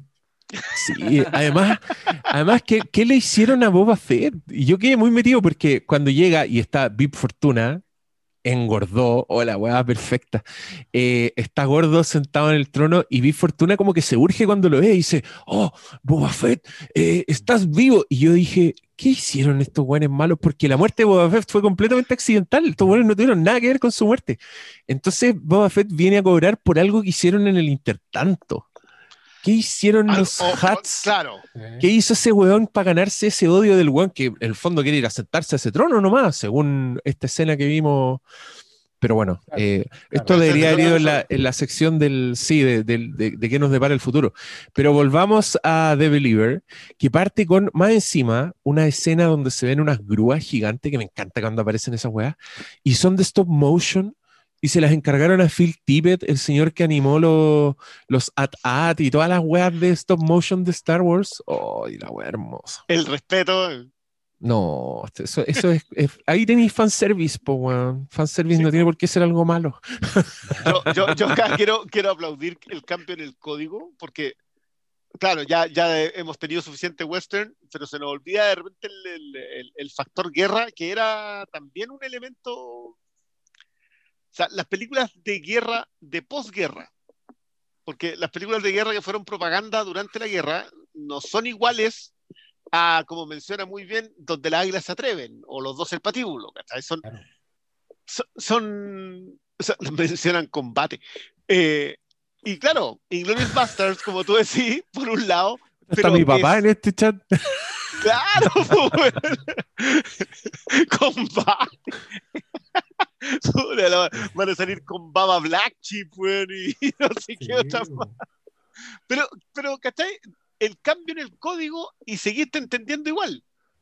Sigue siendo Star Wars, sigue siendo un lugar en donde el imperio tiene controlado y la conversa que remata en lo que remata con el gran personaje, que yo de verdad creo que el- a Bill Burr lo hacen crecer. No, la cagó. Este weón. este weón que apareció en este capítulo es como, oh, la wea buena, loco.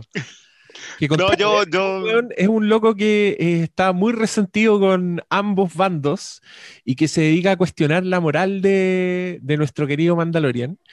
Y, y las circunstancias le dan la razón. Pero no solo eso, sino que es un, es un anti-nazi tan ferviente que el weón tiene un momento en que dice, ya pico con todo, matemos a todos estos weones. Y debe ser uno de los momentos más satisfactorios y más ándate cabrito de todo de Mandalorian. Y me está weando, se trata de un weón hablando con un viejo culiado. Es que además el casting de ese nazi es perfecto. oye, sí, no sé Ese señor, ese señor es como un zombie viviente, es como un adicto al crack, pero es una persona normal que tiene mala suerte, entonces tiene lo. Es como Jackie Early Haley en crack. Y ese weón es el nazi que empieza a hacer las pre. ¡Oh, la weá, perfecta! De terror, la yo, weá. yo- yo me acordé harto del, del- O sea, yo, yo siento que hay varias tarantinianas en este, en este episodio. Pero ya acá de verdad que me acordé de. acá me acordé del. del eh, ah, eh, Django sin cadena. Ya, Que no pude, po.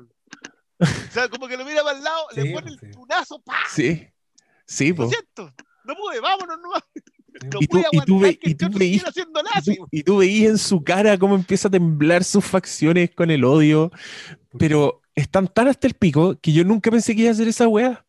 Eso fue lo. Sí, pues decís, no, lo se van a humillar, se van a arrancar. No, Y es que eso más encima te recuerda a que, bueno, este episodio, más flores, pero lo escribe Famuvilla también y dirige. Es una secuela espiritual de su episodio anterior, que es el de la cárcel. Y pucha, y nada, pues como buen negro de cine independiente, que es donde viene este señor, te recuerda que siempre, por muy de la calle que sea ahí, hay otro que es más de la calle que tú. Sí. ¿Cachai? Hay alguien que tiene más barrio que tú, hay alguien que la ha visto peor que tú. ¿Cachai? Que no, nunca vaya a estar ahí completamente convertido en, en la cúspide moral de, de la A menos que sea ese pequeño. Claro, porque siempre va a haber alguien que la ha visto más duras que tú, pues, ¿cachai? Entonces tienes que aprender así. No, pues mane gallina, claro, pero igual está mane gallina, po. Sí, po. Y por eso, y por eso digamos que es tan valioso que el mando termine romper el código en este episodio y no en el final. Porque aquí nuevamente reforzar la idea que el tipo ya no le tiene miedo a nada, pero que también el tema de cambiar su postura ante el mundo viene de su relación con la humanidad, con la gente, ¿cachai? Es, es una cuestión que, que el- mundo le prueba a él, antes de probárselo a sí mismo, de que esto es una cuestión que, que va a tener que cambiar, que el mundo está cambiando, que él no puede seguir indiferente, eh, escondido detrás de, de una fe o de un culto o, de, o, de un, o viviendo en un mundo donde todos los problemas se solucionan porque sí, porque this is the way y esa es la frase que necesitáis decir y con eso todo se va a solucionar mágicamente. ¿cachai? Por eso a mí me- me- este episodio es mi favorito, porque te, te recuerda que al final lo que, lo que te mueve en las acciones es la humanidad misma. ¿cachai? Y que incluso su relación con su hijo, con, con Yoda Huehuito, pasa por vivir en un mundo de seres humanos. ¿cachai? A él no saca nada con resolver su relación con su hijo si no entiende el mundo en el que está viendo, viviendo. Perdón, ¿cachai? Y Es que- aquí lo entiende completamente. po. Eh, Es que yo creo que igual tiene, tiene harto que ver con lo que le dice la. con lo que le dice la Herrera. Eres un clan de dos. El credo. No, el credo está al servicio del clan. El clan no está al servicio del credo. Entonces, no, él no está violando el credo por protegerlo a él, por cuidarlo, porque si no, si no se desarma. Y, la conexión humana que este episodio tiene, que yo siento que está muy bien armada desde el, desde el alrededor, no es solamente lo que él ve en Billboard, no, no, no es lo que ve en Mayfield. Porque Mayfield ve el, daño que hace la guerra, que eso es. Que, lo, lo que dicen de que tú no puedes hacer eh, una película de guerra antibélica porque la guerra es tan emocionante que siempre va a ser probélica. Pero acá tú estás viendo lo que queda de. Y lo que queda de es alguien que puede no tener señor, porque ya no obedece al imperio, ni tampoco le tiene tanto cariño a la república, pero ahí hay puros despojos. Mando es un despojo de un planeta y de un sistema que el imperio destruyó. Se ocultan, viven como mercenarios, no son... Eh, Cara Dune es un eh, despojo de lo que la república no funcionó. Y Mayfield es un, un despojo de- y todos son al final lo que votó el sistema. Son la periferia, son los marginales, y es donde, donde finalmente hace sentido, donde se encuentra la humanidad, es en los márgenes.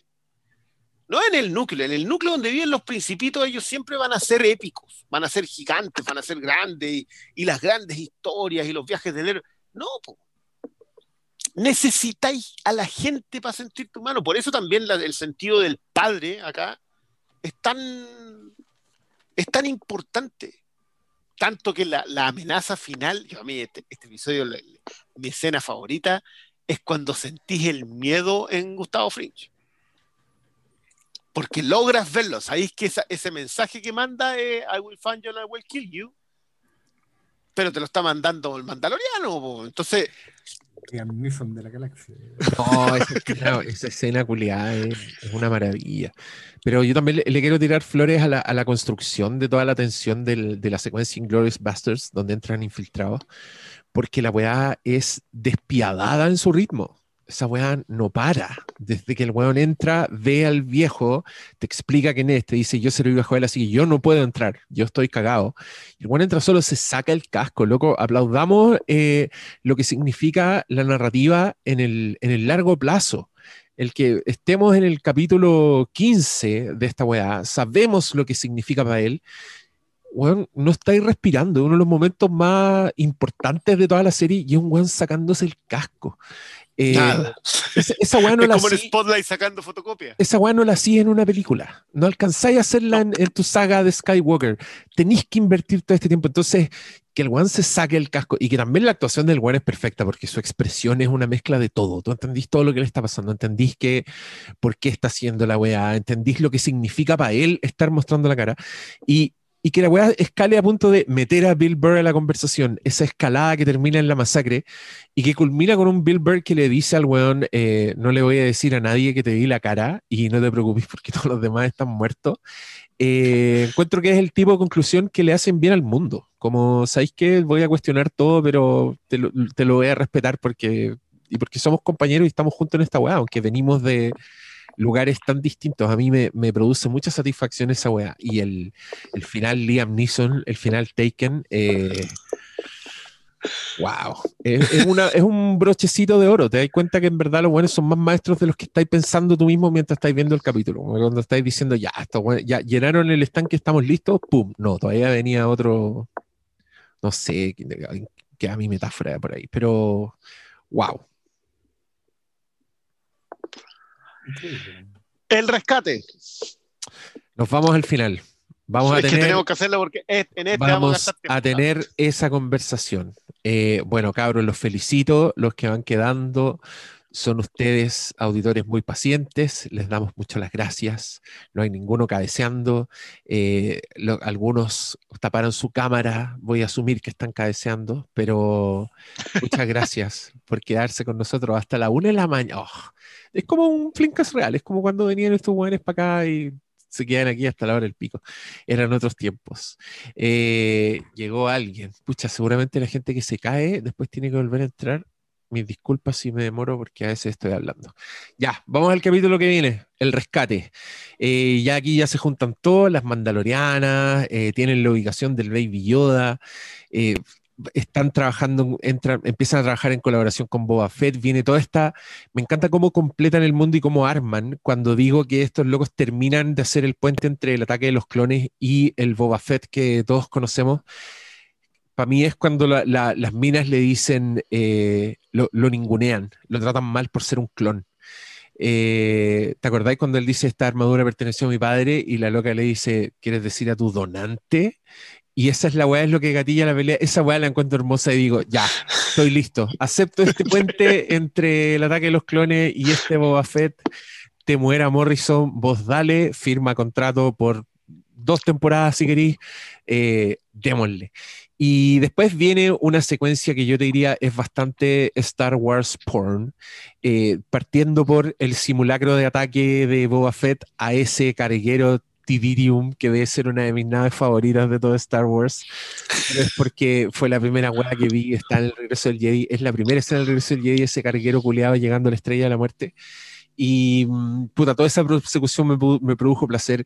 Creo que el Goranson está detonado en este capítulo. Mm. Eh, desde la- las hueás electrónicas que le pone a, lo- a los Troopers Terminators hasta esas cuerdas culiadas que aparecen de repente en momentos épicos, como los lanzamientos de los TIE Fighters. Juan, qué weá más bonita esa weá. Eh, estuve muy emocionado también con este capítulo. Creo que la aventura de la weá es de primer nivel.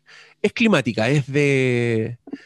de- Es de finales. es de final, no solo de final de temporada, es como un final. Esta weá es un tercer acto así, pal pico. Creo que está todo funcionando demasiado bien. El enfrentamiento con Gustavo Fring es, es hermoso, desde sus trampas, su argumento, esta weá de venderte el falso bueno. Eh, me encanta que sean tan, tan fachos todo el tiempo cuando se refiere como a los rebeldes son asesinos, como, como todos ellos, asesinos sin alma, porque por supuesto que el imperio ve a los a los detractores como, como asesinos salvajes, pues, weón, si es, un arquetipo muy inteligente el, el que está acá. Y ya, pero hablen de ustedes también, si no voy a contar toda la wea. Yo concuerdo, es terrorista al final. Como ellos son el orden, estos otros son terroristas y lo único que quieren es echarse el imperio, pero eh, que, que yo creo Personas son que deben entender que tienen derechos y deberes. Sí, bueno, el- el- eh, a- la rebelión es un derecho, recuerdo. Sí. Eh, pero pues, es que yo, yo este, este es uno de esos episodios que a mí me encanta que las explicaciones estén dadas, eh, aunque sea de forma explícita, complementaria. Te, explican el sable, te explican por qué es importante para, para Bocatán, qué es lo que quiere hacer. Eh, y cuando te lo explican, tú dices, ah, ya vale. Tú decís, no le das la importancia que tiene que tener, ah, esta mina se lleva el sable, este otro se lleva la guagua. este- Y no, po. El sable que ya te lo habían presentado desde la primera temporada, que la mina ya lo menciona después, llega hasta el final y en el final es muy importante. Entonces, yo- lo que decíamos de que siembran semillas, las riegan, les ponen solcito, eh, hacen todo lo que tienen que hacer. Claro, la abonan, le tiran sus sanititos, la cuidan, le colocan chinitas para que no hayan pulgones, hacen todo para que cada elemento acá al final funcione. Eh, y, y lo que dicen ustedes que Star Wars Fun, claro, pues si, si sentís que sentís que estáis viendo Star Wars, yo no sé si en algún momento durante Mandaloriano uno no siente que está viendo Star Wars. Yo creo que hacen funcionar tan bien el mundo que, que no, que no me atrevería a decir en ningún momento que no pasa. Y eh, va el Mandaloriano con cuatro chiquillas.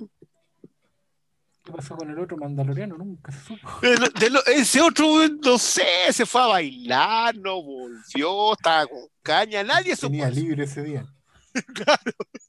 Eh, pero funciona, es que bueno, tam- también cuando, cuando lo has hecho bien, funciona. Cuando lo metí a la fuerza, no funciona. Acá estaba bien hecho, o sea, acá venimos viendo estos personajes hace cuánto rato.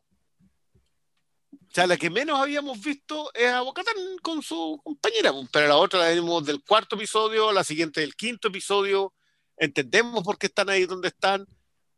Eh, te, ex- te explican, tú sabes qué es lo que anda buscando Bocatán, por qué es importante el, el asalto al crucero, todo. Y, por favor, la pelea que se manda Mando con, con Gustavo Fringe, físicamente hablando, en el sentido de la acción filmada para que tú veas los detalles de la capacidad de pelea que tiene, el taquito es una joya.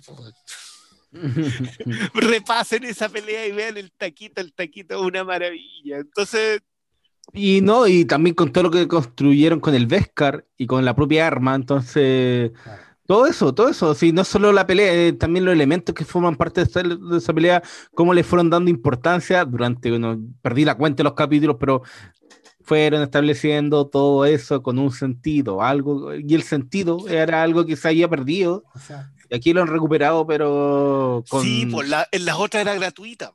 Acá te lo ganaste. Que, que esto, que, que nos lleva también al desenlace. Yo. Las, las críticas, eh, voy a decir seria, falta otra palabra, que he leído a propósito de, la, de cómo te traga la nostalgia con, la, con el desenlace de este episodio. Eh, y, que, y que de alguna manera es lo mejor de Star Wars y lo peor de Star Wars. Es lo mejor de Star Wars porque es un momento en donde te va y tú- más encima que lo sabí, o sea, yo, yo, yo decías, apareció el X-Wing y tú ya, ya, ya estamos listos. Pero logran construir el momento para que sea todavía más épico, porque de partida viene avanzando un Jedi hay humo de fondo, que, que esa cuestión de que no tiene que pasar por el humo y tiene que iluminarse el espacio, todo te funciona. Pero eso no es gratuito. Todo fue armado de antes, fue orgánico. No es una aparición justo llegó el halcón. No, no, no. Lo hiciste de antes. Pues es lo que me pasa a mí con lo. Creo que alguna vez el Diego lo decía a propósito de la aparición del halcón milenario Han Solo con Chewie al final de Star Wars, al final del episodio 4. Cuatro. Tú sabes por qué están volviendo. No es, no es, ah, volvieron porque, no, tú lo sabes, lo has internalizado en el desarrollo de los personajes. y yo siento que acá está todo internalizado en el desarrollo de los personajes, independiente que es cierto, ¿ah? para, para esos cinco o seis personajes que están ahí, la aparición de Luke Skywalker no es importante. Ellos no saben quién es Luke Skywalker. Nosotros sabemos, pero no ellos. Entonces, para nosotros es nostalgia, pero para los personajes no es trascendente. Pero sí lo es por lo mismo que pasaba con Ahsoka entienden de que este hechicero intergaláctico es la única esperanza de Grogu. Lo entiende su padre. Claro. Al momento de hacer el sacrificio más importante de todo. Es uno de ellos. Él lo sabe. Claro, es tu gente, es tienes bueno que irte con tu gente. Por eso es tan bueno ese diálogo que tienen de, no, si no se quiere ir contigo. No, te está pidiendo permiso a ti. Ah, Exactamente. Porque, porque también lo entiende, porque Grogu también lo entendía. Claro, y porque es la lógica de los Jedi, como ¿cachai? Anakin también tuvo que pedir permiso en el fondo. Cuando, cuando llegó su momento. Eh, Luke no tuvo porque lo forzaron las circunstancias, digamos, le quemaron a la familia, pero, pero todos tienen que pasar por una renuncia y esa renuncia siempre es generosa desde el otro lado. Entonces, e- es todo un ritual el que se vive en esa escena, que uno lo entiende, claro, porque viene de afuera, viene, viene de haber visto las películas y toda la cosa. Y solo las películas, en realidad. Pero, pero ellos lo entienden porque lo han estado persiguiendo durante 16 episodios.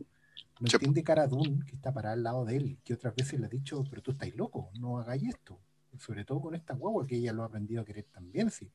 Cuando Cara Dune se reencuentra con, con Yoda en, en el asedio, al tiro lo toma en brazos y no lo suelta, así parece todas las personas del mundo. Por eso ella lo Igual, igual es bueno cuando lo dejan en la escuela. Sí, cuando va a las clases. Y- pero ahí, ¿cachai? Que todo el mundo entiende y, ella es un poco casi una suerte de figura, una madrastra de, de Grogu a esa altura. Y lo entiende, no dice nada, po, solamente con un primer plano a prueba porque saben que ellos han estado buscando eso todo el rato. La, la Fennec Shan también lo entiende y también lo entiende Moff Gideon desde su horror, porque Moff Gideon también entiende. Moff Gideon era, me, me encanta ese villano porque en el fondo él era un agente de inteligencia. Es una especie de Álvaro Corbalán de la galaxia. Un tipo que ha sabido de todo. Che, tu madre, ha abusado, se ha pelado. Él sabe todo. Entonces él tiene súper claro cuando entra el X-Wing de quién estamos hablando. Es ¿Sabe qué probablemente el cagó? único personaje que lo sabe. ¿Cachai? Claro. Y, y por eso también trata de suicidarse. Eso, eso es una de las cuestiones más fuertes que he visto en Star Wars en la vida. Mm. Ojo, he visto morir niños, pero así como a ese nivel de guerra de ponerte una pistola en el, en el mentón, eso es fuerte. po. Te habla de, de niveles de compromiso y de radicalidad totales. Pero se entiende por, también porque todo es orgánico, sin nada es gratuito ahí. Así como, como bien decía Christian, que el Beskar partió siendo una moneda de pago, casi de, de intercambio. O sea, oye, perdón, no tengo efectivo, pero tengo Beskar. No sé si te interesa.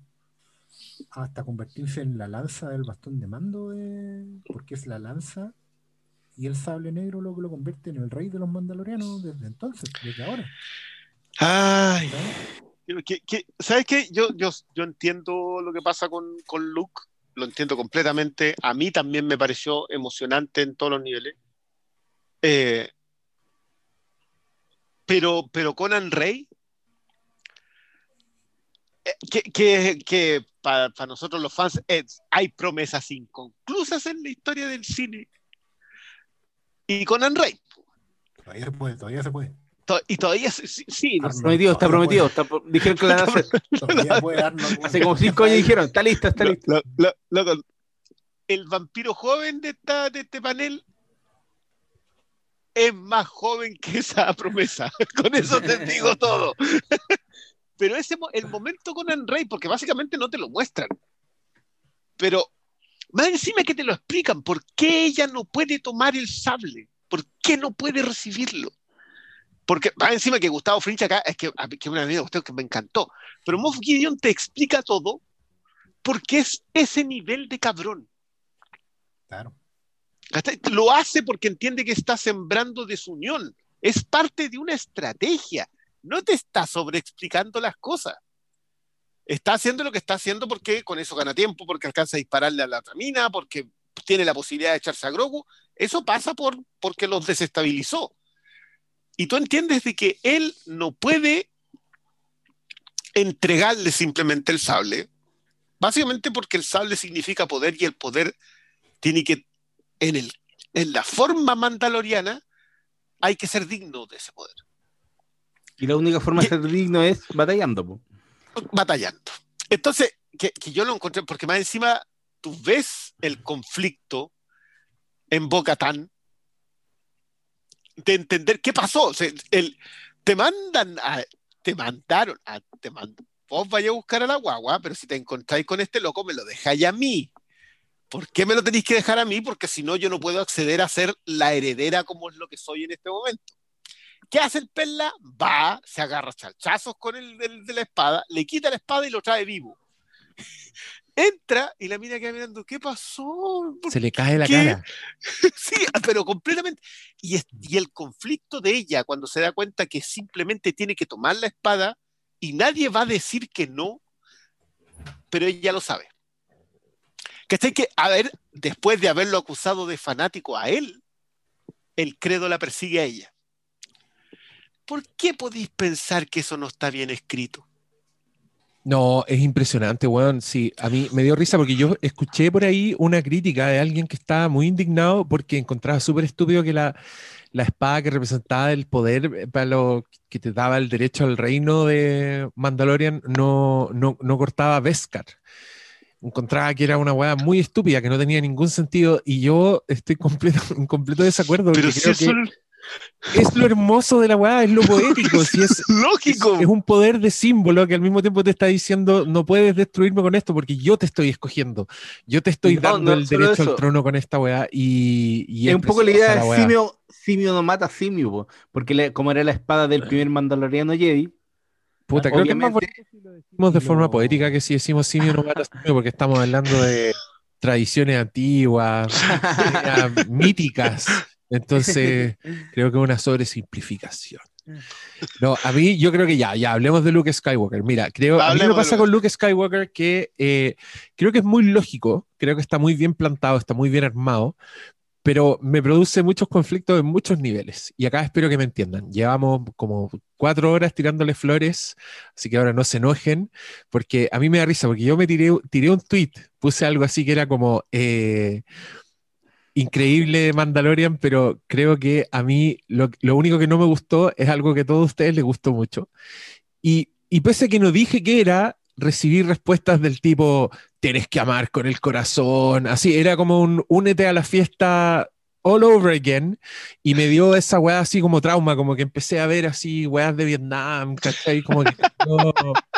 Y dije, no, no quiero volver a caer en esa weá. Así que quiero dejar muy en claro que me encanta Mandalorian, amo Star Wars de nuevo y esta weá es increíble.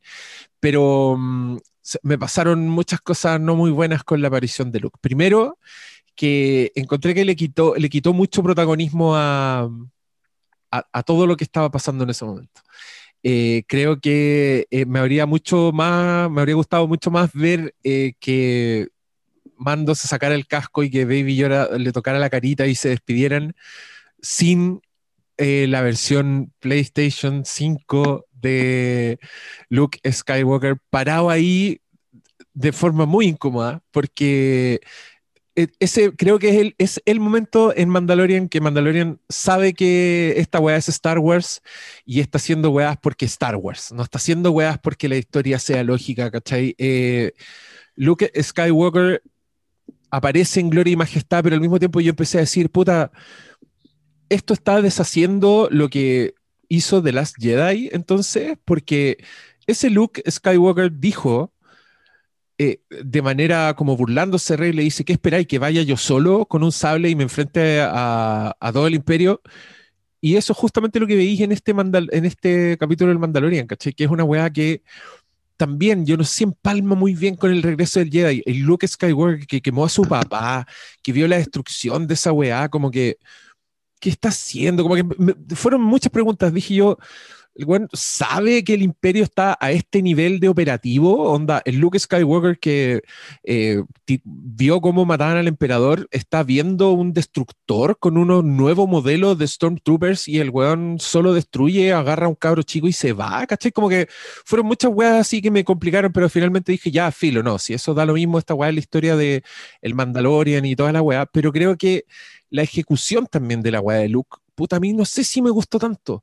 Eh, creo que se ve mal. Creo que to- toda la discusión latera que tuvimos en Rogue One con los actores digitales y la weá, puta, creo que este no funciona, weón. Creo que la weá se ve fea. Eh, si lo veis como con, si lo veis en foto, la weá creo que se ve bien, pero cuando se mueve rarísimo, debería tener más expresión de la que tiene para el nivel de escena en el que está metido. Y lo encuentro anticlimático. Encuentro que me caga la onda con otras weas que están pasando. Onda, me acabo de enterar de la weá de los sables. Estoy alineando en mi cabeza esta weá y viene como esta secuencia que no sé, no sé, no se me ocurren formas de arreglarla. No sé si quizás ponte todo el camino. ¿Qué pasa si no hubieran mostrado a Luke? Si el weón nunca se saca la capucha. No sé si hacen como el gran Beatlemanía de CMX en que el weón no mostraba a los Beatles, pero Eh, los mostraba yo- espalda. Yo judé a Ben Hur. el, el Rey de Reyes. Sí, señor. El pie. Eso puta, era para mí. quizás habría sido bonito, pero también creo que está demasiado metido en el momento en que el one roba mucha cámara. Y también creo que se les pasa la mano. Creo que cuando, cuando ya aparece Artu y le empieza a hacer fiesta a Baby Yoda, yo ahí ah, dije, "Ah, puta. eh, te perdono, Mandalorian, por todo, porque eres increíble, pero yo no sé si me gustó esa weá. Creo que se les pasó la mano. Creo que Arturito huevea mucho, está hueando para nosotros, no está hueando para la escena en la que está me saca de la fantasía y me recuerda que eh, me están sobando el lomo y, y esa weá no me gusta. Entonces, pero filo, eh, el amor es incondicional, amamos con defectos y virtudes. Pero- Y- pero, y ¿sabes me qué? Yo no, encuentro no sé, no sé para dónde va tampoco. No, no, es que, es que- es me que yo creo que yo creo que esta conversación le hemos hecho de alguna manera se le ha hecho el quite porque emotivamente el momento es- fue importante para todo el mundo que lo vio. El viernes, estamos hablando que el viernes a las 8 de la mañana era las redes sociales eran un desastre en ese momento. Gente que estaba llorando y pero pero yo siento que y este puede ser un y este puede ser un vicio triste pero que asumimos mucha gente que nos consideramos bueno, fome, de que lo, de que lo ves. Sabís lo que acaban de hacer y te emocionaste y todo fue muy lindo, pero decís, ya, está bien, pues, pero esto es emotivo para mí, pero los personajes acaban de perder un momento importante dentro de su propia historia. Entonces, cuando, cuando yo leí comentarios de esto es lo mejor y lo peor en paralelo, e impresionantemente lo mejor y lo peor en paralelo, eh, en un momento altísimo de la serie, tiene que ver con eso, tiene que ver con que te traga la nostalgia. Pero también es la mejor historia que puedes contar. Perdón, pero estamos hablando de un episodio que culmina un arco completo de 16 episodios en donde este tipo que vivía bajo un credo se convierte en padre, cuida a sus hijos hasta llegar a entregárselo a la única persona que cree que puede, eh, que puede realmente salvarlo y cuidarlo. Y en paralelo se acaba de convertir en el... eh,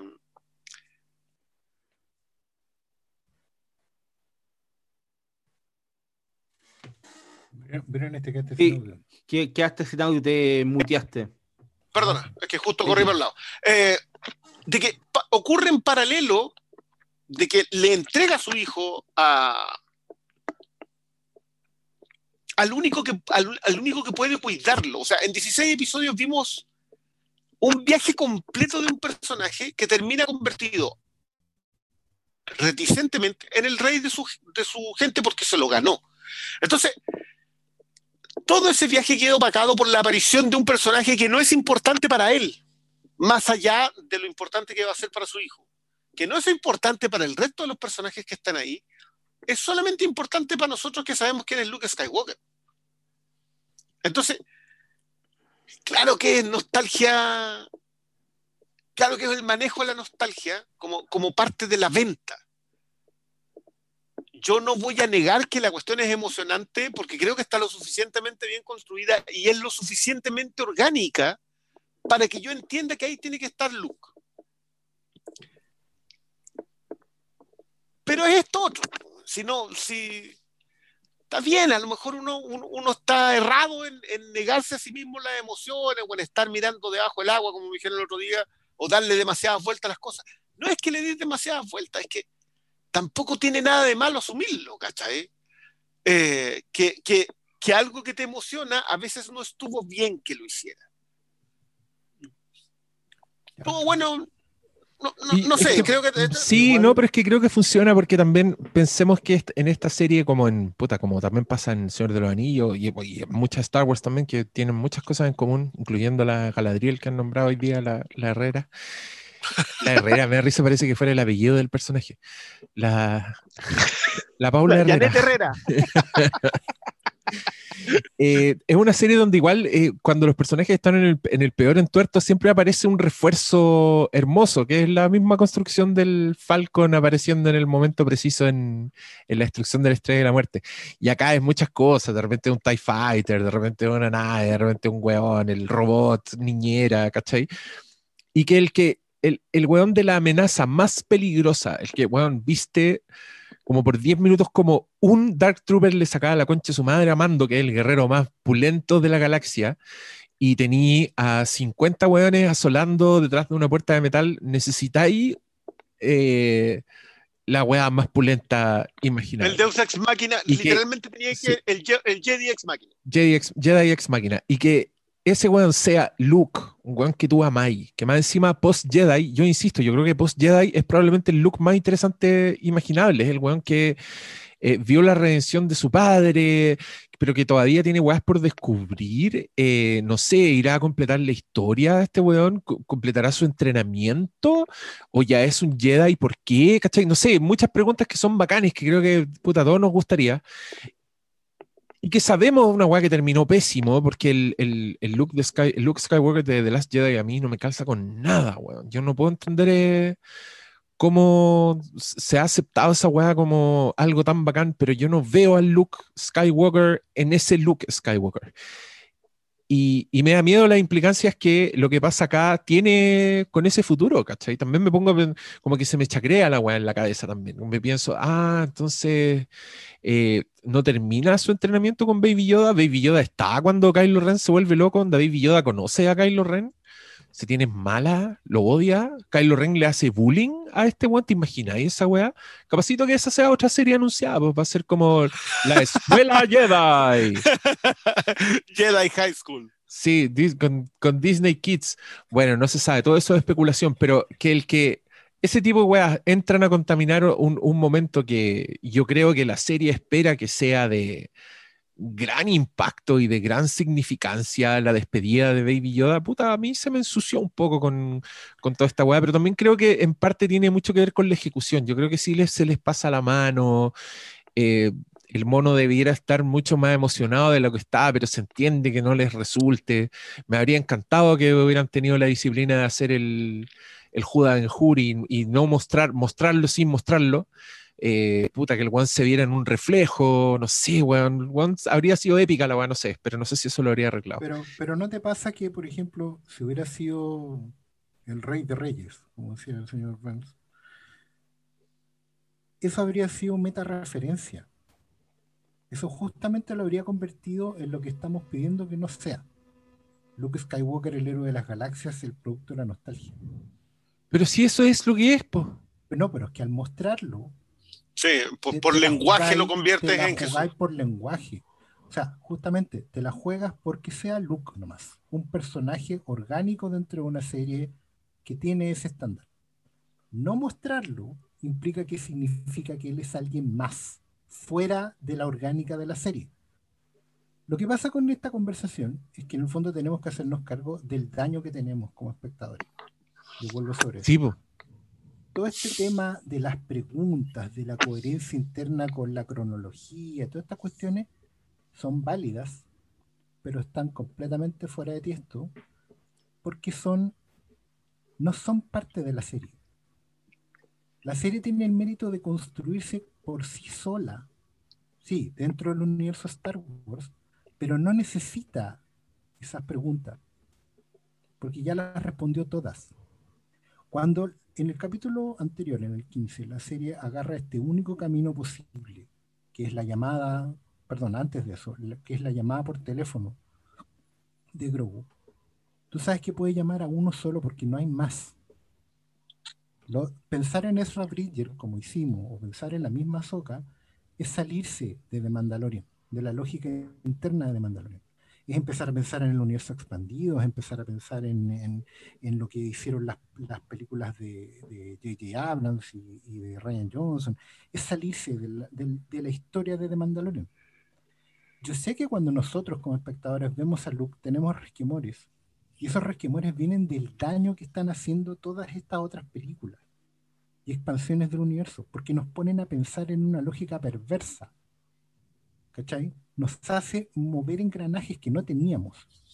Y que ni siquiera no es que no tuviéramos como espectadores, sino que la serie misma de The Mandalorian no ha puesto a correr nunca. Nunca la serie de Mandalorian habló del futuro, habló de la escuela Jedi que había en algún lado fundada por Luke Skywalker, ni tampoco habló de... Solamente sabíamos que en este universo existía algo como, como estos hechiceros de la galaxia. Y es el que llega al final. Es difícil, pero también es valiente tomarlo de esa forma, porque ellos saben que se meten en este terreno espinudo de trabajar con un personaje que los espectadores conocen fuera de la serie. Pero dentro de la serie es el único posible. Y lo hacen de la única forma que lo pueden hacer, que es parándolo de frente, haciendo lo que tiene que hacer. Sí concedo un punto, lo de Arturito, eso estuvo de más. Porque ese robot no significa nada dentro de la Es el único condoro, y ahí yo le echo la culpa a Peyton Reed, que lo deben haber convocado porque es un experto en, en cara, en deepfakes, digamos. Recuerden que es el director de Ant-Man, el que hizo a, a Michael Douglas joven, digamos. Eh, pero eso está de más. Eso sí fue fanservice que no funcionó y es el único corneta de toda la serie. Porque Arturito no tiene ninguna lógica. Tampoco es que sea, si hubiera sido un IG-11, que hubiera así como, hola, soy un bebé niñera, o sea, un robot niñera, ahí podría haberlo entendido dentro de la lógica de la serie. Pero no, Arturito no significa nada. Ni siquiera O se sea, ¿para qué se baja el swing? Claro, ni siquiera se lo lleva a él, ponte tú que Arturito fuera el no- la nueva cunita, ¿cachai? No, Es que, esa pero- no estuvo de más, pero, pero lo de Luke, Qué bonito. Lo de, Luke, lo de Luke va a significar por mucho tiempo, va a ser la prueba del daño que tenemos como espectadores, ni siquiera estoy hablando como fans. Voy a repetir Es que, es que ¿sabes qué? Yo, yo, yo concuerdo que nos dejaron completamente con eso. es como que nos hubieran cortado una mano y ahora tuviéramos una mano robótica con un guante negro. Y, y con un sable que verde. llevar- la vamos a llevar siempre. Es que yo Eso estoy- No, dale malo, no, dale, dale. no, yo estoy completamente de acuerdo con, con Oscar. De hecho, es mi sentimiento con, hacia esta serie. O sea, o sea, hacia este último episodio.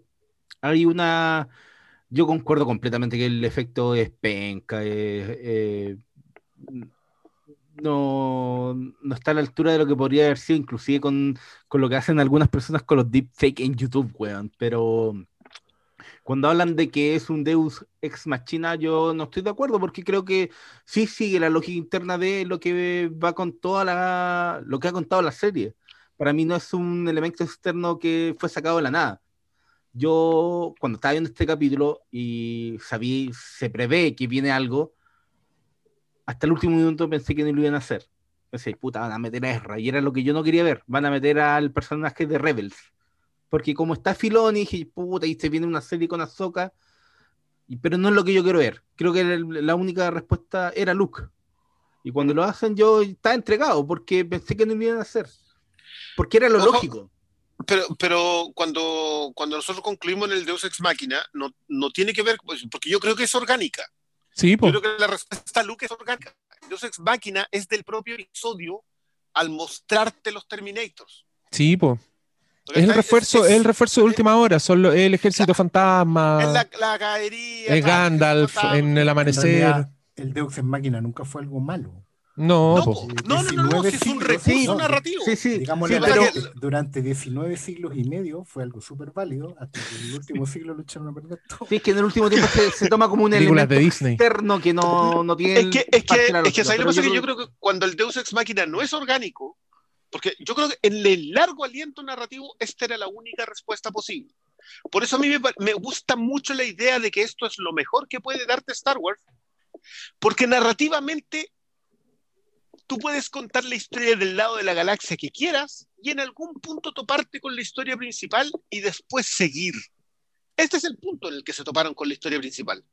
De aquí en adelante, probablemente nosotros veamos los mandalorianos enfrentados con qué sé yo, da lo mismo, con, y van a ir, van a tener que pasar por donde Boba Fett porque tienen que una ruta nueva para el nuevo planeta que quieren hacer para los mandalorianos.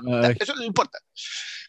Pero se toparon con ese personaje principal y pasó. Se cerró el arco y pasó. Eso es lo mejor que te puede dar Star Wars. Pero hacerte vivir el momento emotivo es lo peor que te puede dar Star Wars porque implica un ancla que siempre vamos a tener que pasar. Digo, vamos, por, perdón por usar en primera persona plural en esto, porque el pasaporte para pertenecer a Star Wars es que te emocione ver a los personajes que conoces hace 40 años. Lo mejor, que narrativamente funciona. Lo peor, que te tienen que volver a secuestrar y llevarte para allá. Así la gran Mm. Michael Corleone. Sí, pero Sí. lo peor que tú estás nombrando viene de afuera de la serie.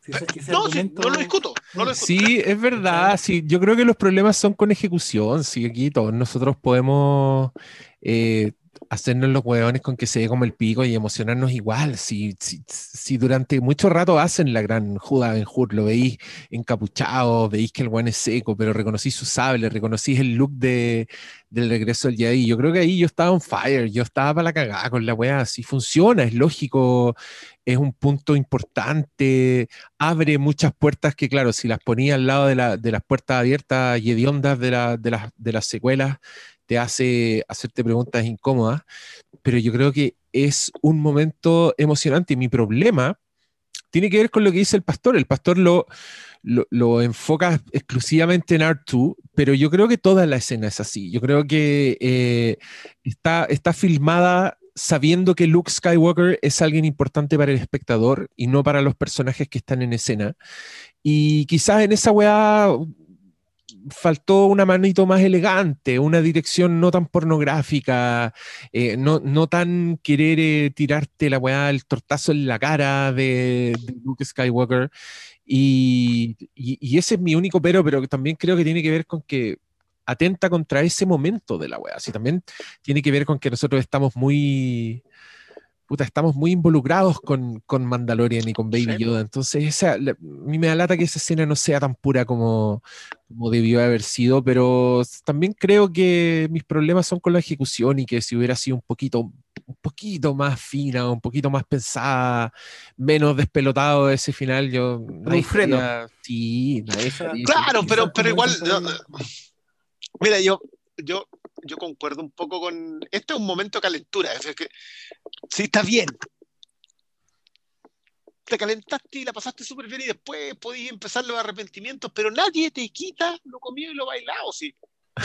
Después la revisamos, después decimos. No, pero yo, sí, yo encuentro que, está- yo encuentro que es súper bonito poder conversar a este nivel también. Sí, eh, si porque... no podéis negarte esta es conversación. Y, ta- y tal como hicimos en el, en el capítulo de, de, De Tenet. de Tenet, qué fome son las conversaciones sin estos matices. Imagínate si todo este rato estuviéramos hablando de lo mucho que lloramos con esta que esta secuencia, conversación, con la canción de Maná. Obviamente, obviamente esta conversación puede cambiar del cielo a la tierra si la temporada 3 parte con Luke. Sí, ¿cachai? Eso, cualquier cosa que hagan en el futuro va a, de- va a determinar también este tipo de escena. Eh, en estos momentos hasta aquí está ok, pero no sabemos el día de mañana de, separar Es lo el que- equipo, sí. porque ya el equipo se desperdiga en 10 series más. Eh, ¿Qué va a pasar? ¿Quién va a tomar esta No, serie? yo- yo- ¿Quién- yo confío. Mira, sí. Es que ¿sabes quién la parte, cuál es la parte triste para mí? Yo, yo que lo comentábamos también, lo que para mí, para mí el final de Mandalorian es Baby Yoda yendo a visitar a su padre en, en- en su lecho. Ese es el final del Mandaloriano. Porque, porque siento que de alguna manera no te pueden quitar la historia del padre. Se fue la historia del padre, porque el, porque el padre hizo el sacrificio definitivo. Alguien decía por ahí que los Jedi separando familias desde 1976, y es cierto. Si los Jedi en las precuelas nos dejaron súper claro que los Jedi no son tan buena gente como nos gusta creer, son los buenos, entre comillas, pero puta que son buenos para mandarse. Sí, Yoda, acuerden todas las que. Las No, que entonces- Yoda, Yoda no le achunta ni una, ni a ninguna. Entonces, pero, pero yo siento que el cierre de este arco era mucho más importante que la apelación a la nostalgia. Entonces, concuerdo con el Diego que es una cuestión de ejecución. Debió haber estado más equilibrado. No debió ser puro llanto. Debió ser emoción en que dijéramos, el mandaloriano tiene rey y el rey es nuestro protagonista. ¿Qué va a pasar con eso? Pero a nadie le importa esa. Sí, pues además que.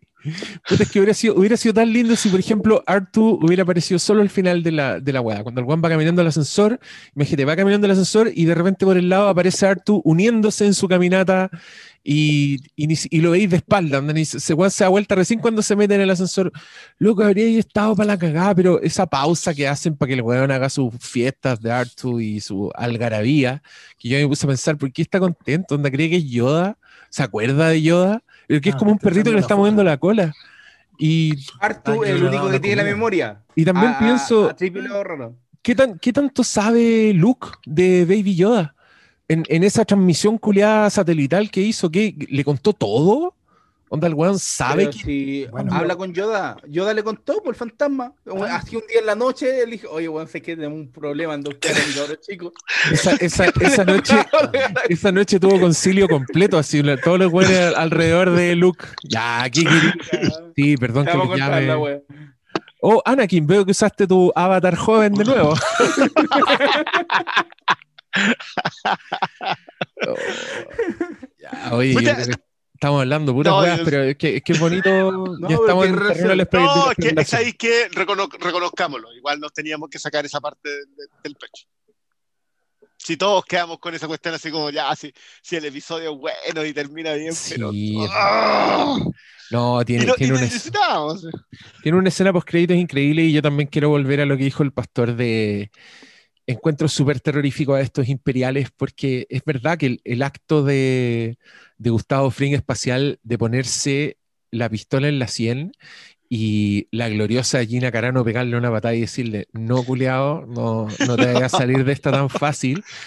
Puta, yo encuentro que hace que sean tan temibles estos, estos nazis, weón. Son tan nazis los weón. Es, es el weón diciendo Heil Hitler cuando lo están ahorcando. ¿Cachai? Es, es ese nivel de profundidad y creo que eso, eso es mucho más terrorífico que el- los weones gritones de las, de las secuelas, weón. Que lo único que hacen son weones gritar y decir, destruye No, esa weá. O piensa la Fuego. escena. No, la escena del episodio 7 cuando te muestran a los Stormtroopers haciendo un gesto nazi, literal. Oh, no, Ah, pues, sí. acá- Es que, ¿sabéis qué? Y, y- y ahora que lo mencionan, esto pasa varias veces. Hay momentos en que los tipos están dispuestos a suicidarse para autodestruir la, Oye, la sí, es nave. que- y, so- y son fanáticos, po. Si esa Son es la weá que es lo más Sí, terrorífico. pues son, lo, son lo que queda, po. El- cuando al principio, creo que al principio de este capítulo, cuando abordan la nave para secuestrar al científico, y, y el weón que tiene al científico le, le saca pica como a Aldera, con Alderán a la. Le dice, yo estaba ahí cuando esa weá explotó. Weón, lo encontré brígido. Dije, wow. Y la, y la Gina Carano tampoco es la, la aguanta así suavecita, porque dice, No, yo estuve en la estrella de la muerte. ¿Cuál? ¿En la ¿cuál de las la dos? ¿Cuál de las dos? Sí, po. Porque lo- los paseamos así doble. Ay, qué buena esa escena. El otro, y ahí el otro le dice, murieron cuatro millones y quién ve Sí, yo reconozco, yo reconozco tu lagrimita, le dice. Tu lagrimita de DJ Méndez. Y la, y la Gina Carano, y dice, bueno, ¿quién, Ah, quién tiene hambre? Dice, Claro, Claro. bueno. "Ah, esa No, te Gina yo- Carano de mi corazón.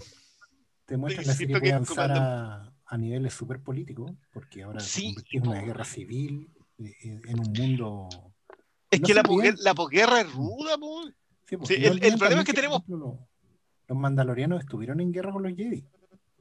De hecho, el que ellos hayan desarrollado el Beskar en la mitología tiene que ver con que fueron la única raza, son como los mapuches, así como que no, nunca, nunca sometidos.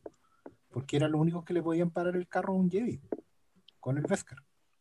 Sí, el punto es por qué se enfrentan a los Jedi tan, de tan antiguo y después se enfrentan al Imperio. Bueno, porque el Imperio, el imperio destruyó Mandalore. La, la gran purga supuestamente está en los libros y, y, lo hablan en la serie también acá. sí, pues lo hablan, lo hablan de Y cómo el Imperio se convirtió en el nuevo villano porque arrasó el planeta, básicamente. Le hizo lo mismo que, al, que los, a la gente de Alderán. Pero claro, la serie puede avanzar por ese lado y todo, pero siento que aún así eh, tiene muy bien puestos los detalles. Eh, Moff Gideon obviamente ya está preso, pero no está muerto. Hay más gente dando vueltas por la, por la galaxia, pero cada uno va a tener su serie, porque lo de Almirante Tron, el Almirante Tron y Ahsoka Tano es de, otra serie. No sí, te la dejan tirar ahí como si nada. lo mismo que los, los estos guardias Rogue Squadron que andan patrullando la galaxia. Los Marshals de la galaxia también tienen para otra historia. Entonces, eso es lo bueno también, que, que, esto puede seguir así tranquilo, sin que lo toquen para ningún lado, como también podría terminar acá. Podríamos estar hablando del final de serie, podríamos estar mucho más tranquilos, sabiendo que, que aquí terminó todo, y nada, pues, ya fue. Pero, claro, queda esa incertidumbre de, de para dónde vamos, cómo seguimos, pero, pero lo, lo, que me mantiene a mí esperanzado, me deja tranquilo, es que justamente son cosas que están fuera de la serie, que todas las especulaciones que hacemos, todos estos universos expandidos y videojuegos y películas y series animadas, etcétera, etcétera, y futuros posibles, son eso, son cosas que están fuera de la narrativa de The Mandalorian. Yo, yo creo que incluso más, más importante, la, el sacrificio de sangre que tenía que hacer Mandalorian lo hizo este fue. Teníamos que pagarle a los fans que esto tenía que ser Star Wars y nosotros ahora estamos construyendo algo que es, que es Star Wars, pero pudimos demostrar que lo podíamos hacer solos. Pero ya, paguemos lo que tenemos que pagar, tenemos que pasar por la galaxia, hay que entregar una parte de nosotros, como, como decía en, en The Gentleman, es una libre carne. Tenés que sacarte un tajo a alguna parte y entregarlo y pasar. Y yo creo que eso ya lo hizo. Y lo hizo más encima en un momento que en la serie es muy apreciado, entonces tampoco encuentro que esté mal. Pero claro, es un vicio de afuera, tú tenés toda la razón. Eh, Luke Skywalker no es importante para los personajes, es importante para nosotros. Claro. Entonces, el, sacrificio de sangre está, está pasado, lo pasamos bien, aparte. Es que esta es la cuestión como dice el dicho, lo tomado y lo, lo comido y lo bailado. Lo comido y lo bailado no te lo quita nadie. Si ese, ese día la mañana, estamos. La tercera temporada puede ser una basura, ponte tú así catastrófico, pero va a estar siempre en la 1 y la 2. Es lo que pasa con Star Wars. Han hecho películas, pero siempre va a estar la trilogía original, ¿cachai? Hay que, prefiero, yo estoy empezando a preferir verlo de esa eh, sí, sí, sí. que puta, esta weá como es, la, es, la, única, es la única visión posible. Bueno, sí, pues sobre todo si son franquicias que no tienen fin, porque Star Wars nunca terminará. Y esto es algo que ya tenemos que tener asumido. Ya, proyecciones, estoy, estoy leyendo la pauta y dice que qué pensamos para el futuro. No, creo que hemos hablado de eso un poco. A mí me gustaría eh, darles la oportunidad si hay algo que quisieran mencionar que no hayamos dicho hasta este momento, porque yo, por ejemplo, me acordé que hablamos caleta del capítulo de The Believer, pero no nos referimos nunca a la secuencia de acción de la puta madre, que varias gente me dijo le recordó a Mad Max Fury Road, pero yo siéndoles honesto, a mí me recordó a la secuencia de Last Crusade esa cuando van todos detrás del tanque, porque tenía, tenía, un poco ese ritmo de, y, esa estética de como de un cañón y de, y de ruedas pesadas que atropellaban gente que, que no, no, eran tan, tan rápidas como las de Mad Max. Pero qué placer esa secuencia y qué hermoso los momentos heroicos que tiene Mando cuando está en el casco, en la armadura de Stormtrooper que no sirve para nada y que es bacán porque muchas veces le pegan, ya él se rompe la armadura y, y en su corporalidad el weón está como mirando la weá como, ¿para qué sirve esta mierda? ¿Por qué, ¿Por qué se rompe? ¿Para qué usan esta wea? Y, mm, y me encanta que en ese momento, que también ahí hay otro repitiendo esta estructura, cuando al final de esa persecución aparecen todos los hueones y todos con bombas, con detonadores termales, y tú decís, ya, este hueón cagó, pero lo que él hace es como que empuña su- sus manos igual, así como para enfrentarse igual a ese pelotón de hueones, y salvan el día a los TIE Fighters. Esa secuencia es muy bonita. Y justo todo eso pasa antes de, de, de los momentos Inglorious Bastards que terminan chupándose el capítulo, pero para que cachen el, el nivel. Solo quería hacer mención a eso. ¿Qué, qué hacemos ahora, cabro? Eh, abrimos preguntas. Creo que esto ya va pa- como para cuatro horas y media. Ah, estamos, estamos en el rango, digamos. Mira, estábamos en deuda, así que me parece apropiado. Sí, sí. Estamos pagando deuda. Ya, entonces abrimos preguntas. Abra pregunta. Elígete unas preguntas que se tiren y dale. No, ya, pues, pero ¿qué queréis que haga? ¿Que le- me manden mails? No, pues ya. ¿Quién quiere hablar No, algo? Pues, que levante la, que mano. esté ahí en los chateos. Ahí, Marcelo Chaparro, ¿estáis levantando la mano? Le pedí que se reactive porque veo su mano levantada. A ver si quiere decir algo. Está la mano levantada porque sí. La mano estaba levantada de hace mucho rato, no sé qué pediste al principio, pero ya, igual tengo dos preguntas y, pero bueno, igual lo comentaron, como yo debo reconocer, me, me sorprendió los fans que son los dos. Bueno, Filoni, se, se podía entender, venía de, de Clone Wars, eh, pero me sorprendió los fans de, de, de John Favreau. Me, o sea, cuando, cuando la, en el docu, que si no lo han visto, véanlo, en el docu que tienen en la serie, y, y cuen- eh, cuentan lo, del lo de la máquina para hacer helado, y que se sabía él el detalle, y que Filoni le cuenta, le dice a John Favreau, fue el, como, el artilugio más difícil de conseguir de, to- de toda la serie para poder poner el Beskar ahí, fue como, wow. O sea, ni- yo, yo ahí me enteré de que hacían una carrera en, en, la, en, la- en las juntas, digamos. Vean ese- esos capítulos, los que no lo han visto, véanlo, porque de verdad el detalle de ñoñez de Star Wars que hay es brutal. Eh, pero eso, eso les quería preguntar, ya nos nombra- nombraron el caso del, del droide, el caso del T-Fighter cuando aterriza, pero ¿qué cosas ñoñas les llamó la atención y les sorprendió? O sea, como ya nivel nerd de Star Wars, así nivel ya Dios. A mí me sorprendió John Favreau. Filoni lo entiendo, pero John Favreau no lo, no lo conocía, entendiendo que viene desde que es un director, bueno, eh, hizo Iron Man, yo lo conozco de el chef, de otro lado, digamos, no, nunca pensé que tenía tanto nivel de ñoñez Star Wars.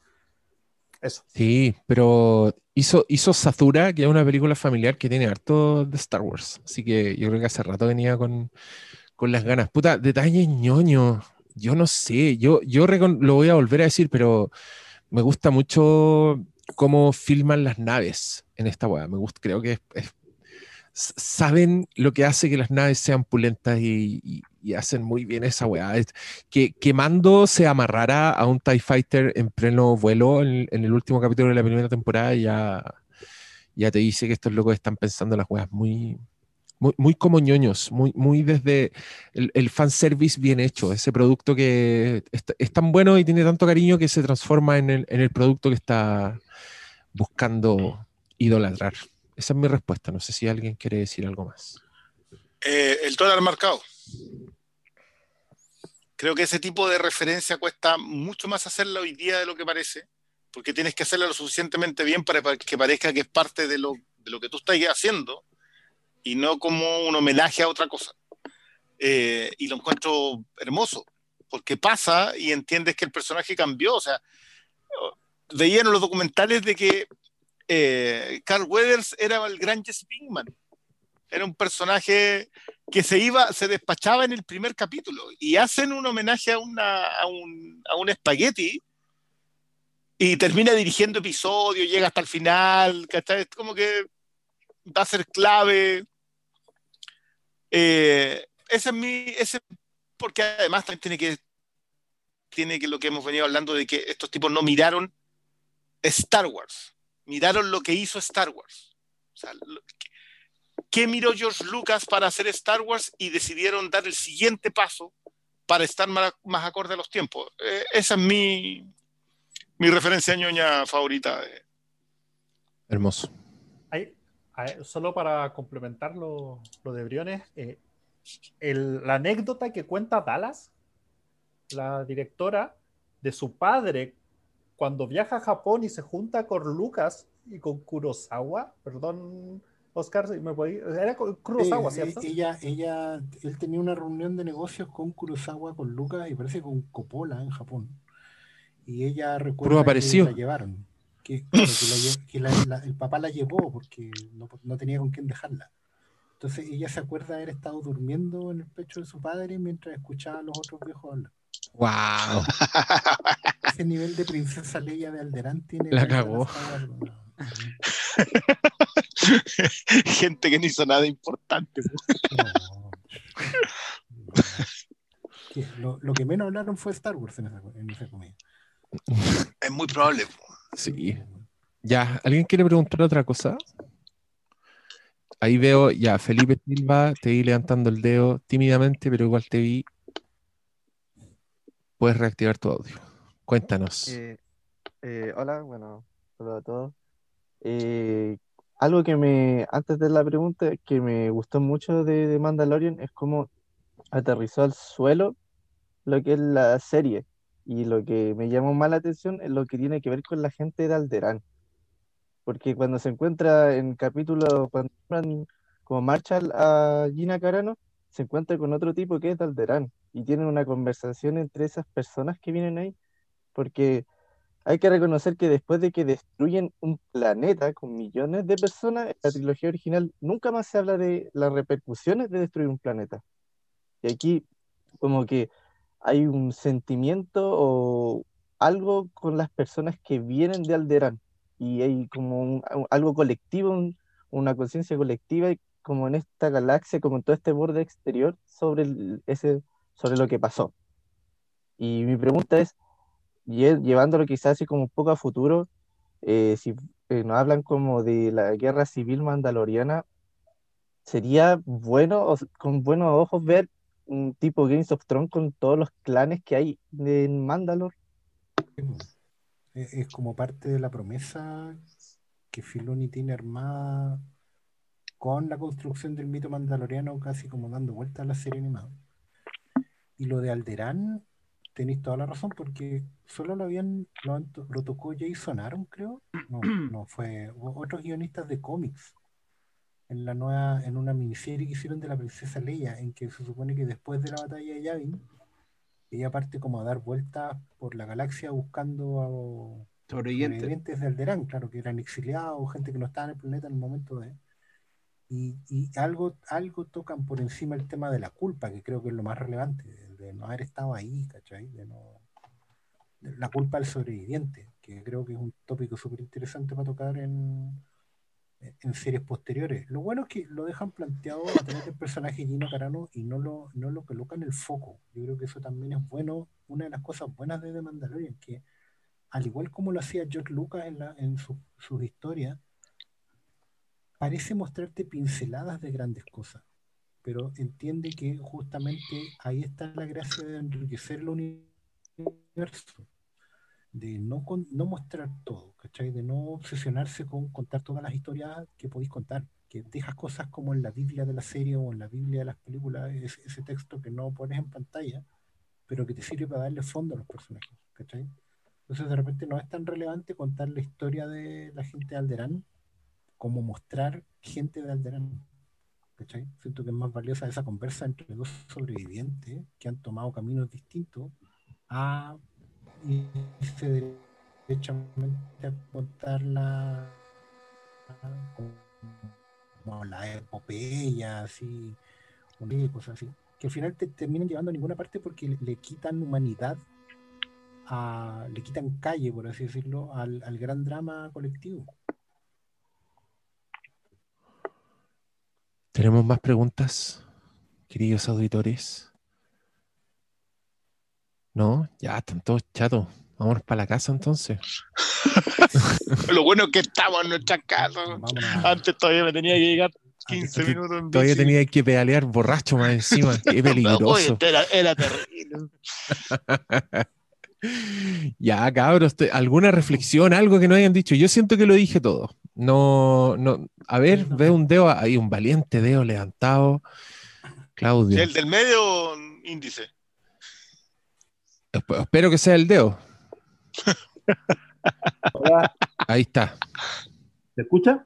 Sí, Sí. dígame.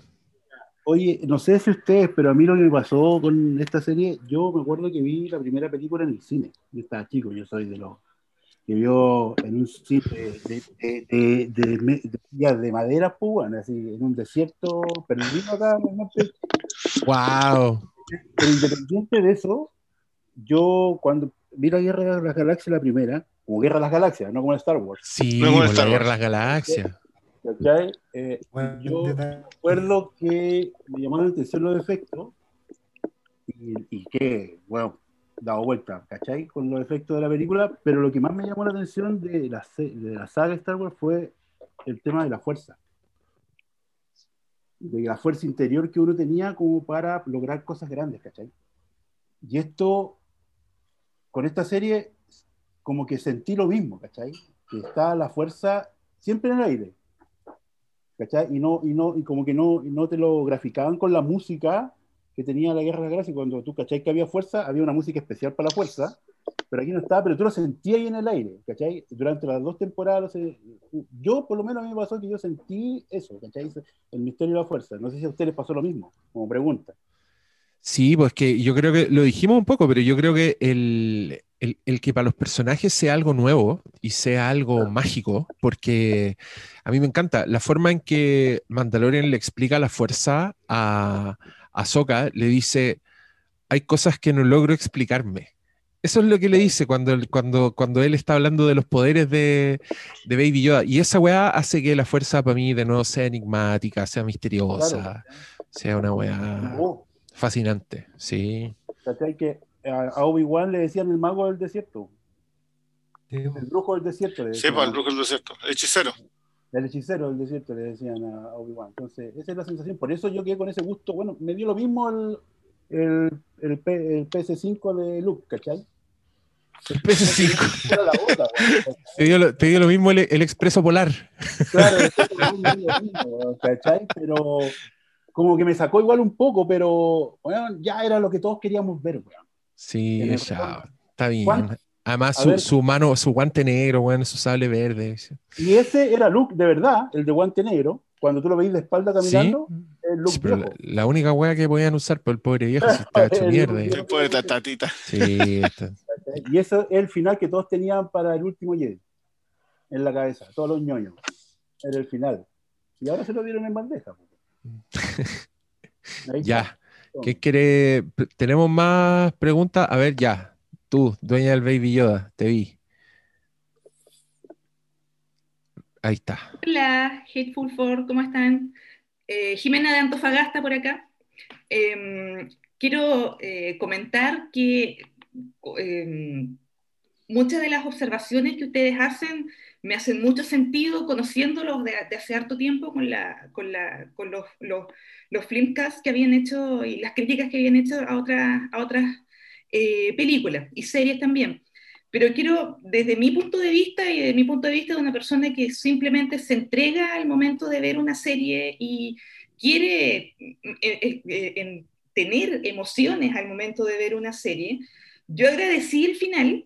eh, creo que eh, haber sentido esa, esa sensación cuando uno empieza ya a darse cuenta de que el que viene ahí es Luke Skywalker, es, eh, es un- fue una sensación para mí indescriptible. Eh, me- también concuerdo con, con Claudio, me importó una raja el hecho de que se viera medio raro la, la, la cara, todo, no importa, porque el que estaba ahí parado era Luke Skywalker, el Luke Skywalker que venía en continuidad temporal después del regreso del Jedi, entonces todo eso como que hacía, como que calzaba. Yo creo, yo le, yo le tengo fe a los creadores, yo creo que todo va a tener un sentido. Yo creo que los chillidos de Arturito van a tener un sentido que se va a explicar después. Yo creo que no, no, no, se, no se entregaron al, al fanservice en el último capítulo porque no lo hicieron durante toda la, la primera y segunda temporada de, de Mandalorian. Yo creo que de momento en que se, an- se anunciaron temporada 3 y temporada 4 del Mandalorian, eh, va a tener un sentido lo que ocurrió y también lo van a hilar con lo ocurrido en las precuelas, la, la- Orden 66, y con lo que ocurre en las secuelas, con la escuela de Jedi de, de, de Luke. Yo creo que lo van a poder calzar bien. Yo le tengo harta fe a que van a lograr con el equipo que tienen y con las, las cabezas que tienen ahí, Filoni y Fabro, van a lograr hilar esas cosas de sin entregarse al fanservice, sin entregarse a lo, lo, lo obvio, a lo, a, lo, a lo que uno quiere saber o quiere ver, sino que te van a entregar un producto que de verdad te va a dar respuesta. Yo tengo harta esperanza.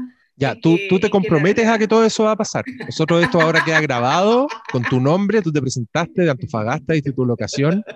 Ella nos asegura que el bailoteo de Arturito va a tener sentido en la tercera temporada de Mandalorian. Eso quedó Yo grabado. no, no- no lo aseguro, tengo Está fe, grabado. tengo fe en que así va a ser. Ya, Tengo fe muy y bien. confianza. This is the way. Gracias chicos por el, Muy por el momento. Gracias. Oh, gracias a ti por escucharnos y por aguantar hasta la hora del pico. Oh, weón, son las dos. Año nuevo, weón, feliz nuevo. Sí, no falta nada, loco. Están viviendo más. las últimas ¿Qué horas más del da? 2020, este año de mierda, pero por lo menos terminó bien con este podcast. Cinco horas sobre The Mandalorian. This is the way. Cinco horas, güey. Bueno, partimos como a las 9.20. Son, van a ser las Ay, 2.20. Oh, shit. Ah, Eh, el de Tenet. Ya, pues grabemos ahora mismo el de Tenet. ¿Se quieren, Ah, tiro, ya, ¿se quieren quedar a conversar? Se queda. Ya. No, Ya, ter- revés, ter- ter- terminamos. Muchas gracias por todo. No hable gente que debería estar silenciada. Eh, este es el momento de las despedidas. Ya, cabros, despídense. Yo, yo insisto con las gracias a todos los que están aquí y todos los que nos compraron entradas. Sí, Los queremos yo mucho. También agradezco a Gracias. todos los que estuvieron hasta esta hora. En este momento creo que di- dijimos todo, pero si nos sentimos abogados, vamos a llamar a Orrego Abogados. Ya. Eh, Briones, despídete de la Peoples.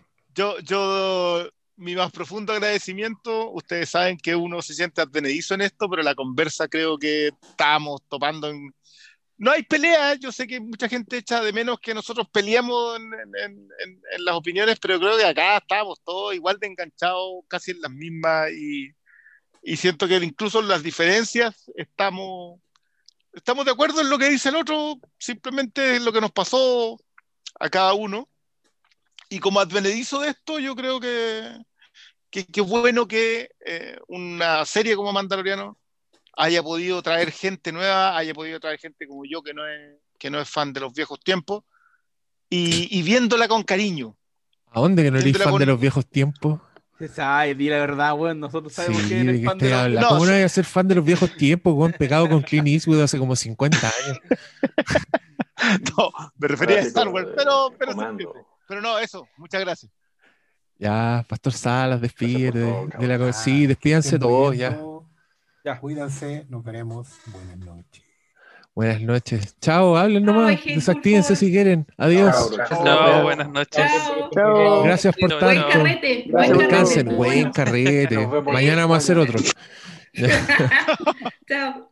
Chao.